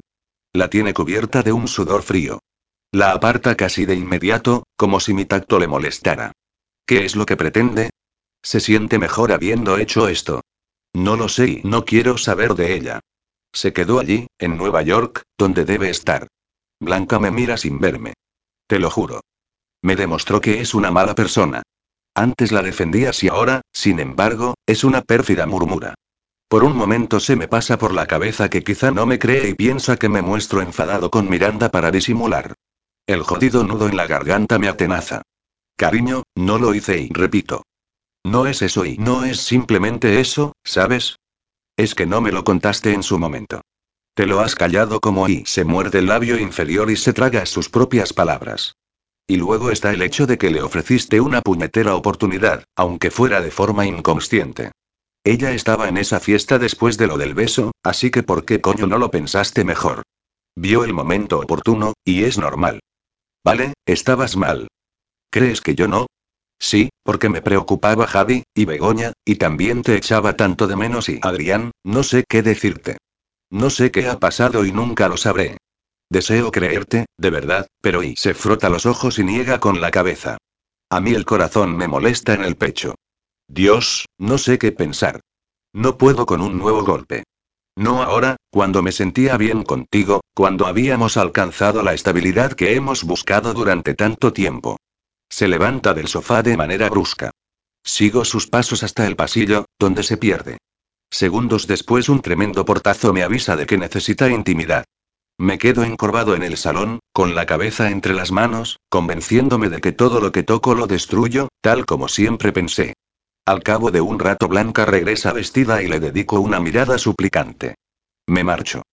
Necesito pensar. Por favor, Blanca. Te lo ruego.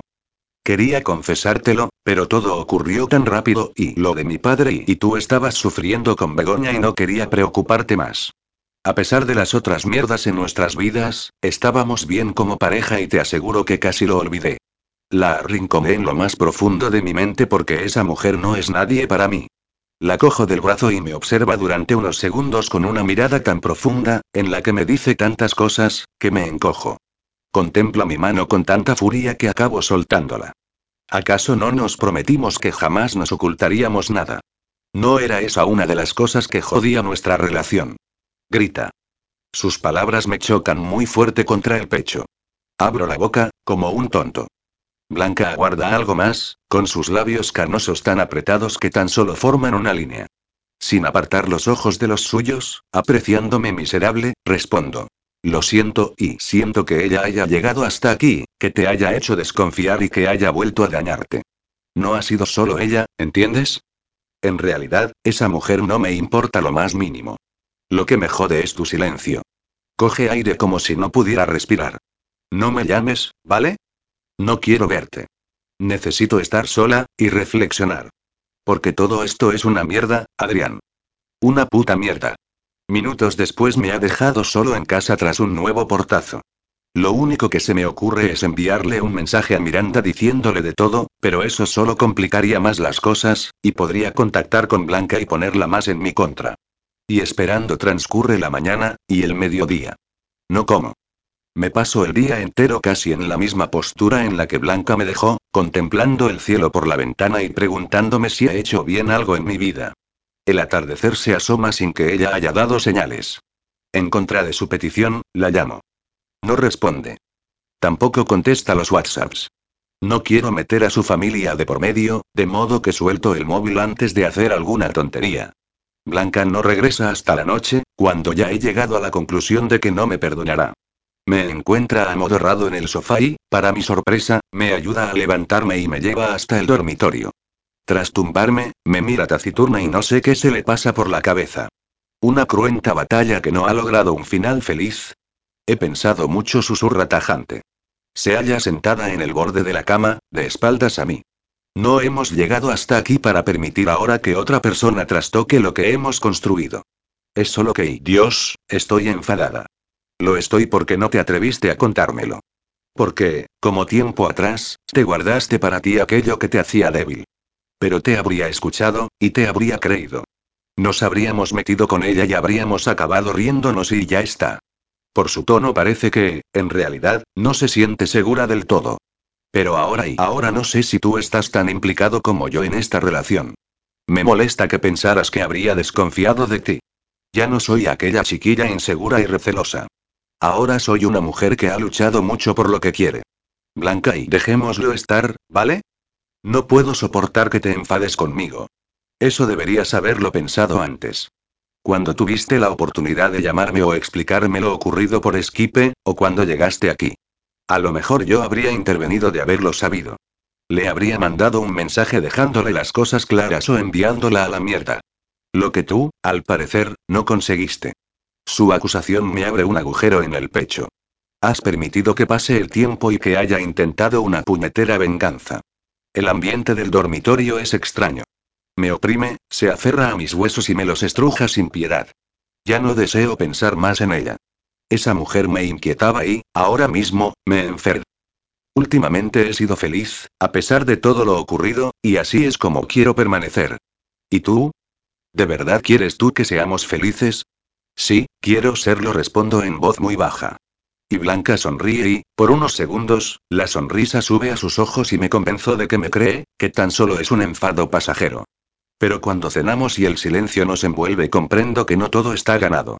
El verano llega en todo su esplendor, aunque no de esa forma a nuestras vidas. En las nuestras se instala con parsimonia, con tiento, como si supiera que en nuestros corazones hay todavía un poco de hielo y que es muy difícil derretirlo. Continuamos haciendo lo mismo. Blanca va al trabajo. Yo me quedo en casa y me encierro en la habitación que me preparó a los pocos días de mi regreso de Nueva York para que compusiera. Me paso las tardes con papeles desperdigados sobre la mesa y la guitarra en el regazo, a la espera de que acuda algo a mi mente. Alguna vez que otra, cuando ya ha oscurecido y Blanca aún no ha regresado, voy a su encuentro y siempre la descubro en su despacho con un montón de vasitos de café y numerosas colillas en el cenicero. Me comenta que fuma cuando tiene que revisar expedientes porque la ayuda, aunque a Begoña no le hace gracia ya que el olor a tabaco es intenso y ni siquiera con las ventanas abiertas consigue hacerlo desaparecer. Y me siento culpable al pensar que quizá he sido yo quien la ha abocado otra vez a ese mal vicio. Algún fin de semana vamos al pueblo y visitamos a nuestros padres con una sonrisa en la cara para que no sospechen que hemos vuelto atrás. Quedamos con sus amigos. Con los míos. Llevamos una rutina normal, como cualquier pareja normal, solo que me parece que no lo somos. Lo noto dentro del pecho por las noches cuando finge que se ha dormido y contemplo su espalda desnuda y cuento sus lunares, aunque ya me los sé de memoria. Y es que no hemos vuelto a hablar sobre aquello. Aquella noche dormimos muy separados, como dos completos desconocidos, hasta que por la madrugada me entró un pánico terrible y me abracé a ella. Durante el día todo marcha bien, o esa es la apariencia. Hablamos, sí, pero siempre buscamos asuntos que no tengan nada que ver con nosotros. Alguna vez nos reímos con nuestra familia y nuestros amigos. Por las noches hacemos el amor y trato de que todo sea igual que antes. Pero cuando terminamos y nuestras pieles vuelven a estar separadas no puedo evitar preguntarme si Blanca piensa en esa mujer, si en realidad me mintió y cree que sí me acosté con ella. Miranda me llamó un par de veces más y no descolgué. En una ocasión me entraron ganas de hacerlo para preguntarle por qué me trató de ese modo, si de verdad fui tan malo con ella como para merecerme esto, como para intentar destruir mi relación cuando siempre fui su amigo. Al final Miranda se cansó. Puede que porque piense que ha conseguido derrumbarnos. Y tal vez sea cierto. Quizá en mi vida tan solo haya sido bueno con la música. Y, ahora, ni siquiera en eso. 33. Salgo del juzgado con un remolino incómodo en el estómago. Había practicado con el cliente para que todo fuera bien en la vista oral, ya que sabía que era de esos que se ponen muy nerviosos. Me convencí de que conseguiría mostrarse calmado y, al final, no ha sido así. El abogado de la parte contraria le ha lanzado una pregunta tras otra, algunas con expresiones valorativas y saltándose las normas procesales de los interrogatorios, por lo que he tenido que intervenir. La vista ha terminado con lo que más me temía. La aprobación de una exploración judicial de menores que se celebrará más adelante. Siempre he tratado de evitarlas, pero hoy no lo he logrado. Me he despedido de mi cliente asegurándole que todo irá bien, aunque ni yo misma me siento segura. No me hallo en mi mejor momento. A decir verdad, ¿desde cuando no soy esa blanca completamente centrada en su trabajo? Lo sé. Desde lo de Adrián y no quiero pronunciar su nombre. Y lo cierto es que no puedo permitirme distracciones en el despacho, mucho menos cuando Begoña se ha tomado unas semanas de asuntos personales porque la última vista entre Irene y su marido fue desastrosa. El juez desestimó las pruebas de la amenaza alegando que no eran lo suficientemente claras. En ocasiones detesto la justicia. Aunque, por otra parte, conseguí que el exnovio de Sonia diera la cara. Nos costó lo nuestro. Al principio se negó en redondo, asegurando que el bebé no era suyo. Pero el vídeo de la boda y el testimonio de Vero lograron que su abogado lo convenciera de que, de cualquier forma, el juez acabaría concediendo la prueba biológica. En cuanto a Sonia, se ha unido a una asociación contra el maltrato escolar y acompaña a una psicóloga a centros educativos para hablar de su caso. Les cuenta a los jóvenes que ella acosó a otros y que bajo ninguna circunstancia deberían hacer algo así, pues la violencia surge solo de la voluntad, no del error y de la confusión. Les pide que se pongan en el lugar del otro, que denuncien de inmediato si ven algo, y también intenta abrir los ojos a los padres para que detecten si sus hijos atacan a los demás y por qué. Si en el futuro mi hijo me pregunta algo sobre ese tema contestaré con vergüenza lo que fui. Pero al menos también podré decirle que me arrepentí y traté de hacer algo, aunque fuera mucho tiempo después, me confesó en nuestra última cita. Sonia es una muestra de que algunas personas pueden cambiar. Aún así, sus actos pasados nunca serán justificables, ni aceptados, y estoy segura de que ella misma lo sabe. Por desgracia, existirán muchos otros que jamás se reinsertarán porque no se establecerán medidas, no se los educará por ninguna parte.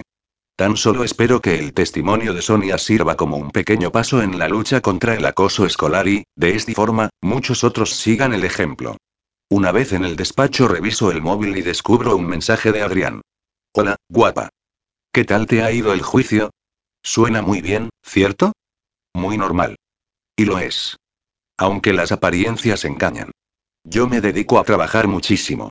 Él se va casi todos los días al pueblo con su madre y no regresa hasta la noche. Y al día siguiente, vuelta a empezar. Los domingos vamos a la playa porque me apetece coger algo de color. Nos compramos horchata y la bebemos en silencio. Yo me quedo casi todo el rato tostándome en la toalla y él nada irá paseos por la orilla.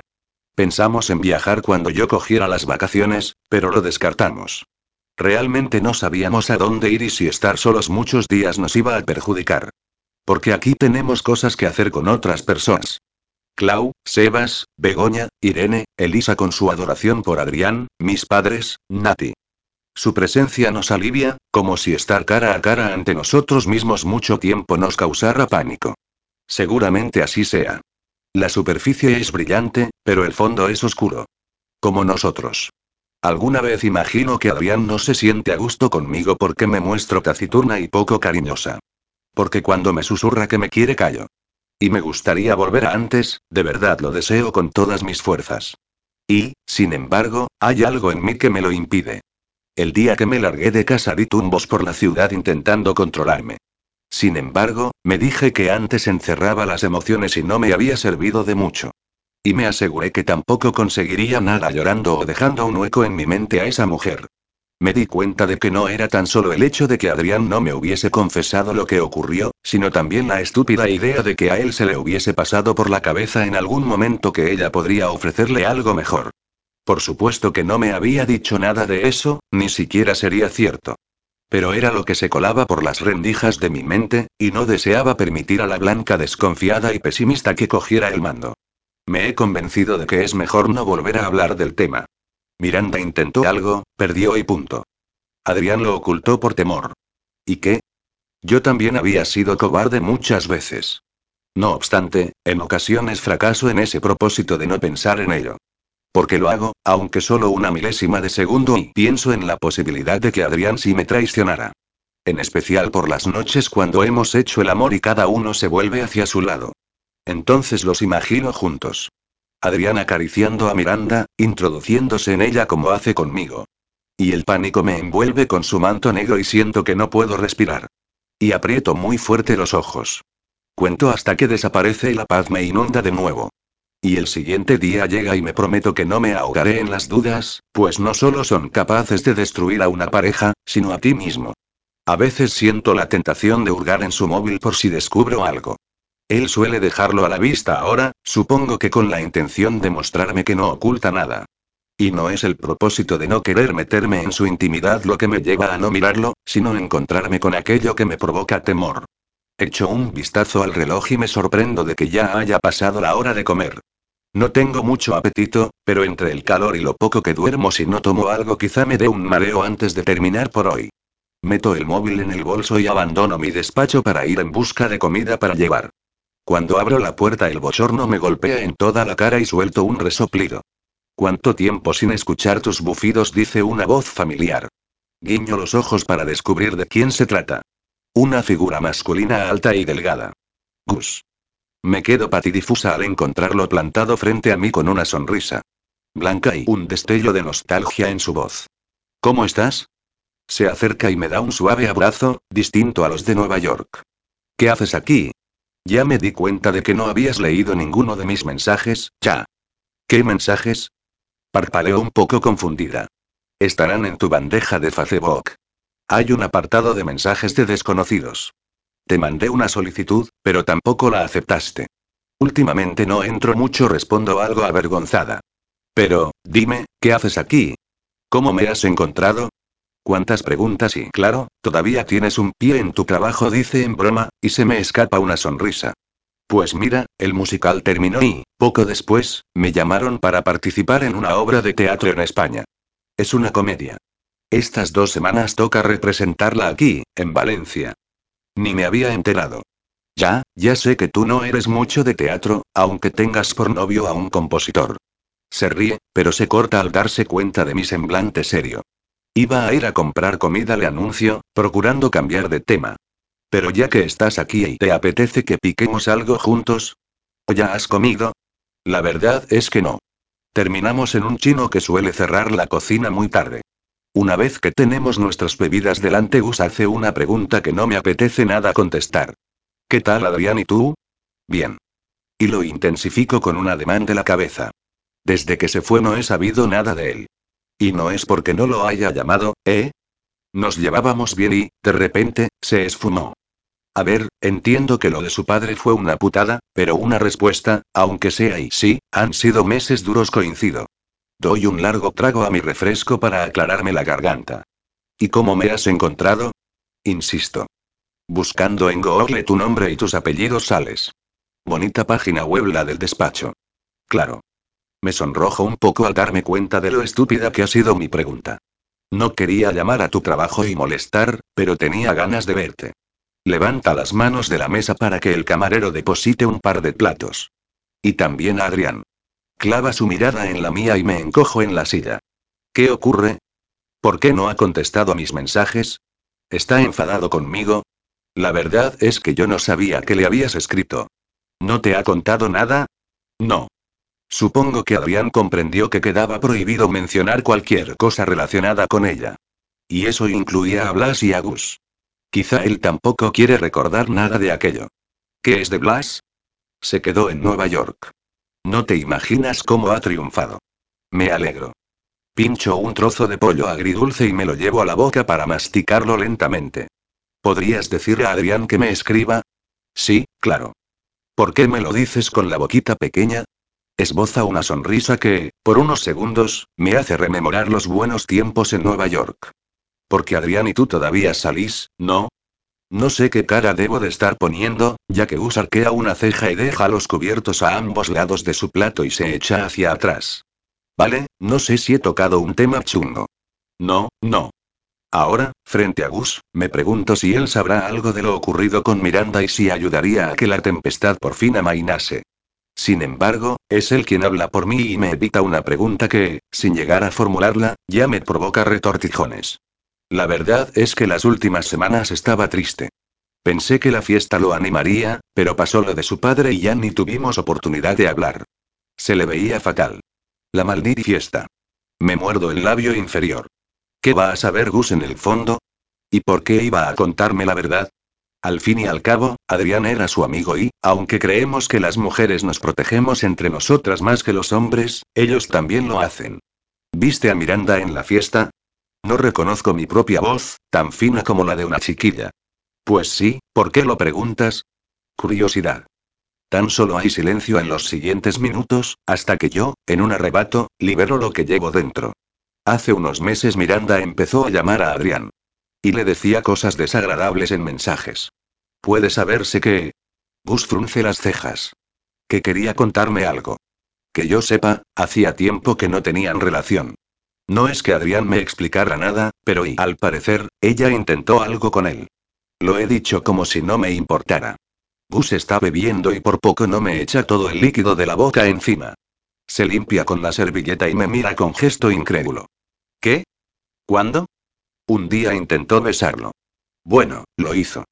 Pero y, aunque Adrián la rechazó, en la fiesta intentó acostarse con él. Adrián no me lo contó hasta que descubrí ese mensaje amenazante. Y entonces los hombros de Gus se agitan y no es hasta segundos después, cuando oigo ese sonido, que me doy cuenta de que está riéndose. ¿Por qué le hace tanta gracia algo así? Y supongo que tú, en el fondo, tienes alguna duda. No la tendrías tú. Me pongo a la defensiva, aunque quería mostrarme segura. ¿Por qué iba a tenerlas si confiara a ciegas en mi pareja? En ocasiones, nos equivocamos. Hacemos cosas de las que después nos arrepentimos musito. Blanca y su voz suena casi paternal, pero cuando me habla después ha cambiado el tono. Ahora se muestra muy serio, algo apocado al añadir. Adrián te quiere. Lo sé. Ladeo la cabeza, apartando la vista. Oye, y su mano se posa en la mía y lo observo con sorpresa. Le tengo mucho afecto. Creo que conseguí conocerlo un poco durante los meses que vivimos juntos. Me mira esperando una interrupción que no llega. Adrián te ama, Blanca. Hablaba de ti continuamente. Ya no tocaba igual desde que te fuiste de Nueva York. Estaba triste, hundido. Te echaba demasiado de menos. ¿Acaso una persona tan enamorada sería capaz de engañar a alguien? ¿Joderlo todo por un polvo rápido y, con toda seguridad, malo? ¿Y por qué mentiría después? No me lo imagino.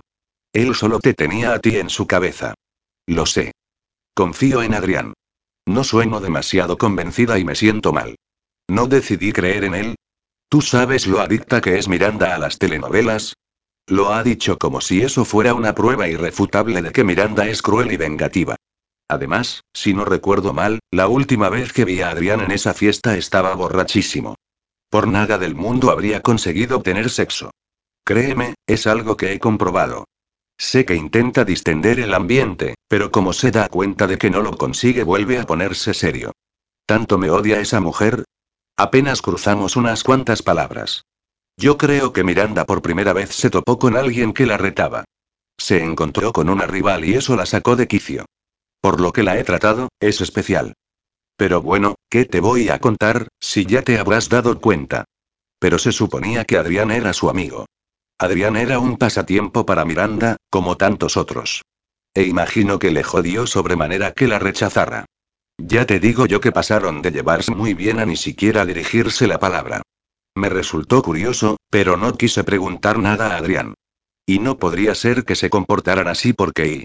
No me corta Gus, muy serio. Blanca, ¿por qué te empeñas en torturarte con algo que, en el fondo, sabes que no ha pasado? No sé qué decir.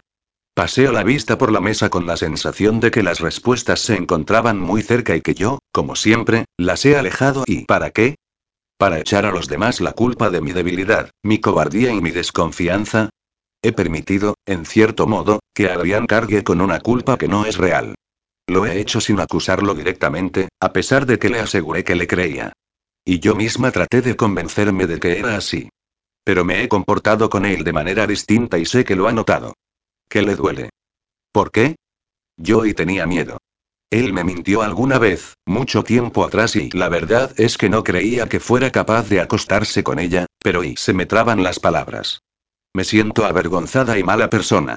Yo creo que no solo es el miedo, sino una actitud más cercana al egoísmo, observa Gus. Y ha dado en el clavo. Siento unas ganas tremendas de llorar. El miedo. Ese que siempre ha movido mi vida. El que me hacía retroceder para no enfrentarme a un futuro que ni siquiera era real. Y también el egoísmo, sí. Una forma de evadirse de las cosas malas del día a día que, en la mayoría de las ocasiones, ni siquiera llegan porque están solo en nuestra mente. Gus vuelve a cogerme una mano y me la aprieta. Me muerdo el labio inferior y, con los ojos cerrados, me froto la frente. ¿Qué hago ahora? Necesito que volvamos a ser los mismos de antes y rectifica, como los sabios. Simplemente rectifica. Gusy, si sabes cómo es Miranda, ¿por qué te acostabas con ella? Me mira con aire pensativo durante unos segundos. Luego se encoge de hombros.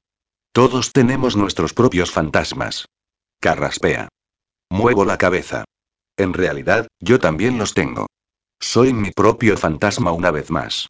Como cuando me marché del pueblo sin querer saber nada de Adrián. Como cuando resolví que era un cabrón que se había acostado de nuevo con Sonia. Me tapé los ojos para no conocer la verdad, pero no nos di una oportunidad que sí merecíamos. Debo superar eso, convencerme de que Adrián no tiene por qué engañarme nunca más. Que lo más seguro es que no lo haría nunca.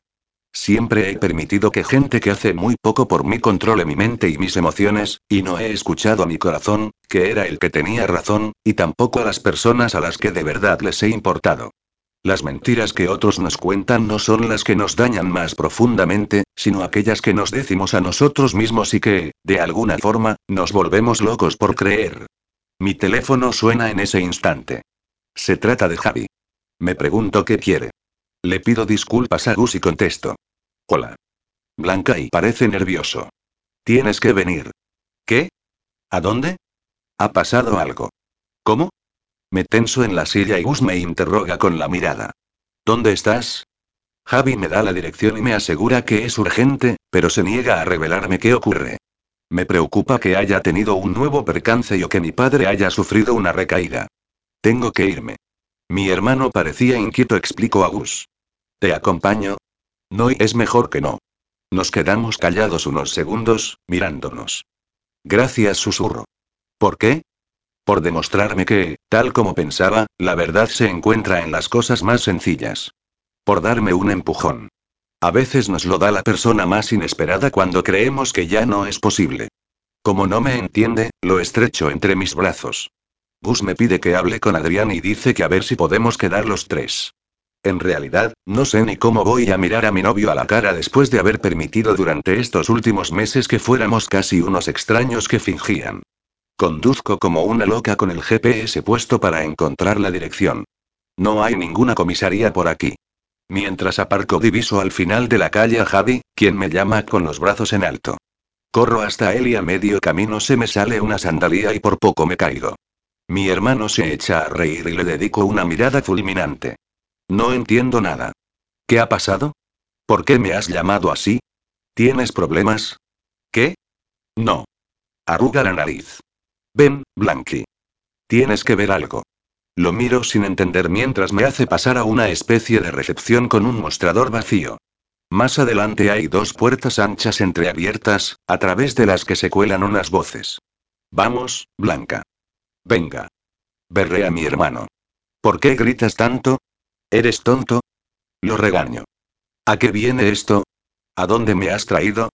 Me empuja por entre las cortinas que cubren el bando de las puertas y, a regañadientes, entro. Aparezco en una especie de teatro pequeño y moderno, con unas cuantas sillas y un escenario frente a nosotros. Siéntate. Y casi que me obliga el muy capullo de Javi.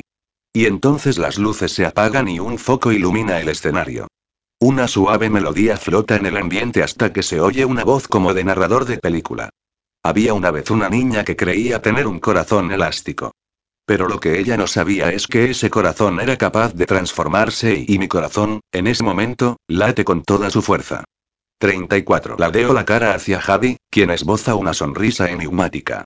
Eso de corazón elástico me suena de algo, pero no puede ser y de repente aparece una niña un poco gordita, jugando a solas en un rincón del escenario. Y después se asoma un chiquillo con el cabello revuelto y unos ojos enormes que le pregunta si quiere jugar. Y el parecido entre esos niños y Adrián y yo cuando éramos pequeños es sorprendente. Trago saliva y aprecio que se me ha secado la boca. Los chiquillos representan diversos momentos que son como una copia de mi vida. Y de la de Adrián. De la nuestra. Charlan sobre música y deberes. Acerca de películas. Sueñan con lo que quieren ser de mayores. Yo tocaré en grandes teatros en Nueva York. Y una chica de cabello castaño y largo que se ha convertido en una de las mejores periodistas me hará una entrevista. Caminan por un decorado que se asemeja bastante al de nuestro pueblo. Se tumban sobre la hierba en una montaña imaginaria y comentan que, aunque alguna vez se separen, siempre permanecerán juntos. Comen helado de fresa mientras el chiquillo intenta hacer reír a la niña. Mi corazón palpita apresurado en mi pecho. Las manos se me han quedado frías, a pesar del calor. Es como verme como vernos reflejada en un espejo. En la siguiente escena la niña se ha convertido en una muchachita que va a la facultad y allí conoce a una nueva amiga con el cabello muy oscuro y rizado que le canta en un momento dado que es jodidamente perfecta. Se trata de la canción de Pink, una de mis favoritas. Para ese momento ya tengo un revoltijo extraño en el estómago, pero cuando un actor con tatuajes y una actriz parecida a mí, ¿cómo lo han conseguido? Bailan y cantan juntos Eternal Flame, en un supuesto crucero en una Nueva York imaginaria, me falta el aire. Javi, ¿qué es esto? ¿Es que no lo ves? Es tu historia. Lo es, pero tan solo con los momentos bonitos. No sale mi acoso en la escuela, por ejemplo. Ni nuestra fatal despedida de adolescentes. Ni tampoco los problemas que hemos tenido después. Solo la recreación de aquellos recuerdos hermosos, en los que fuimos felices. Adrián ha preparado todo esto para mí. En realidad, cuando decía que se iba a casa de su madre estaba creando esta obra. Treinta minutos después los actores han cantado un repertorio de mis canciones favoritas, todas ellas seleccionadas de maravilla y perfectas para cada escena y recuerdo, y el foco se apaga de nuevo y creo que ha terminado. Sin embargo, un rasgueo de guitarra me corta la respiración. Sin darme apenas cuenta cojo la mano de Javi y se la aprieto con todas mis fuerzas. No se queja. Las luces vuelven a encenderse e iluminan a Adrián, sentado en un taburete con la guitarra entre las manos. Sus dedos sacando una melodía que no reconozco. Clava su mirada en mí y esboza una tímida sonrisa. Agacha la cabeza y se centra en las cuerdas. Con los ojos cerrados, canta. Para mí. Una canción creada para mí. Una balada rock que me dilata el corazón. No sé cuándo me di cuenta, tan solo llegó. Llegó el momento en que comprendí que no hay más ciego que el que no quiere ver. Que tú siempre estuviste ahí, que encendiste mi vida, y mis venas. Que no hay otra manera de decirte que lo llenas todo, que solo pienso en ti.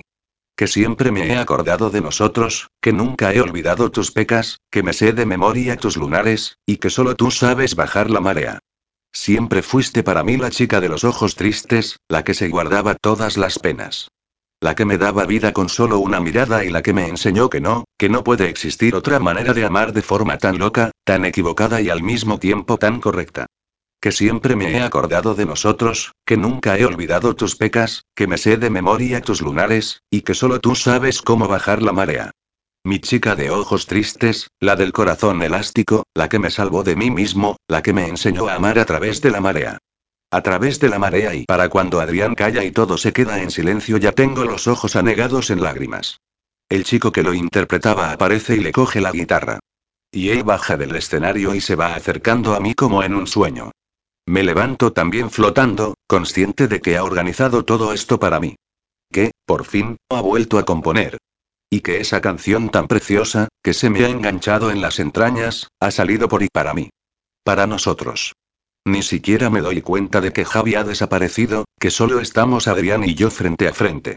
Me coge de las manos y me dedica una sonrisa, y recuerdo lo que he descubierto gracias a Gus y la cara se me cae de vergüenza. No puedo hablar. Blanca y te quiero, me dice Adrián con voz ahogada. Yo tan solo lo miro. No aguanto más. No podemos vivir como lo hemos estado haciendo últimamente. Te necesito de vuelta. Quiero a la chica de ojos tristes, pero la que me enseñó a amar a través de la marea. No quiero a la blanca que se miente a sí misma. Te juro que jamás en toda mi vida he amado a ni como a ti. No, joder, en realidad solo te he amado a ti. Puede que me haya equivocado muchas veces, pero voy a luchar para no hacerlo nunca más en el futuro. Pero no, no se ha equivocado. He sido yo, como de costumbre. Toda mi vida me he dedicado a perderte, y ya no lo soporto. Aquí lo tienes. Aquí tienes mi corazón. Entero para ti. Sin disfraces, sin máscaras. Necesito que me des el tuyo. Tu corazón desnudo. Adrián, Joy, dime que vamos a poder ser nosotros otra vez, los que fuimos de niños cuando éramos amigos. Y los que fuimos durante un tiempo antes de que me marchara a Nueva York. Los que fuimos allí con toda esa magia que nos rodeó. Y los que hemos sido cuando regresé, antes de que la marea nos ahogase. No quiero a nadie más. Te amo a ti, tanto que me asfixio. Niego con la cabeza, empujada por todos los sentimientos contradictorios que campan por mi alma y mi corazón. Quiero decirle que sí, que lo seremos y, sin embargo, las palabras se me enganchan en la garganta como antes y Dios y Blanca y he callado este tiempo porque era consciente de que te dolía pensar en algo que podría haber ocurrido. Pero, Blanca, todo lo que te conté es cierto. Y debería haber insistido más en ello, como tantos años atrás. No permitir que te alejases de nuevo. Tú y yo siempre hemos sido así y eso nos ha obligado a dar tantos pasos atrás y Adriani posó un dedo en sus labios para que calle porque me siento completamente avergonzada. Debo confesarle mi encuentro con Gus y que ya nunca más dudaré de él. Sin embargo, me aparta la mano con suavidad. No tuve nada con Miranda. Nunca podría hacerlo con nadie más que no fueras tú. Mírame a los ojos y verás en ellos la verdad. Te verás a ti. Sus pupilas brillan de tal modo que me iluminan la piel. Jamás te haría daño de nuevo. No te traicionaría. Me lo prometí, y lo he cumplido. Tú eres mi vida. ¿Cómo querría acabar con ella? Adrián me observa en silencio en espera de una respuesta por mi parte. Me limito a acariciarle las mejillas y a nadar en sus hermosos ojos, esos que siempre me dijeron tantas cosas y no supe descifrarlas hasta mucho tiempo después. Dime que me crees que, en realidad, me creíste desde un principio y que tan solo fue el miedo del que no habías conseguido desprenderte el que ha actuado por ti. Sus manos también se posan en mis mejillas y me roza un pómulo con los dedos. Cierro los ojos, disfrutando de su cálido tacto. Conozco ese miedo, así que te entiendo. Estamos en esta situación por ese temor precisamente, el que provocó que no te contara lo ocurrido en su momento. Y el que tengo ahora mismo. Lo tengo al pensar que quizá no lograremos ser los de antes y los que se amaban más que nada y lo somos lo interrumpo abriendo los ojos y clavando mi mirada en la suya.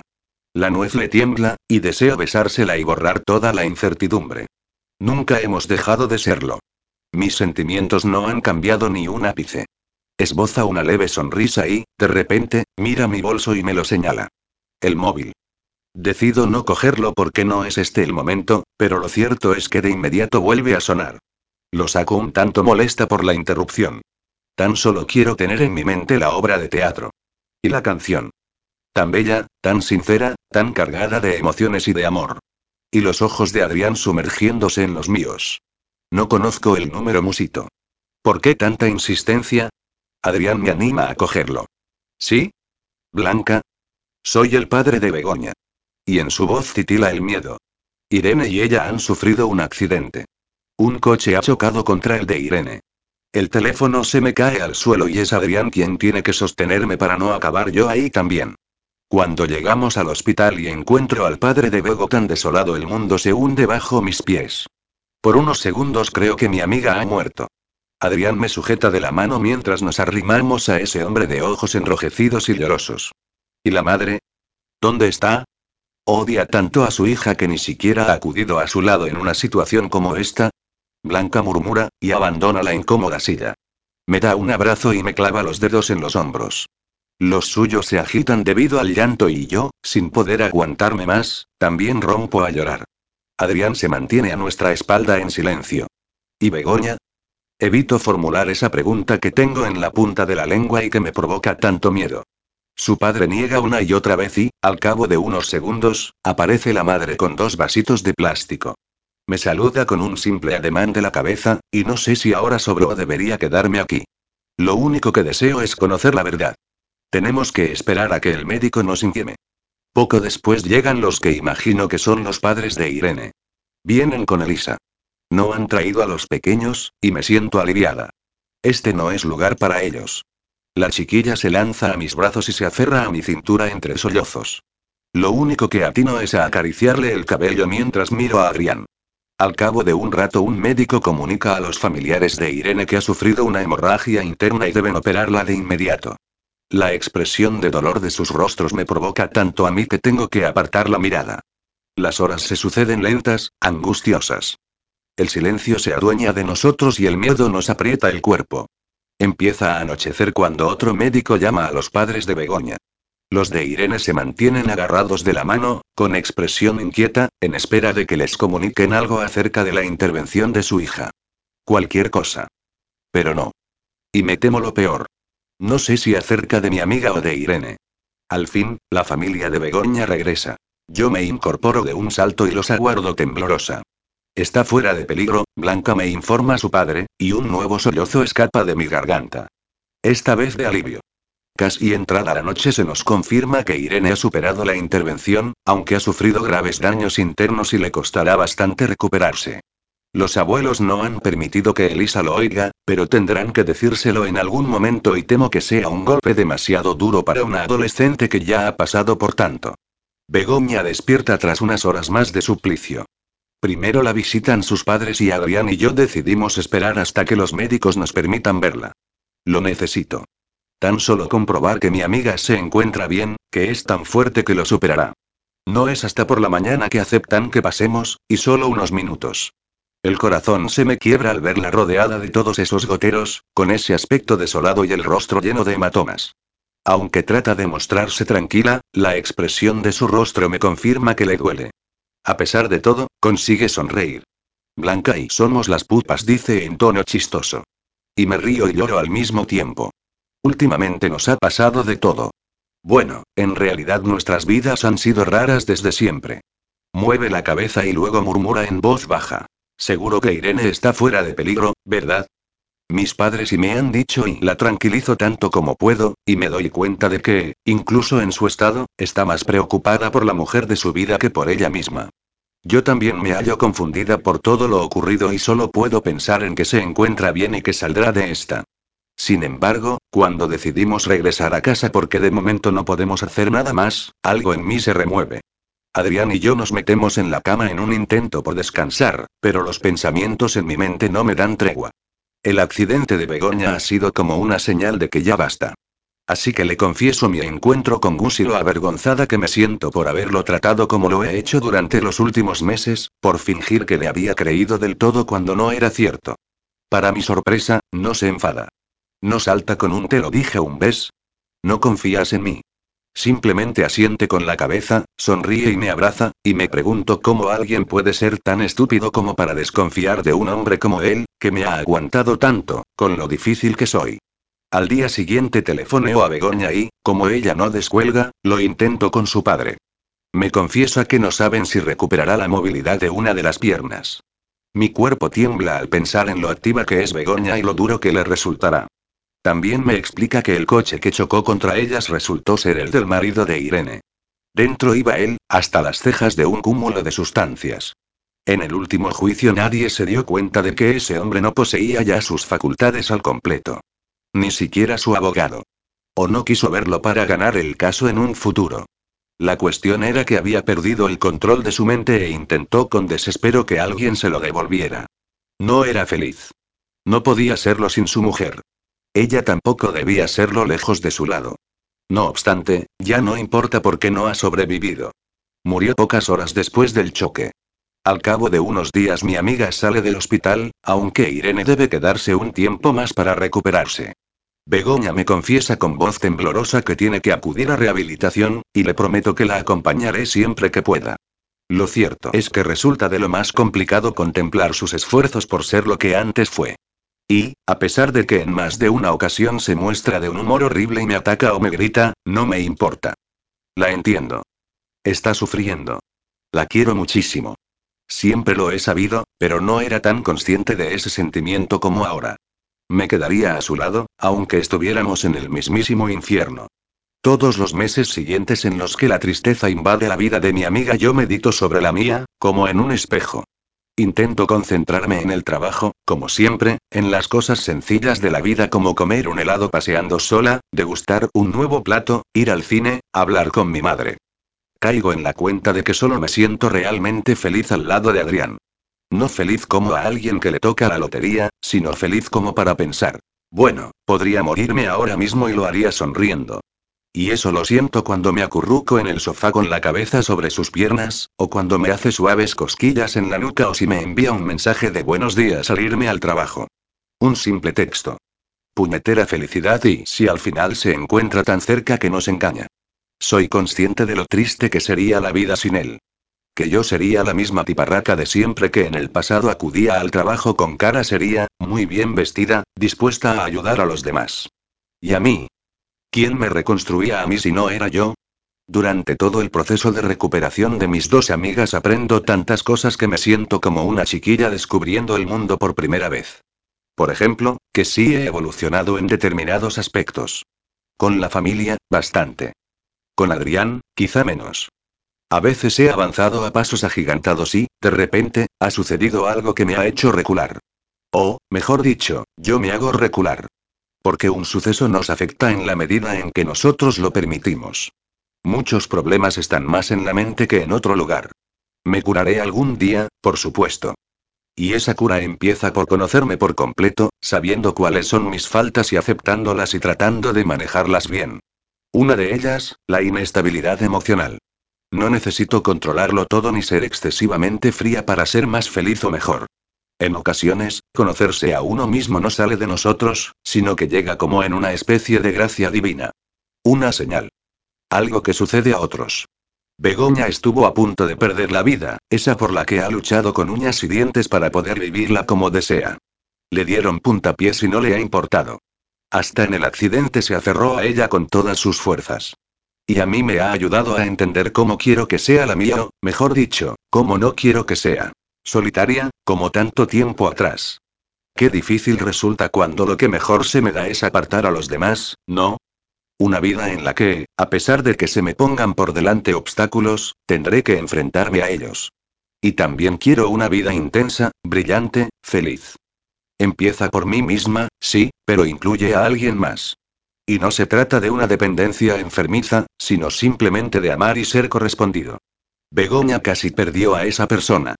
Yo tengo a la mía cada noche en mi cama y debo disfrutarla por completo, porque en realidad la vida es más corta de lo que pensamos. A veces solo necesitas contemplarte en los demás y no hacerlo con envidia o compasión, sino con el propósito de descubrirte con una nueva mirada. Poner distancia. Begoña y qué ángel. No sé cuántas veces me ha salvado, y posiblemente mientras se ha recuperado en sus horas de rehabilitación no ha sido consciente de lo mucho que me ha ayudado y de cómo voy a agradecérselo toda mi vida. Según ella, lo suyo es un milagro. Y lo mío, casi que también. Por supuesto que odio que ocurriera lo del accidente. Eso es algo que nunca debió pasar. Pero y me despertó. Y no como todas las veces anteriores en que creí que ya lo había logrado. Esta es real y ni siquiera entiendo cómo lo sé, pero es así. Una tarde en la que el otoño está a punto de abandonarnos, Adrián aparece en mi despacho con una misteriosa sonrisa. Desde el accidente nos hemos apoyado más que nunca el uno en el otro y hemos conseguido ser los que deseábamos. ¿Te queda mucho para terminar? Unos 15 minutos. Te espero en el bar de enfrente. Al salir descubro con sorpresa que ha venido con la moto, y me pregunto qué se propondrá. Sin decir nada y sin borrar la sonrisa, atravesamos Valencia a toda velocidad y nos dirigimos al pueblo.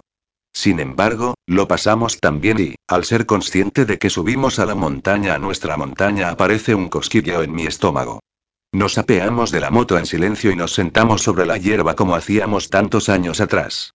Empieza a oscurecer y el cielo se tiñe de naranjas y añiles. Te he traído aquí porque me parece el lugar indicado para lo que quiero decirte, rompe el silencio poco después. Me dirige una mirada cargada de sentimientos a la vez que me toma de la mano y me acaricia los nudillos. ¿Sabes qué? Me avergoncé durante mucho tiempo de no haber sido sincero desde el principio. No haberte confesado la verdad de lo de mi padre. Ni la verdad sobre nosotros dos, sobre el amor que yo ya sentía por ti antes de que te fueras. Seguramente eso habría cambiado las cosas. Yo también fui muy complicada, Adrián.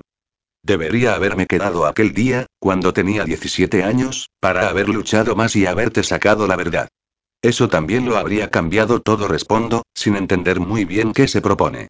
Me arrimo a su cuerpo y lo abrazo. Es algo vital. Al tenerlo cerca me cuesta no tocarlo, besarlo, sentirlo en mi piel. ¿Conoces la leyenda celta de las almas gemelas? Me separo un poco y lo miro confundida. Adrián me sonríe con cariño. Cuenta una leyenda que, al principio de la vida, todas las almas salieron de un alma única. Luego esta se dividió en dos, y a su vez estas dos en otras dos y así continuaron para poblar el mundo de almas. Dos almas que nacieron de la división de una misma se llaman Anamkara, que significa alma gemela. Cuando se separan experimentan muchísimo dolor, pues se sienten vacías y desarraigadas. No obstante, esas dos almas deben seguir su camino solas y aprender, aunque eternamente se estarán buscando. Si superan todos los escollos puestos por las diosas y aprenden sus enseñanzas, podrán volver a seguir un camino juntas. Quizá esas almas nunca se encuentren en todas sus vidas, o lo hagan un instante muy efímero. Algunas veces se verán y proseguirán sus caminos. A lo mejor se hallan varias veces en una misma vida. Y, por último, aquellas que ya están preparadas volverán a quedarse unidas porque ese es realmente su estado original. El Anamkara no se elige, aparece. Las almas se reencuentran y se reconocen, experimentan una extraña sensación de familiaridad y una conexión única. Adrián guarda silencio unos segundos mientras me observa con los ojos brillantes. Siempre me gustó esa leyenda, me parecía que daba sentido a todo. Y ahora me parece muy cierta, Blanca. Porque en ese momento, la primera vez que te vi cuando era un crío, no supe entenderlo, pero sentí algo. Y después comprendí que noté que ya te conocía con anterioridad, que sabía cosas no dichas. Nos hemos encontrado y desencontrado en varias ocasiones. Y hemos aprendido tanto juntos y, y por fin, Blanca, tengo la certeza de que nuestro vínculo nunca desaparecerá. Estábamos destinados. Es curioso. Mi madre me dijo alguna vez, de pequeña, que tú eras mi alma gemela. La tarde en que viniste a ver la obra que creé para ti ya tenía algo pensado. Pero pasó lo del accidente y no lo vi oportuno. Quería que ellas estuvieran bien para que nos acompañaran en uno de los momentos más especiales de nuestra vida. Lo miro sin pestañear, aturdida. ¿Acaso va a hacer lo que pienso? Así que ahora que ambas se han recuperado por completo y se lleva las manos a un bolsillo y saca una cajita envuelta en un lazo dorado. Una punzada en mi corazón. Pero una agradable. Y luego se me echa a latir como un caballo desbocado cuando Adrián me entrega a la caja. La contemplo unos segundos con los ojos muy abiertos, sin saber qué hacer. No significa que sea ya, pero y desanudo el lazo y abro la caja. Una fina alianza de oro con un diminuto diamante me saluda. La boca se me queda seca y las palabras se me atascan. Me gustaría que fueras mi mujer, Blanca. Recuerdo todos los momentos en los que me dije que jamás me casaría que nunca habría un hombre que despertara en mí ese anhelo. Y, sin embargo, ahora el corazón me palpita con tanto ímpetu que creo que se lanzará a los brazos de Adrián para contestarle él mismo. ¿Qué es lo que ha cambiado en mí? No lo sé. Posiblemente que dejé atrás, al fin, aquella chiquilla. La dejé donde debía quedarse. Me alejé de ella triste por un momento, pero después me fui corriendo extasiada, y libre. Una vez que me quedé a solas, sin ella, emergió la blanca auténtica. Una que en realidad deseaba hacer muchas cosas que se había negado a sí misma. Sí, quiero murmuro. Se me escapa una risa. Adrián sonríe, extrae el brillante anillo de la caja y, con mucha delicadeza, me lo coloca en el dedo. Lo observo unos segundos, fascinada.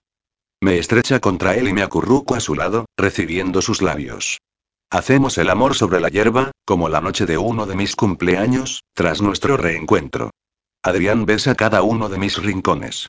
Me besa por todas las veces que no lo ha hecho y yo a él también. Me besa para borrar cada uno de los malos momentos y lo consigue. Porque cuando Adrián me abraza mis miedos se echan a volar. Epílogo. Dos años después. Hola a todos. Me llamo Blanca Balaguer y sufrí acoso escolar. Hago un silencio y contemplo a los adolescentes allí presentes. Entre ellos se halla Elisa, quien me mira con emoción contenida. La veo inclinarse y susurrar algo a una compañera. Quizá que me conoce, que soy su amiga. Y me siento orgullosa de ser yo la suya. De esa chiquilla que me recordaba a mí, aunque, en realidad, es muy distinta. Le irá bien en la vida, en todos los aspectos. Su colegio celebra unas jornadas de concienciación social. A ella han acudido padres, alumnos y profesores para escuchar charlas de psicólogos y de testimonios. Yo soy una de estos últimos. Cuando Elisa me lo propuso con una sonrisa me mostré un poco dubitativa. No obstante, minutos después comprendí que debía hacerlo. Se lo debía a ella, a mí, a todos esos niños que sufren cada día bullying. No sé si alguno de vosotros lo ha sentido en sus carnes. En unas carnes que se te arrugan, al igual que el corazón, con cada palabra fea, insulto, mala mirada, risa, empujón o golpe. No sé si os habéis levantado por la mañana y habéis sentido el irrefrenable impulso de echaros a llorar porque se presenta otro día en el infierno. Pero habéis arrastrado los pies hasta el colegio, con la esperanza de que algo haya cambiado. Y no lo hace. Porque como decía el gran poeta Luis Rosales, todo es igual. Y no sé si habéis caminado por los pasillos del colegio o del instituto con el miedo agazapado en vuestro estómago, agachando la cabeza y cubriéndoos con el cabello, rezando para que hoy no digan nada, no hagan nada, porque una sola palabra os acerca más a romperos.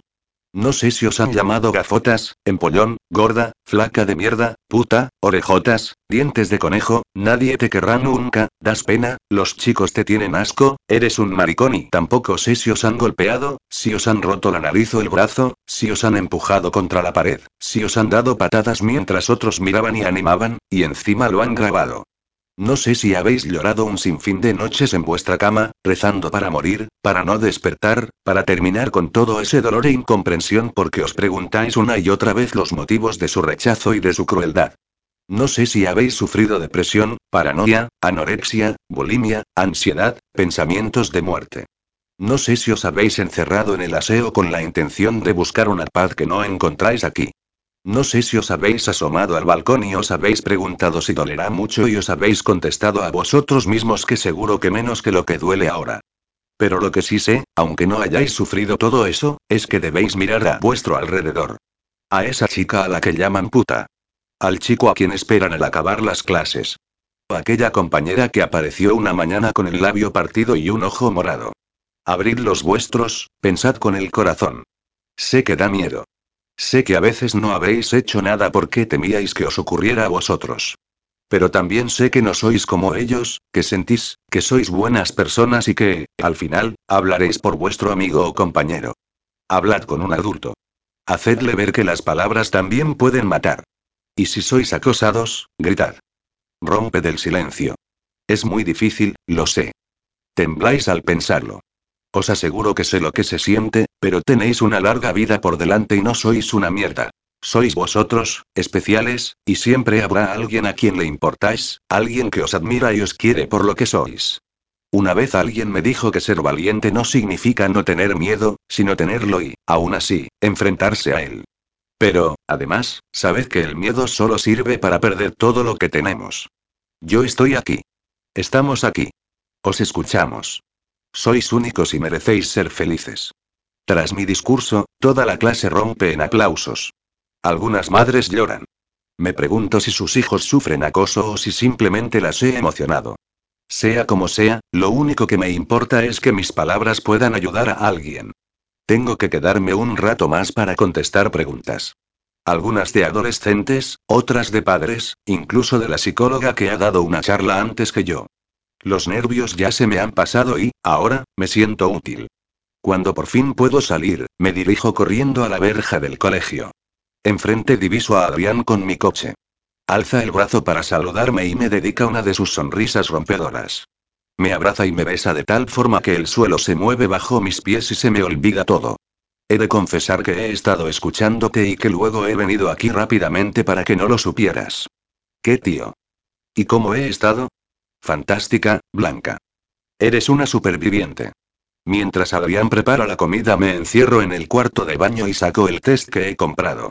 Recuerdo la anterior vez, todos esos miedos y preocupaciones y ahora solo deseo que dé positivo. El cambio llegará, Blanca. Pero no pienses más en ello, ¿vale? Saldrá de ti y lo hará como aparece un arco iris en el cielo, me dijo Begoña meses después de nuestra boda, cuando le confesé que Adrián deseaba tener hijos y yo no sabía si ya estaba preparada. Minutos después, cuando la respuesta es afirmativa, se me escapa un grito jubiloso. Salgo a toda prisa del aseo y me lanzo a los brazos de Adrián, quien está poniendo la mesa, y por poco no le tiro los platos. ¿Pero qué pasa? No digo nada y me limito a mostrarle la prueba. Su cara emocionada me hace sentir viva. Radiante. Esa noche, en la cama, Adrián toca con la guitarra Eternal Flame. Dice que el bebé puede oírnos y que la música le hará bien. ¿Por qué no cantas la nuestra? ¿No te vale con que ponga el disco? Vamos, papá, y le lanzo un cojín. Adrián consiguió grabar un disco y el single fue nuestra canción. Quiso titularla La chica de los ojos tristes, pero la discográfica creyó que quedaba mejor corazón desnudo, y luego nos acostumbramos a él y a mí me parece perfecto. Porque así es ahora mi corazón. Sin ningún miedo, sin dudas, sin preocupaciones. Disfrutando de las cosas sencillas. Viviendo, simplemente. Porque vivir significa mucho más que existir, y eso era lo que yo había hecho antes. Solo existir. Mi vida, ¿vamos a querer mucho a este niño y niño? Lo interrumpo con una ceja arqueada. O niña y o sea, que tú quieres un Adrián. Lo que quiero es que esté sano, y que sea feliz. Me da igual chico o chica. Me acaricia la tripa, todavía sin una clara señal de que ya hay una vida dentro, creciendo. Pero lo amaremos con todas nuestras fuerzas, Blanca. Porque el amor es lo más importante, el amor es lo que mueve el mundo, mucho más que el rencor o el odio. Nos ayuda a vencer nuestros temores y nos hace mejores personas. Y yo deseo que crezca así, rodeado de amor, y que lo sepa siempre, y que pueda transmitírselo a los demás sin dificultad. Una vez hubo una chica que creyó que su corazón era demasiado elástico, pero lo que no sabía era que éste podía transformarse. Y lo hizo. Precisamente por amor. Por amor a sus amigos, a su familia, a su pareja. A la vida. Y a sí misma. Corazón desnudo es el esperadísimo y ardiente desenlace de la trilogía Corazón de Elena Montagud, iniciada con Corazón elástico y Corazón indomable. Advertencia. El esperado desenlace alta ardiente e inolvidable trilogía puede dejarte sin respiración. Por eso, cuando por fin él la invita al estreno de la obra en Nueva York, una blanca más decidida y hermosa que nunca se decide a tomar la gran manzana al asalto y dejarle claro que es músico que la enamoró en la adolescencia es el hombre a quien sigue amando y deseando, el único que la hace vibrar de placer y temblar de verdadera emoción. Una novela para quienes se atreven a saltar al abismo del amor sin más red que un corazón sincero. Intenso, vertiginoso, sensible, sexual, nunca lo olvidarás. Elena Montagud, Valencia, 1986, es filóloga y escritora. Ha cultivado sobre todo los géneros erótico y fantástico, y sus relatos han sido premiados en varios certámenes y publicados en algunas antologías. En el año 2014 Montagud se autopublicó en Internet las novelas Trazos de Placer y Palabras de Placer, que cosecharon grandes elogios y se situaron rápidamente en el top de ventas de Amazon. Ese mismo año, una editorial independiente editó su trilogía de romance erótico Tiéntame. Edición en formato digital. Agosto de 2017 Copyright 2017, Elena Montagud publicado por acuerdo con MJR Agencia Literaria Copyright 2017, Penguin Random House Grupo Editorial, S.A.U. Travesera de Gracia, 47, 49. 0, 8, 0, 2, 1 Barcelona Diseño de portada. Penguin Random House Grupo Editorial Fotografía de portada. Sophie Wetty for. Javier Mendiola y Amanda Laporte. Penguin Random House Grupo Editorial apoya la protección del copyright. El copyright estimula la creatividad, defiende la diversidad en el ámbito de las ideas y el conocimiento, promueve la libre expresión y favorece una cultura viva. Gracias por comprar una edición autorizada de este libro y por respetar las leyes del copyright al no reproducir ni distribuir ninguna parte de esta obra por ningún medio sin permiso. Al hacerlo está respaldando a los autores y permitiendo que Prege continúe publicando libros para todos los lectores. Diríjase a Cedro, Centro Español de Derechos Reprográficos, http www.cedro.org, si necesita reproducir algún fragmento de esta obra. ISBN 978, 84, 253, 5541, 7. Composición digital. Mi maquetación, SL. www.megustaleer.com. Índice. Corazón desnudo. Capítulo 1, capítulo 2, capítulo 3, capítulo 4, capítulo 5, capítulo 6, capítulo 7, capítulo 8, capítulo 9, capítulo 10, capítulo 11, capítulo 12, capítulo 13, capítulo 14, capítulo 15, capítulo 16, capítulo 17, capítulo 18, capítulo 19, capítulo 20, capítulo 21, capítulo 22, capítulo 23, capítulo 24, capítulo 25, capítulo 26, capítulo 27, capítulo 28, capítulo 29, capítulo 30, capítulo 31, capítulo 32, capítulo 33, capítulo 34, epílogo. Trilogía Corazón sobre este libro sobre Elena Montagut Créditos.